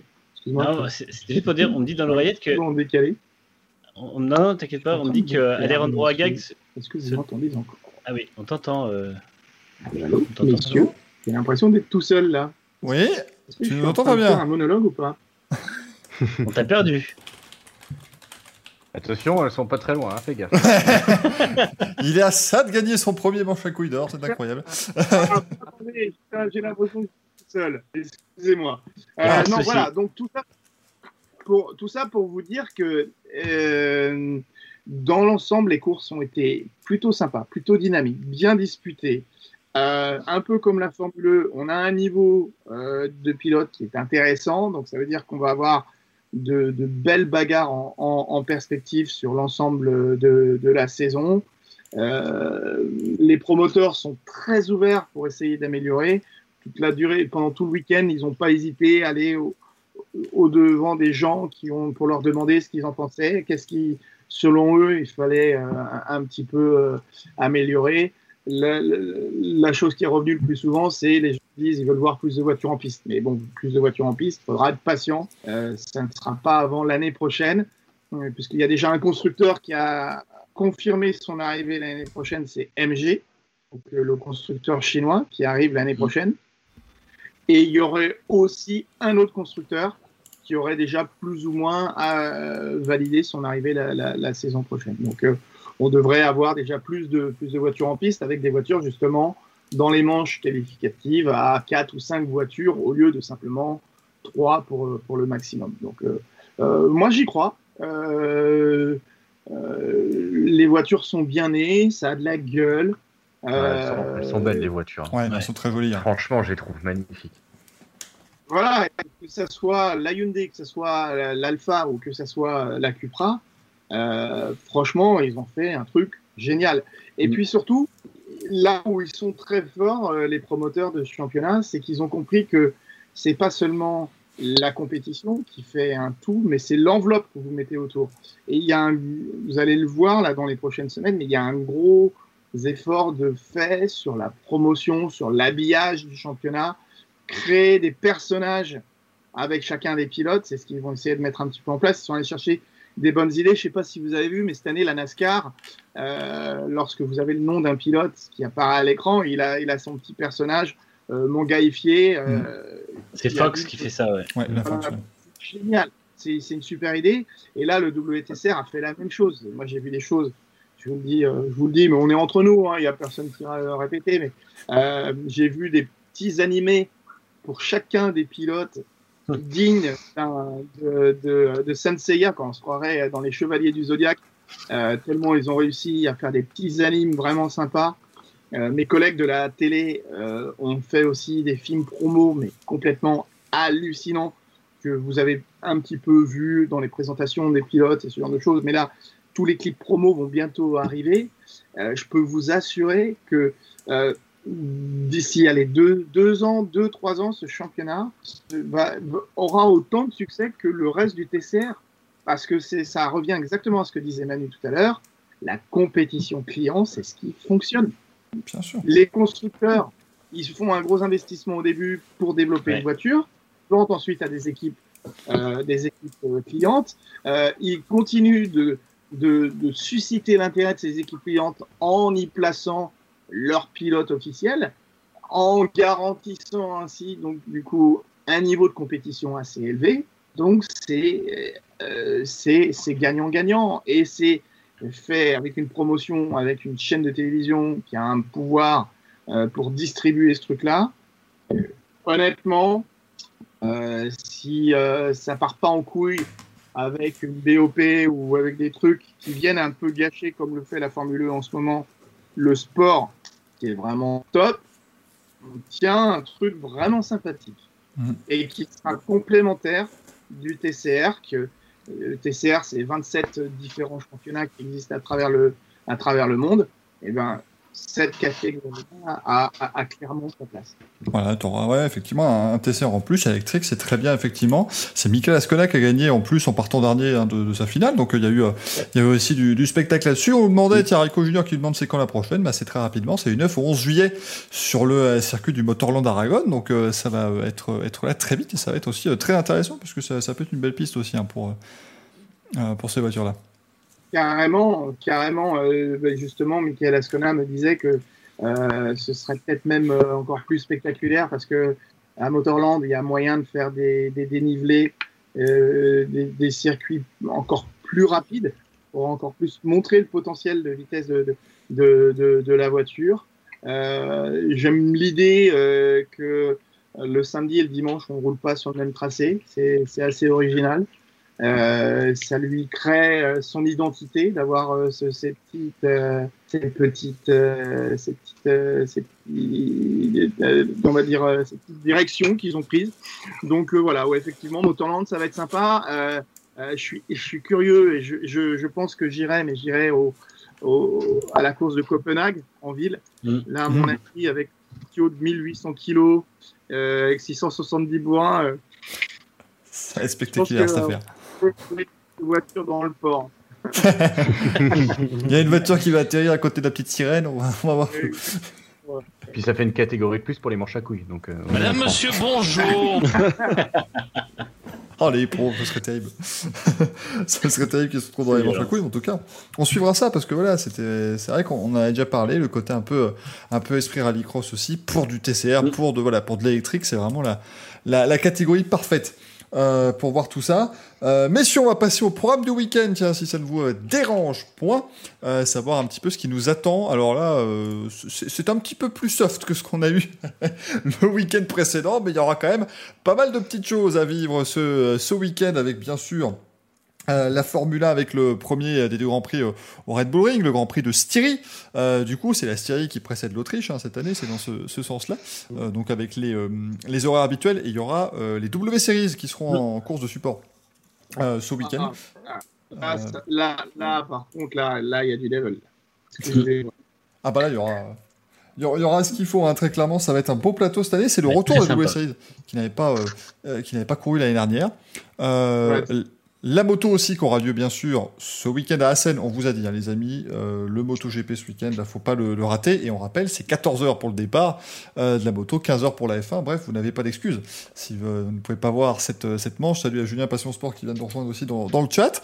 Euh, le rallye ce week-end les amis, le WRC de retour au Kenya, si ça c'est pas merveilleux quand même. Superbe. Le, le Safari Rally qui a débuté aujourd'hui d'ailleurs. hein. Ils ont euh, commencé euh, une journée euh, euh, plus tôt que d'habitude. Je vous ai mis les horaires de la première et de la dernière spéciale de la journée. Comme ça, voilà, vous voyez à peu près l'entièreté de la journée. C'est Sébastien Auger qui est actuellement en tête après cette, cette première spéciale, mais c'était une super spéciale de 3 minutes, donc pas, de, pas de panique pour les autres, mais c'est un triplé Toyota pour l'instant avec Robin Perra deuxième et Elvin Evans troisième. On a également du WTCR. Je vous annonce Katsuta sur le podium. hein.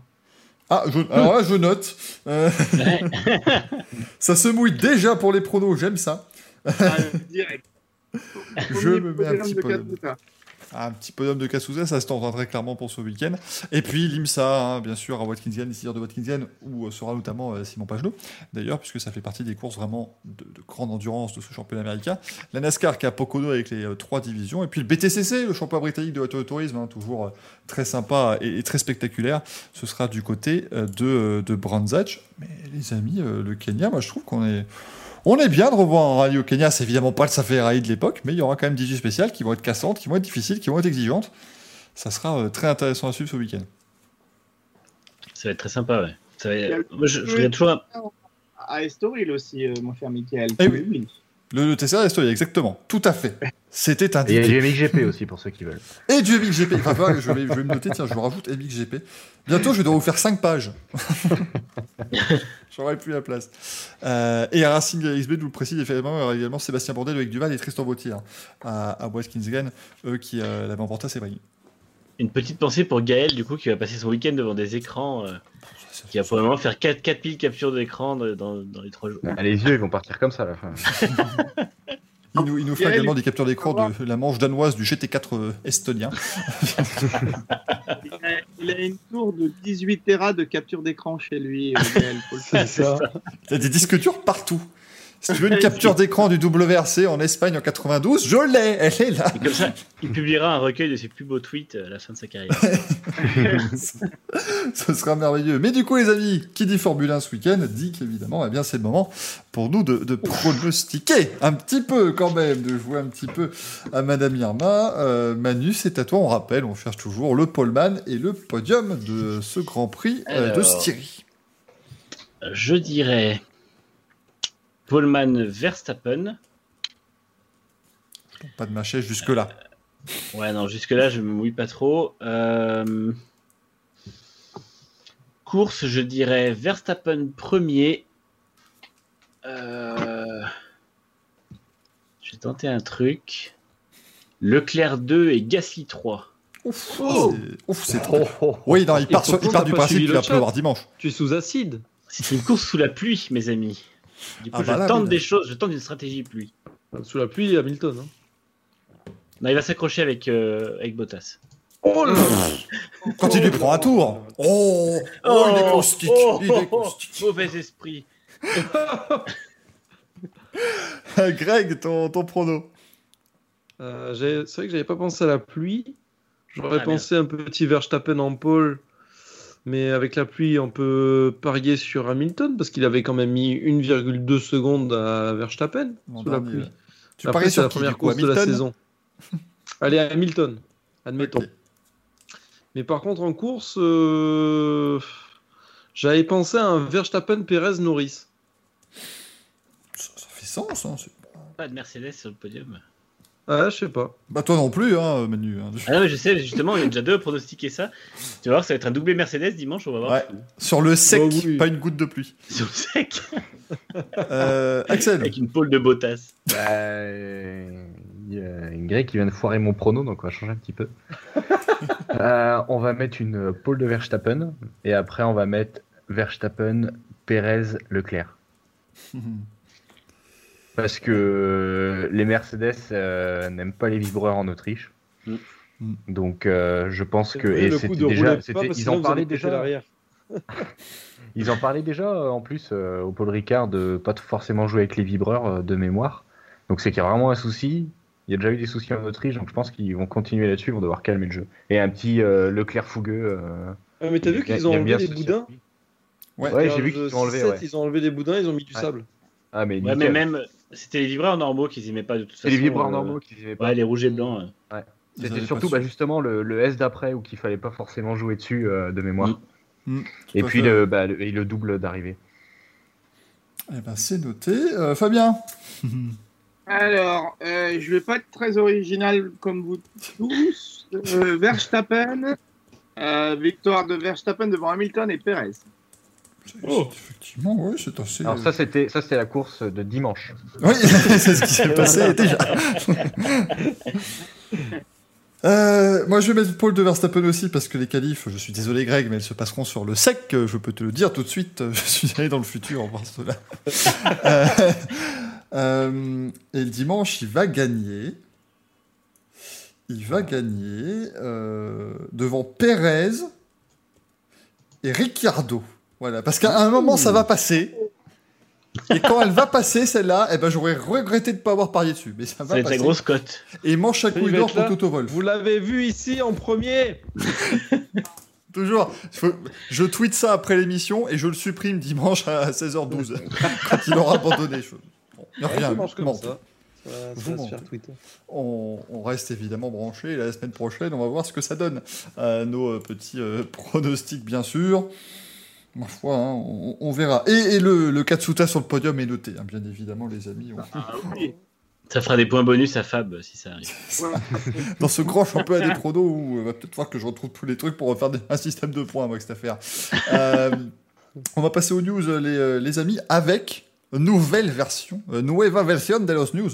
Euh, mesdames et messieurs, euh, vous allez m'en dire des, des nouvelles, on va en parler juste après.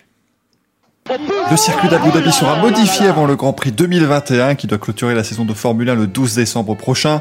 Les organisateurs ont modifié deux enchaînements lents remplacés par de larges épingles et également modifié les virages de la section de l'hôtel pour créer un enchaînement plus rapide.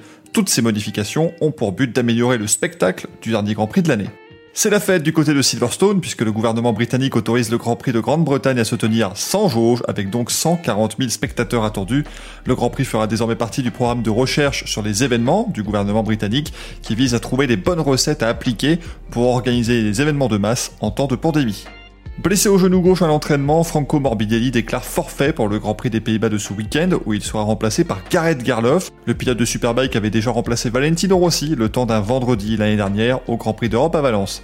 Comme attendu, Team VR46 a annoncé sa présence en MotoGP pour les 5 prochaines années, et les 3 premières années au moins se passeront avec des Ducati. Pablo Nieto, actuel manager de l'écurie en Moto 2 et Moto 3, sera le team manager de l'équipe de MotoGP, alors que le doute plane encore sur le futur de Valentino Rossi en tant que pilote.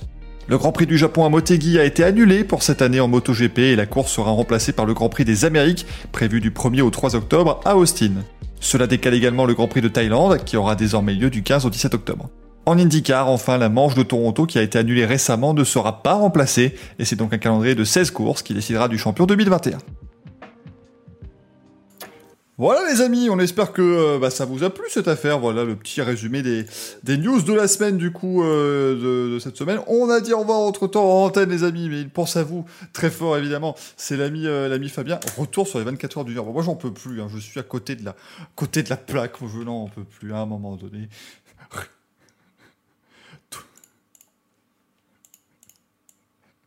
Elle m'a, elle m'a coûté 800 balles cette vidéo. Donc à un moment donné, il n'y a plus rien. Il n'y a plus rien du tout. Euh, mesdames et messieurs, si XB qui dit au Camo UDTM, c'est vrai que le DTM a débuté euh, son RG.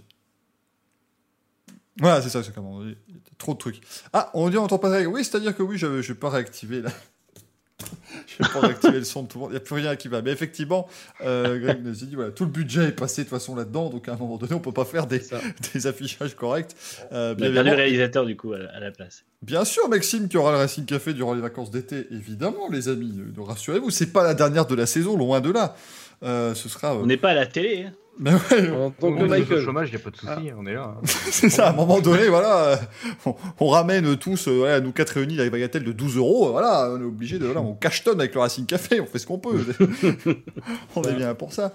Euh, du coup, les amis, dans les news, on voulait. euh, bah voilà, ce- on vous fait un petit, euh, un, petit, un petit retour global sur les news, et puis nous, on va s'intéresser à.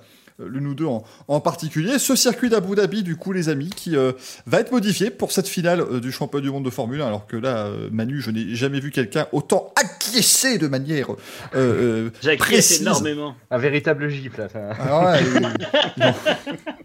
ça m'a fait l'hélicoptère, là, il n'en peut plus.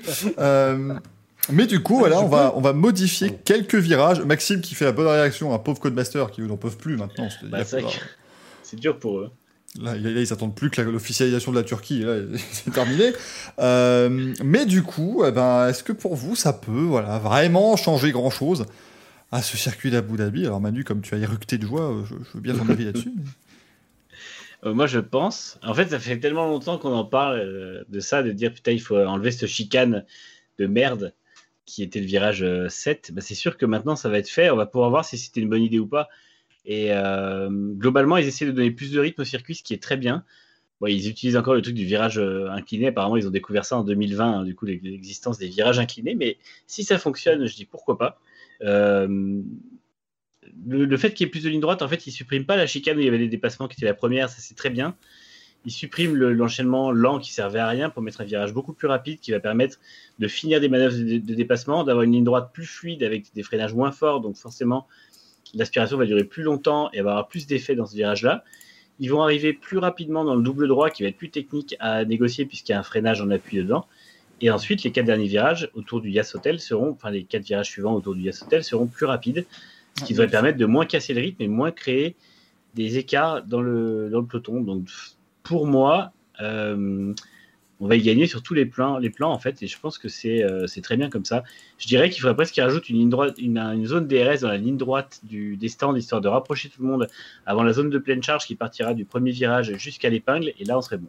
Mais pour moi, c'est à voir si ça fonctionne, mais en tout cas sur le, papier, ça fonctionne. Hmm. Ça, pourrait être pas mal, ça faire. On le souhaite en tout cas, hein, bien sûr. On, souhaite que ça donne une course sympathique en tout cas. Hein. Ce serait. Euh, ce serait chouette, puisque pour l'instant, ça n'arrivait qu'en 2012 hein, sur, sur ce tracé d'Abu Dhabi. Euh, et puis Axel, euh, ce week-end, donc du coup, Franco Morbidelli, hein, blessé, euh, malheureusement, il est remplacé donc, par Gareth Garloff, on rappelle, c'est un pilote de Superbike, qui avait remplacé Valentino Rossi un jour l'an dernier, quand il a eu un test Covid pas, pas tout à fait concluant.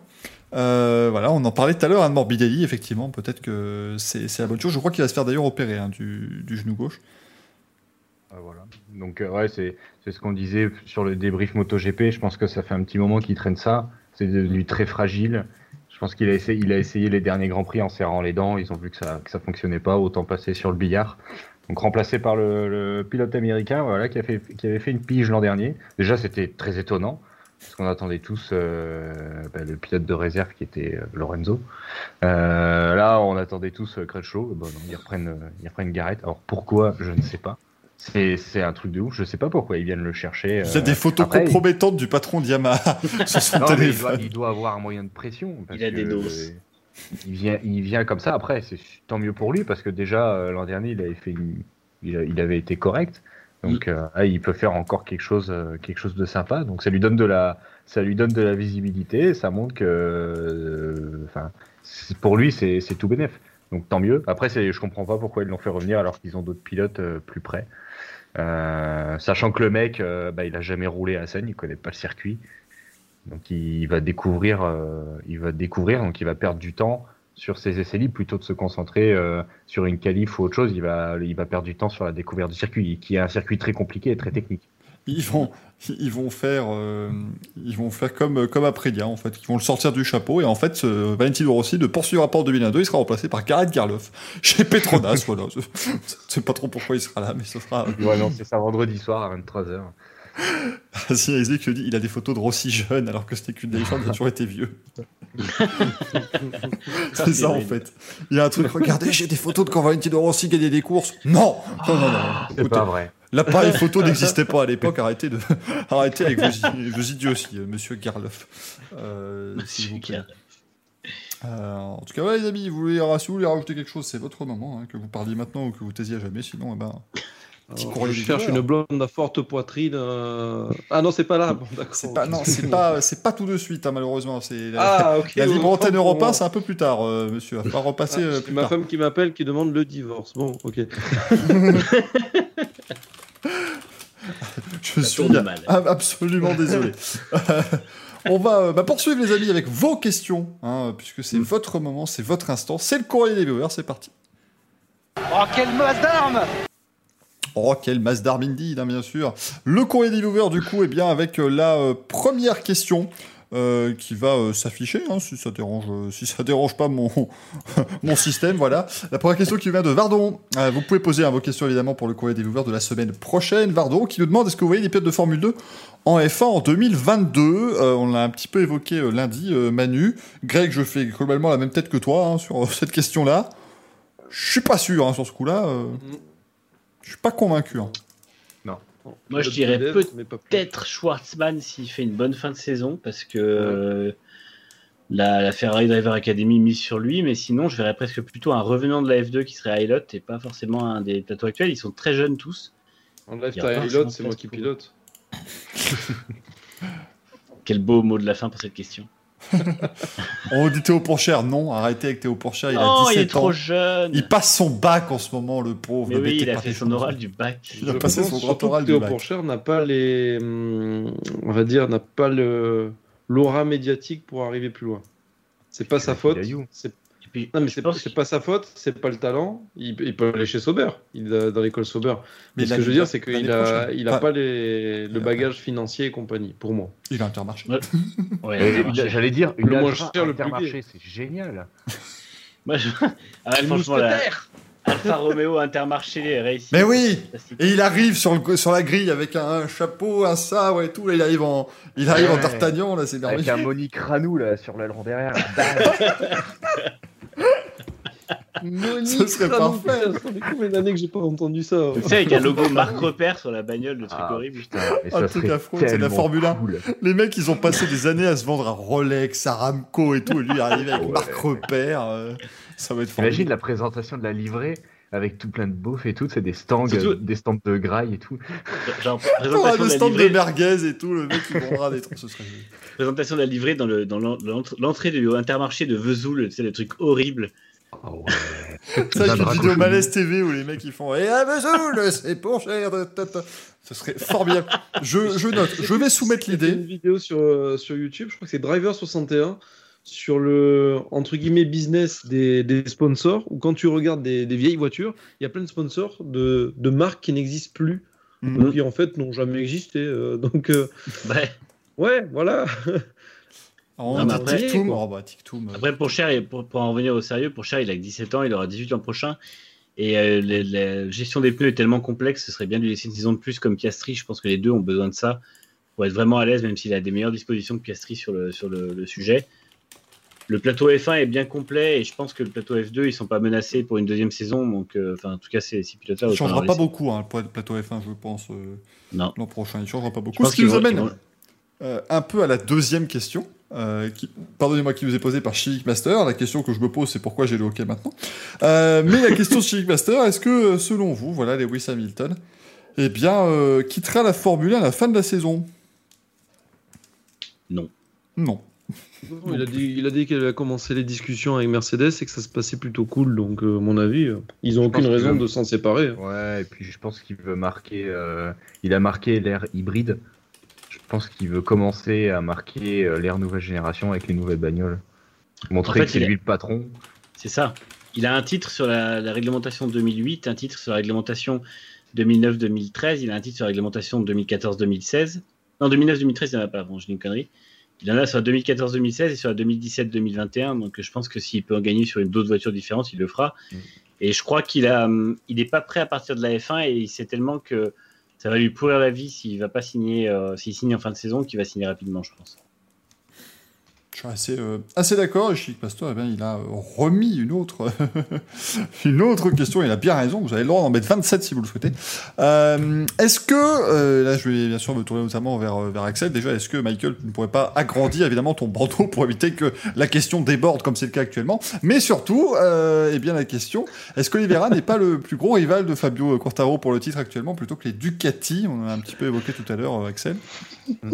Alors c'est le rival actuellement. Malheureusement, il a trop de retard au championnat. Il a trop de retard pour prétendre. Pour moi, enfin, la, saison est longue, mais si Fabio continue sur cette lancée, il aura, euh, enfin, Oli- Oliveira a un, gros manque sur le hum, sur le classement général. Donc il peut pas, il peut, pour moi, il peut pas jouer le titre. Par contre, bah, il peut jouer les victoires. Ce qui peut euh, gêner la- le titre de Fabio, par contre. Ça, c'est ça, c'est clair. Mais il peut pas. euh, c'est pas un rival pour le titre, c'est un rival pour les, les courses, pour les victoires, mais peut-être pas pour le titre, dû par le fait de son retard au championnat. C'est vrai. Moi, moi j'y crois encore un petit peu. Je me dis, Oui, oui, moi aussi. Ça serait beau, mais ça me ferait chier. Oui, bien sûr, parce qu'on la France aux Français, mais, mais on est la le Français tout. Palmas, j'en rêve encore, tu vas voir. Mais, mais c'est vrai que non, c'est vrai que je pense qu'il pourrait venir de le. T'imagines, tu vois, moi, moi, j'aimerais juste, s'il est champion, que ce soit trois courses du but. Qu'il nous la fasse pas à la Eder à l'Euro 2016, bam, il est au dernier Grand j'allais Prix. dire exactement la même chose. Il Il, passe- va nous faire un Euro 2016. Ça va J'aimerais jouer pas à la ça. dernière course. Il faut rien au premier tour et après il se qualifie, euh, il, il gagne tous les courses un sam- Non, non, c'est pas comme ça qu'on fait ici, monsieur. On gagne des titres, mesdames et messieurs. Et la dernière question, euh, c'est Tommy, et là, euh, tu vas être ravi, mon cher. Euh, mon, cher Axel, après avoir changé son chef mécanicien, euh, les performances de Maverick Villares ne s'améliorent pas. Et la relation entre lui et Yamaha, eh elle semble très tendue, comme un string. Pensez-vous qu'on arrive à un point de rupture avec un départ en fin de saison? La question est un peu longue, je la résume donc euh, dans le bandeau en bas et je te laisse y répondre, mon cher Axel. Pour moi, oui. Pour moi, Yamaha doit se séparer de Vignales. Parce que euh, je pense que Vignales, ça fait quand même. Là, il attaque sa septième saison de MotoGP. Euh, il n'a pas encore été champion alors que normalement il avait le potentiel pour. Il s'est sabordé euh, pas mal de courses. Il a gâché pas mal d'espoir. Donc, pour moi, il devrait partir parce que il est chez Yamaha depuis 2017. Il n'y arrive pas. Même s'il fait deux fois, deux fois troisième du général, c'est pas suffisant pour un mec qui roule pour, euh, pour Yamaha officiel. Il doit être champion. Euh, L'an dernier, sa saison, elle commence avec deux, deux podiums. Ben, on se dit, ça y est, il est lancé. Ça marche pas. Cette année, pareil, il gagne la première course. On se dit, ça y est, c'est la bonne. Ça marche pas. Là, il est dans une très mauvaise passe. Donc, je pense que Yamaha devrait se séparer de, de Vignales ou alors de ce qui serait peut-être le, le plus intéressant, c'est de faire monter Morbidelli à côté de, de Fabio et de mettre euh, Vignales chez Petronas parce qu'il peut quand même gagner des courses euh, et puis les, autres contrats sont pas mal blindés. Donc euh, mais je pense que Vignales devrait partir du fait de, de parce que bah, parce qu'il est plus bon. Et pour moi là il est au maximum et il pourra pourra jamais être champion du monde. Il pourra pas faire mieux que ce qu'il a fait sur les dernières saisons. Donc ça stagne parce que il a, il a tout le temps des saisons scie, donc ça ne marche pas. Donc euh, il y a un moment, euh, Yamaha, il doit- ça doit être comme Mercedes, ça doit être des doublés à chaque course. Euh, donc pour moi, tu prends Morbidelli qui est vice-champion l'an dernier, tu mets Morbidelli avec Fabio et tu rétrogrades comme ils ont fait avec Rossi Quartar. Voilà, tu, tu fais la même chose. Ça s'est fait en douceur, ça, ça a gêné personne, bah, tu fais pareil. Tu Pour être honnête, Axel, je suis pas sûr et- que et- chez et Petronas, on soit ravi euh, de devenir l'équipe du, du rebut, si tu veux. C'est-à-dire que voilà, ils ont récupéré Rossi quand ils mettaient plus un pied devant l'autre, ils récupèrent Vignales quand ils remettent- Je suis pas sûr qu'ils Ouais, seraient- je sais bien, mais C'est vrai c'est c'est Yamaha qui décide. Ouais, Et, et je vois pas, je vois pas le team Petronas changer de moto et tout et claquer la porte à Yamaha et à tout ce qui peut arriver derrière. Donc euh, c'est quand même Yamaha qui décide, mais je, enfin, si si ils gardent Vignales la saison prochaine, bah honnêtement, euh, bah ils aiment bien se la geler. Enfin, je comprends pas les mecs. euh, ils sont un peu maso parce que ça marche pas. Ça fait ça fait cinq ans que ça marche pas. À un moment, faut changer. Ouais, effectivement, ça devient, ça devient compliqué hein, pour, pour Maverick Vignales. On va euh, passer au, au Louis, euh, si vous le voulez bien, les amis. Merci encore hein, pour vos questions. Euh, N'hésitez pas à les envoyer déjà pour la semaine prochaine. hein. On, on espère qu'on y répond bien, surtout. On est là, euh, on est là pour ça. Euh, du coup, on va pouvoir passer à Louis. Euh, J'ai l'impression, je crois que nous avons un, un player qui va peut-être arriver dans quelques petits, euh, petites secondes. Sur Start. Il faut juste qu'il appuie sur Start avec sa manette, mais tout ira bien. Le voici, incroyable. Il est présent. Alors attendez, est-ce qu'il est, euh, Gaël au Skype Il est là, hop. Et donc du coup, si je le bouge, il est, il est, il est entrecoupé tout. ciel qui est parmi nous. Voilà, Attends, il est là. Il est là, l'ami Gaël. Comment ça va, Gaël? Tiens. Bonsoir à tous, comment allez-vous? Est-ce que vous m'entendez bien? Parce que je- Non, on t'entend très pas, bien. mais continue à parler. Avec ah Euh, tiens un t-shirt de, de Patrick Bruel. euh, que, que Oui, tout à fait, le fameux. le- le Pas seul- tout à la fois, j'ai qu'une bite. euh. Oh merde. Alors, Il a, il a de pas une veste en, il a pas une veste à Euh, enfiler. euh. À la F1, j'ai toujours aimé la F1. c'est- génial la F1. Il y a des voitures qui tournent j'ai une petite réclamation parce que, bon, quand même, est-ce que je peux quand même décerner mon manche à couilles? Ah sûr. Ah oui. Tu as le droit, Gaël. Tu as le droit. Tu as évidemment le droit de desserrer ton morphin couille. Il arrive, Alors- il arrive, il arrive, il est là. Attendez, j'ai- fait le malin, mais en fait, j'ai zéro idée. euh, qui est con euh, Il s'est dit. ils vont Ah bah, je change non, mon vote, Axel, moi, je 23, vote Gaël, hein. euh, euh, si oui, euh, manche à couilles d'or, euh, les, les commissaires en formule. Allez hop, c'est parti. Ouais, ça se tient. Ça Voilà. se tient, c'est pas mal du tout. Et bon anniversaire en retard, Gaël, comme le dit le chat. Eh oui. Ah oui, oui, oui, merci bien. Écoutez, je reviens d'un- d'une petite partie entre amis euh, dont je tairai les détails, bien entendu. Bon, bah, puis les 23 heures passées, y dire. Alors les amis, Louisson ensemble. Est-ce que vous êtes prêts? Est-ce que vous êtes connectés?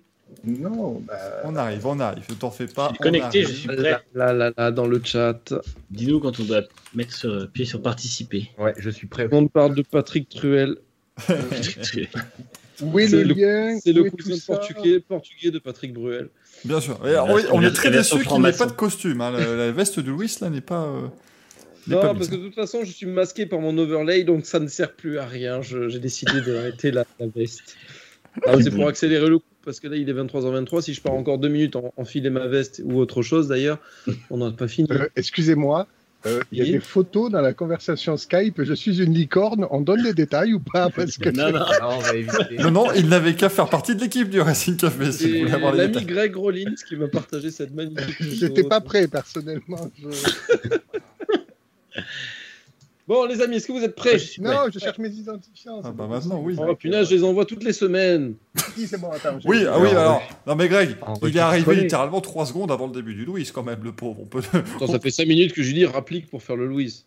Bon, ils veulent le costume, je vais chercher le costume pendant qu'ils cherchent ses codes.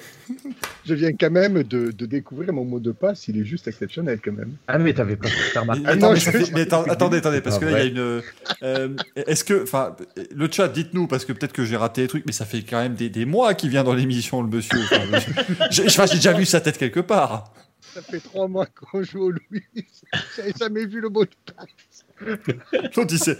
Il s'est amusé. Le Greg, il s'est amusé à créer une interface depuis trois mois. Le truc est extraordinaire. Gaël, il vient de découvrir que veut dire son, son je mot de passe. Moi, j'en peux Je fais plus. le copier-coller, moi. Ça m'intéresse pas de lire. Bon, il en est où là? Mais bon, je suis là. On est prêt, on t'attendait. Voilà, merde, qu'est-ce que tu fais Alors, ce soir, le Louise est présenté par Patrick Bruel. Alors, Attends, Greg, ta, caméra a frisé. que- Ah, c'est bon, voilà, parfait. Euh, combien de courses en F1 euh, Combien de courses de F1 sur les 1042 disputées ont vu tous leurs participants classés Alors, réponse 1, 2. Réponse 2, 10. C'est pas logique Parce que réponse 1, 2 et réponse 2, 10. C'est pas logique Moi, ça me plaît pas quand c'est pas logique. Réponse 3, 20. Et réponse 4, 102. 102, c'est un double 51. Donc, euh, on sort du Paul Ricard. C'est normal. C'est normal. Par contre, euh, Greg, je viens de passer à la suivante, ça m'a ramené à l'interface euh, de Sérieux base. Ah Ouais. oui, pareil. Ah là là là, coup dur. Ah, Non, ouais. j'ai un bug. I've got a bug. Mais c'est bien marqué que Manu et moi, on a répondu. Ah ouais, mais là, il y a Donc cette partie-là fonctionne. pas y avoir- Je crois qu'il Tu va pas y avoir de Louis toi. ce soir. Parce que je peux pas le corriger comme ça en 2-2. Ah ouais, on non. dégage, ouais. Non, c'est Quel la vanne. Ça vous fait une erreur ou pas? Non. Non, moi, ça m'a juste ramené. Et si on refait Ouais. participer, on a, on On a dit la première question, malheureusement. On n'a pas. Parce que Ah, peut-être qu'on aurait dû faire reparticiper, on avait la deuxième question, puis ainsi de suite, on, on Attends. cliquerait 37 fois sur la soirée, et voilà. Attends, Euh, Attendez, j'ai juste pas encore répondu parce que j'ai juste pas compris la question. Alors, j'ai pas compris, du coup, j'ai répondu au pif. Pour, euh, Combien pour de courses sur les 1042 disputés ont vu tous leurs participants classés? C'est-à-dire que Ah oui, sur les pardon, 1000 oui, ça y est. 1042 Grands Prix, à la Ils fin, n'étaient pas a eu- 1042 au départ. euh. Nous étions 500 Nous en partîmes passant. 1042, mais par un grand renfort, nous nous vîmes 5000 dans le 1000. Ah, oh. Pardon. Ah bon, je confirme, ça a bugué aussi chez moi. hein. Ouais. Bon, bah écoutez, le Louis se, se termine sur une seule et simple question. Attends, qui c'est qui a. euh, Ah enfer. putain, en plus, je me suis trompé. Alors Axel qui perd. le Voilà. nul.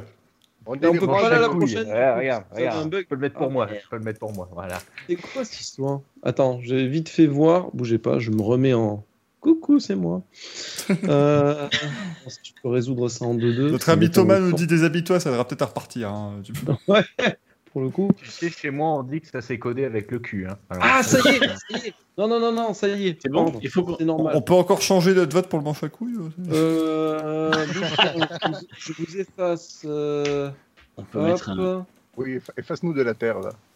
On peut mettre un. Non, mais re- refaites la même réponse et puis vous passez à la deuxième question et c'est bon. Ah bah, voilà. Axel, tu- refais la même ou pas? Axel, tu es l'édite, hein, s'il te plaît. obligé.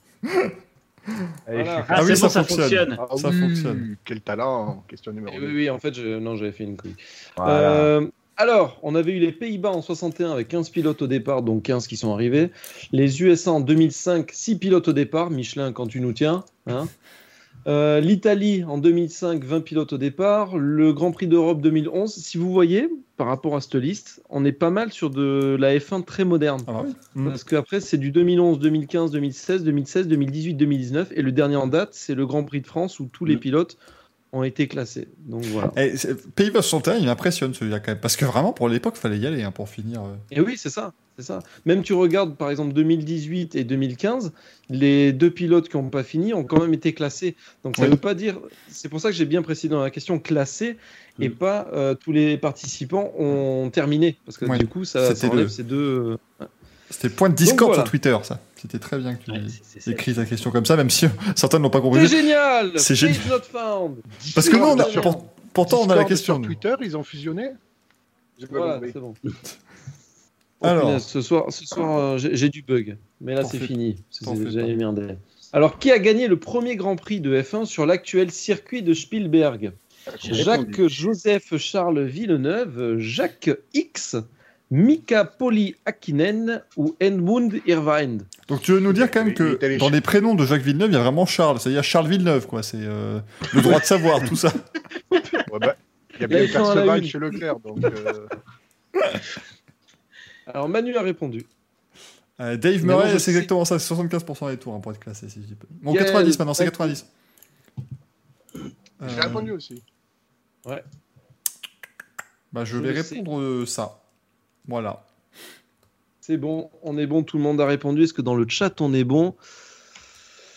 C'était Jacques Joseph Charles Villeneuve en 97, le retour à l'Autriche. Voilà. Ouais. voilà, voilà. Avec Jean Alési qui a fait C'est ça. Euh, prochaine question. En quelle année a eu lieu, euh, eu lieu le- la dernière course à l'Osteirreichring 86, 87, 88 ou 96 T'as pas masqué la marque de clope. Oui, mais moi je suis pas là. Je suis Mais pas non, c'est Monique Ranou, on l'a dit tout à l'heure. euh, enfin, Ouais, Miguel, le, le grand avantage, c'est que c'est tellement flou à l'écran, euh, la loi Evan ne s'applique pas. C'est ça. Oh. Trois qui ont répondu. ouais, bah je mets au pif. hein, alors là. Allez, Aquel. C'est bon. Oh non, mais la cols, question d'après, elle est Euh, Regarde affreuse. ça, enfin, c'est des La cols, question d'après, elle est là. affreuse. Jean-Michel Cadrage. donc c'était 87.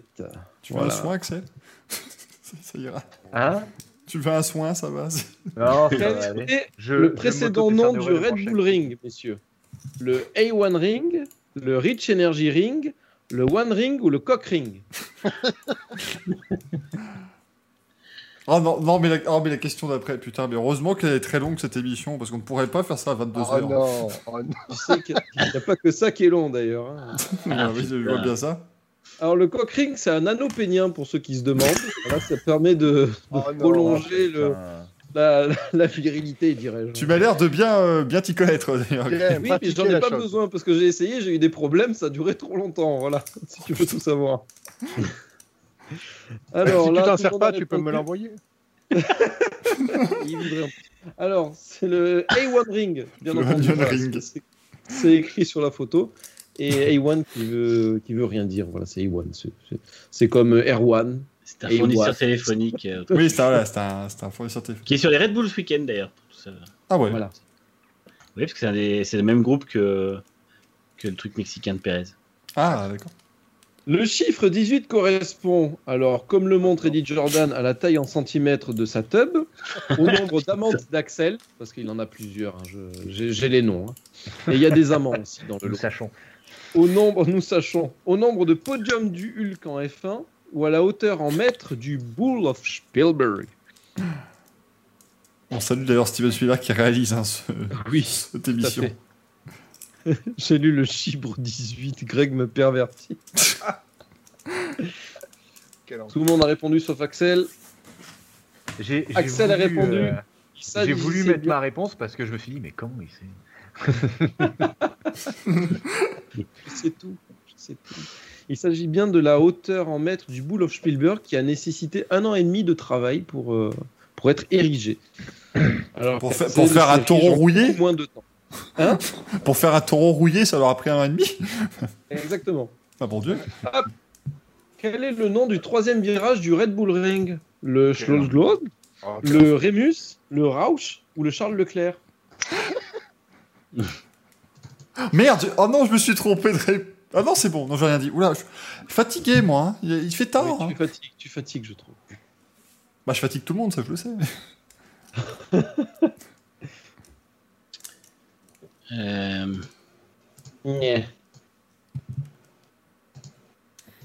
J'ai des points bonus si je suis toujours le premier à répondre ou... Même si je me plante. On a Raiko qui a juste. hein. C'était le Rémus. Alors au Oh, début, je me suis dit c'est un Rémus du style Romulus et Rémus, il y a toute une légende et tout. Non, en fait, c'est les vieux pots moisis de chez Rémus, tout simplement. Ça fait longtemps Voilà. d'ailleurs que tu nous as pas fait un Rémus euh, pendant le Louis. Oui, oui, il faut que je refasse ça, mais il faut que je fasse le module. Tu vois Déjà, il faut que je corrige celui-là, parce que j'ai merdé sur un truc. Prochaine question, les amis. La 44e victoire de Mercedes en F1 est à- Oh attribuée à Nico Rosberg, à Valtteri Bottas, à Lewis Hamilton ou à la monoplace de cette année-là? J'ai pas compris la 4 là. La photo de Toto. Ou c'est parce que c'est la voiture qui fait tout. Voilà, Ah oui, exactement. Je me disais aussi. Il y a plusieurs réponses possibles ou pas? Non, Il n'y en a qu'une possible. J'en sais rien, moi, écoutez, monsieur. euh, Bah, si c'est la 3, c'est forcément la 4. La 44e victoire. Je dis ça, je dis rien. Ouais, si, si c'est la 3, c'est forcément la 4.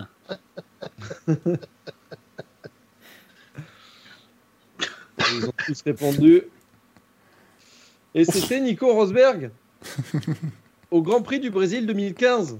Moi, je donne un point à Manu. à mort. Moi, Je te donne un ouais, point, moi mais- j'estime que je pouvais pas avoir tort avec ça. Il y a qu'un gagnant. Je vais porter réclamation comme en Formule 1, ce sera étudié après la course. Oui, tu seras disqualifié quoi qu'il arrive. Principe. C'était une Mercedes, comme l'a si justement dit Jojo El Cigogno, de toute façon, donc voilà. On peut Prochaine gagner le. Louis euh, et être disqualifié un quart d'heure après, c'est possible C'est possible, c'est possible. Et là, la 44, 44e victoire, mais d'un moteur Mercedes en Oh là F1, là. est attribuée à David Coulthard, David Coulsoft ou David Could Medium, ah, drôle. Mika Hakkinen, Kimi Raikkonen ou Juan Pablo Montoya? Oh. Alors, je la, rota, tu l'as ou tu l'as pas hein. Ça se trouve, mon toit a fini 17ème de cette épreuve-là, mais il voulait absolument le mettre dedans.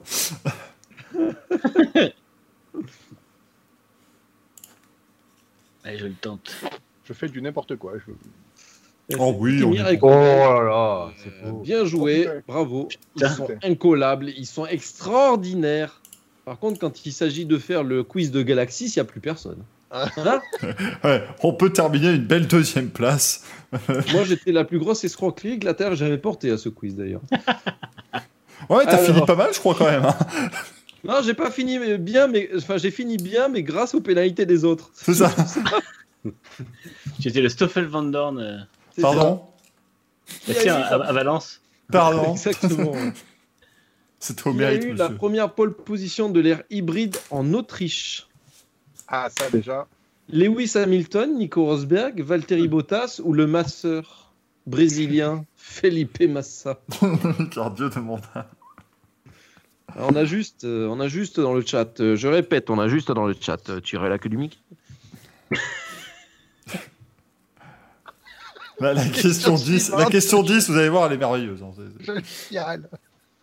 C'est Felipe Massa, le géant du, de Sao Paulo, de Sao Paulo. Ah, Felipe Massa, le, le diable de Felipe Massa avec ses grands compas. Et la dernière question, Helmut Marco est docteur en droit. Il est docteur en gauche, ben droit ou gauche quoi. Il est docteur en virologie ou en proctologie. D'ailleurs, j'ai un rendez-vous avec lui euh, demain. Je- Et moi, pour faire un toucher fiscal, tu vas le sentir passer. hein. Quel Vous enfer. avez répondu dans le chat. il- Ah, Greg nous dit les quatre. Oui, oui, je dis oui. Ah oui Ah oui, Ah oui. Et il s'agissait, attention, comme l'a indiqué 20 minutes, un médecin de l'équipe Red Bull voulait contaminer les pilotes. Ce tweet existe toujours. Ah, Il est du incroyable. 30 mars 2020. Je- Non, c'est véridique, hein, il existe toujours. hein. Ils l'ont pas supprimé, c'est magnifique. Non, ils l'ont pas supprimé. Voilà. Mais voilà, il, était doc- il est docteur en droit, contrairement à ce que le, le été, euh, de 20 minutes avait mis. Donc voilà. Il y, a des, il y a des gros scores hein, sur le Wiz the Je crois que Manu, on a le même score parce qu'on s'est planté à la même. Attention, Ouais, vous je crois. Oh Non, Incroyable oh, le Quel différentiel Quel gagne Mais quel talent Il a fait sans Lewis faute. Hamilton, 44 à 0 J'aurais été Vous blond. voyez Oh, pas, Idab, Idab, il a vous raison. voyez pas Il mais il il est conscient, Dab. Qui est blond, Dab Qui est blond en Dab. Rien à foutre.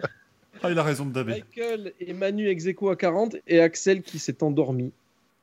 Oh là là. Par contre, euh, il faudra m'expliquer cette phrase. Je suis la star du rêve, mais je Ah. vois pas qui je peux faire rêver. Je Ah, moi j'ai bien des idées, mais cela ne nous Ouais, regarde pas. pas. ouais, à fait. Je m'autodonne le manche à couilles du coup, parce que là c'est un petit peu.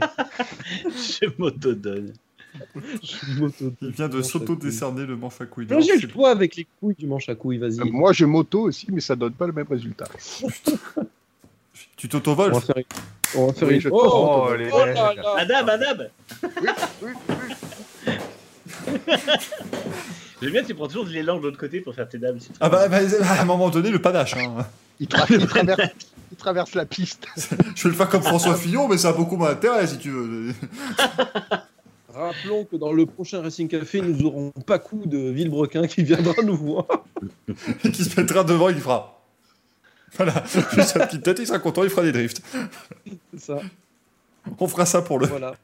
Pour Comme le- l'a dit euh, Jules tu gagnes euh, une, une vaginette. En vaginette, un pot Rémus. Voilà. Non mais pour, pour, le, pour le Racing Café qui aura lieu au pendant le Téléthon, on demandera à Pacou qu'il batte un record du monde de drift en bus pour, euh, pour les enfants malades. Et puis ce sera filmé. Et ça fera comme au Téléthon. enfants on va dire, Vous êtes à combien, euh, Pacou 27 Ah bah c'est très bien, continuez Pacou, on, on vous suit, on vous, on vous aime. Allez, tout le monde debout là-bas. Là-bas. oh putain, c'était extraordinaire ça. François Fellman, s'il nous écoute, eh ben, eh ben, je suis surpris et il vient quand il veut dans l'émission. Bien évidemment. Ce sera euh, l'invitation est envoyée. Euh, bon bah merci les amis d'avoir été là. On a on a fait euh, trois bonnes trois bonnes heures de Racing Café. J'espère vraiment que ça vous a plu. Euh, bien sûr cette émission, vous avez été nombreux en tout cas, euh, même si on a parlé de Formule 1 que oh, c'était il y a c'était il y a deux bonnes heures et demie hein, qu'on parlait de Formule 1 messieurs. Messieurs, c'était il y a bien longtemps. On espère vraiment que ça vous a plu. siècle, une éternité. La la la.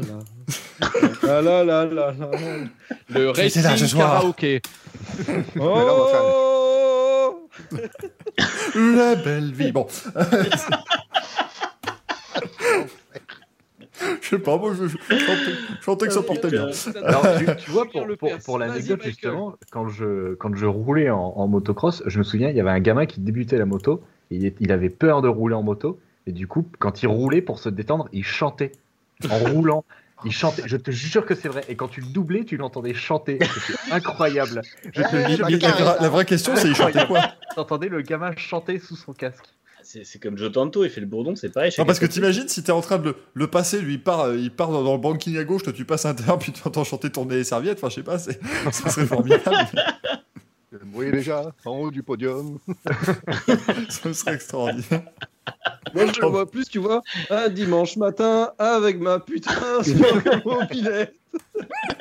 Et il avait 8 ans, il fait pas ça. Ah merde. sais rien, t'en sais rien. Tu sais, les jeunes, ils sont précoces maintenant. hein. Ok? Qui chantait Booba le petit ourson, voilà, et on pouvait plus. C'était Ah, incroyable. Booba, le 12 ans, rappeur. Hein. Le mec il, il chantait Ujoul aussi tant qu'à faire, tu sais, il- dans les, dans les whoops il lâchait son volant, puis il faisait, enfin son guidon, puis il faisait ça, tu sais. Le mec est passé en deux semaines de Booba le petit ourson à Booba le rappeur, c'était terrible. Ah bah ça je te dis, à l'adolescence ça commence de plus en plus tôt, c'est terrible. Besoin d'amour dans une quatrelle. Pardon, excusez-moi. On fera, on fera un racing karaoké, hein, les amis, dans les prochaines semaines, maintenant c'est noté. Fantastique. Ce sera ça Ah, en mais fait. seulement sur les, sur les chansons du festival Robles, s'il te plaît. En fait, notre, notre IRL, quand on se verra en vrai, ce sera pas pour aller dans des, dans des loges au Grand Prix de France ou dans les tribunes aux 24 heures du Mans, ce sera pour faire un karaoké tout moisi. On Mais fera un sera- vlog, vous en faites pas. Mais ce On, sera très reste- bien. on restera, on restera dans les, dans les campings, tu vois. Voilà. on fera que ça. On Il y a- les courses ce week-end. Non, non, non, non, Alors, on le sport auto, c'est surfait. Moi, je vais faire du karaoké, les gars. Ouais.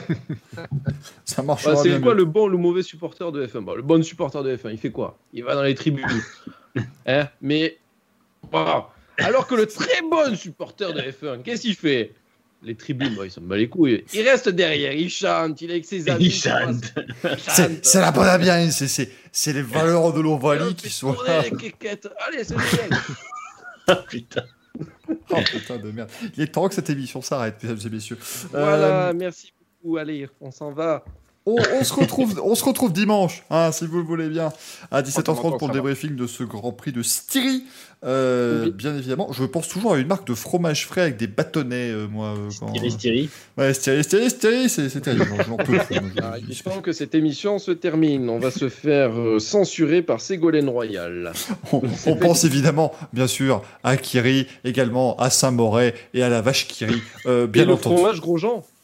Et oui, le fromage Grosjean, tout à fait, mais bien sûr, Oui. on, va en, on va en acheter. Alors, je vous dis pas qu'on vous en fera gagner, parce que bon, pour le transport, c'est compliqué, mais on, on achètera un jour du fromage Grosjean.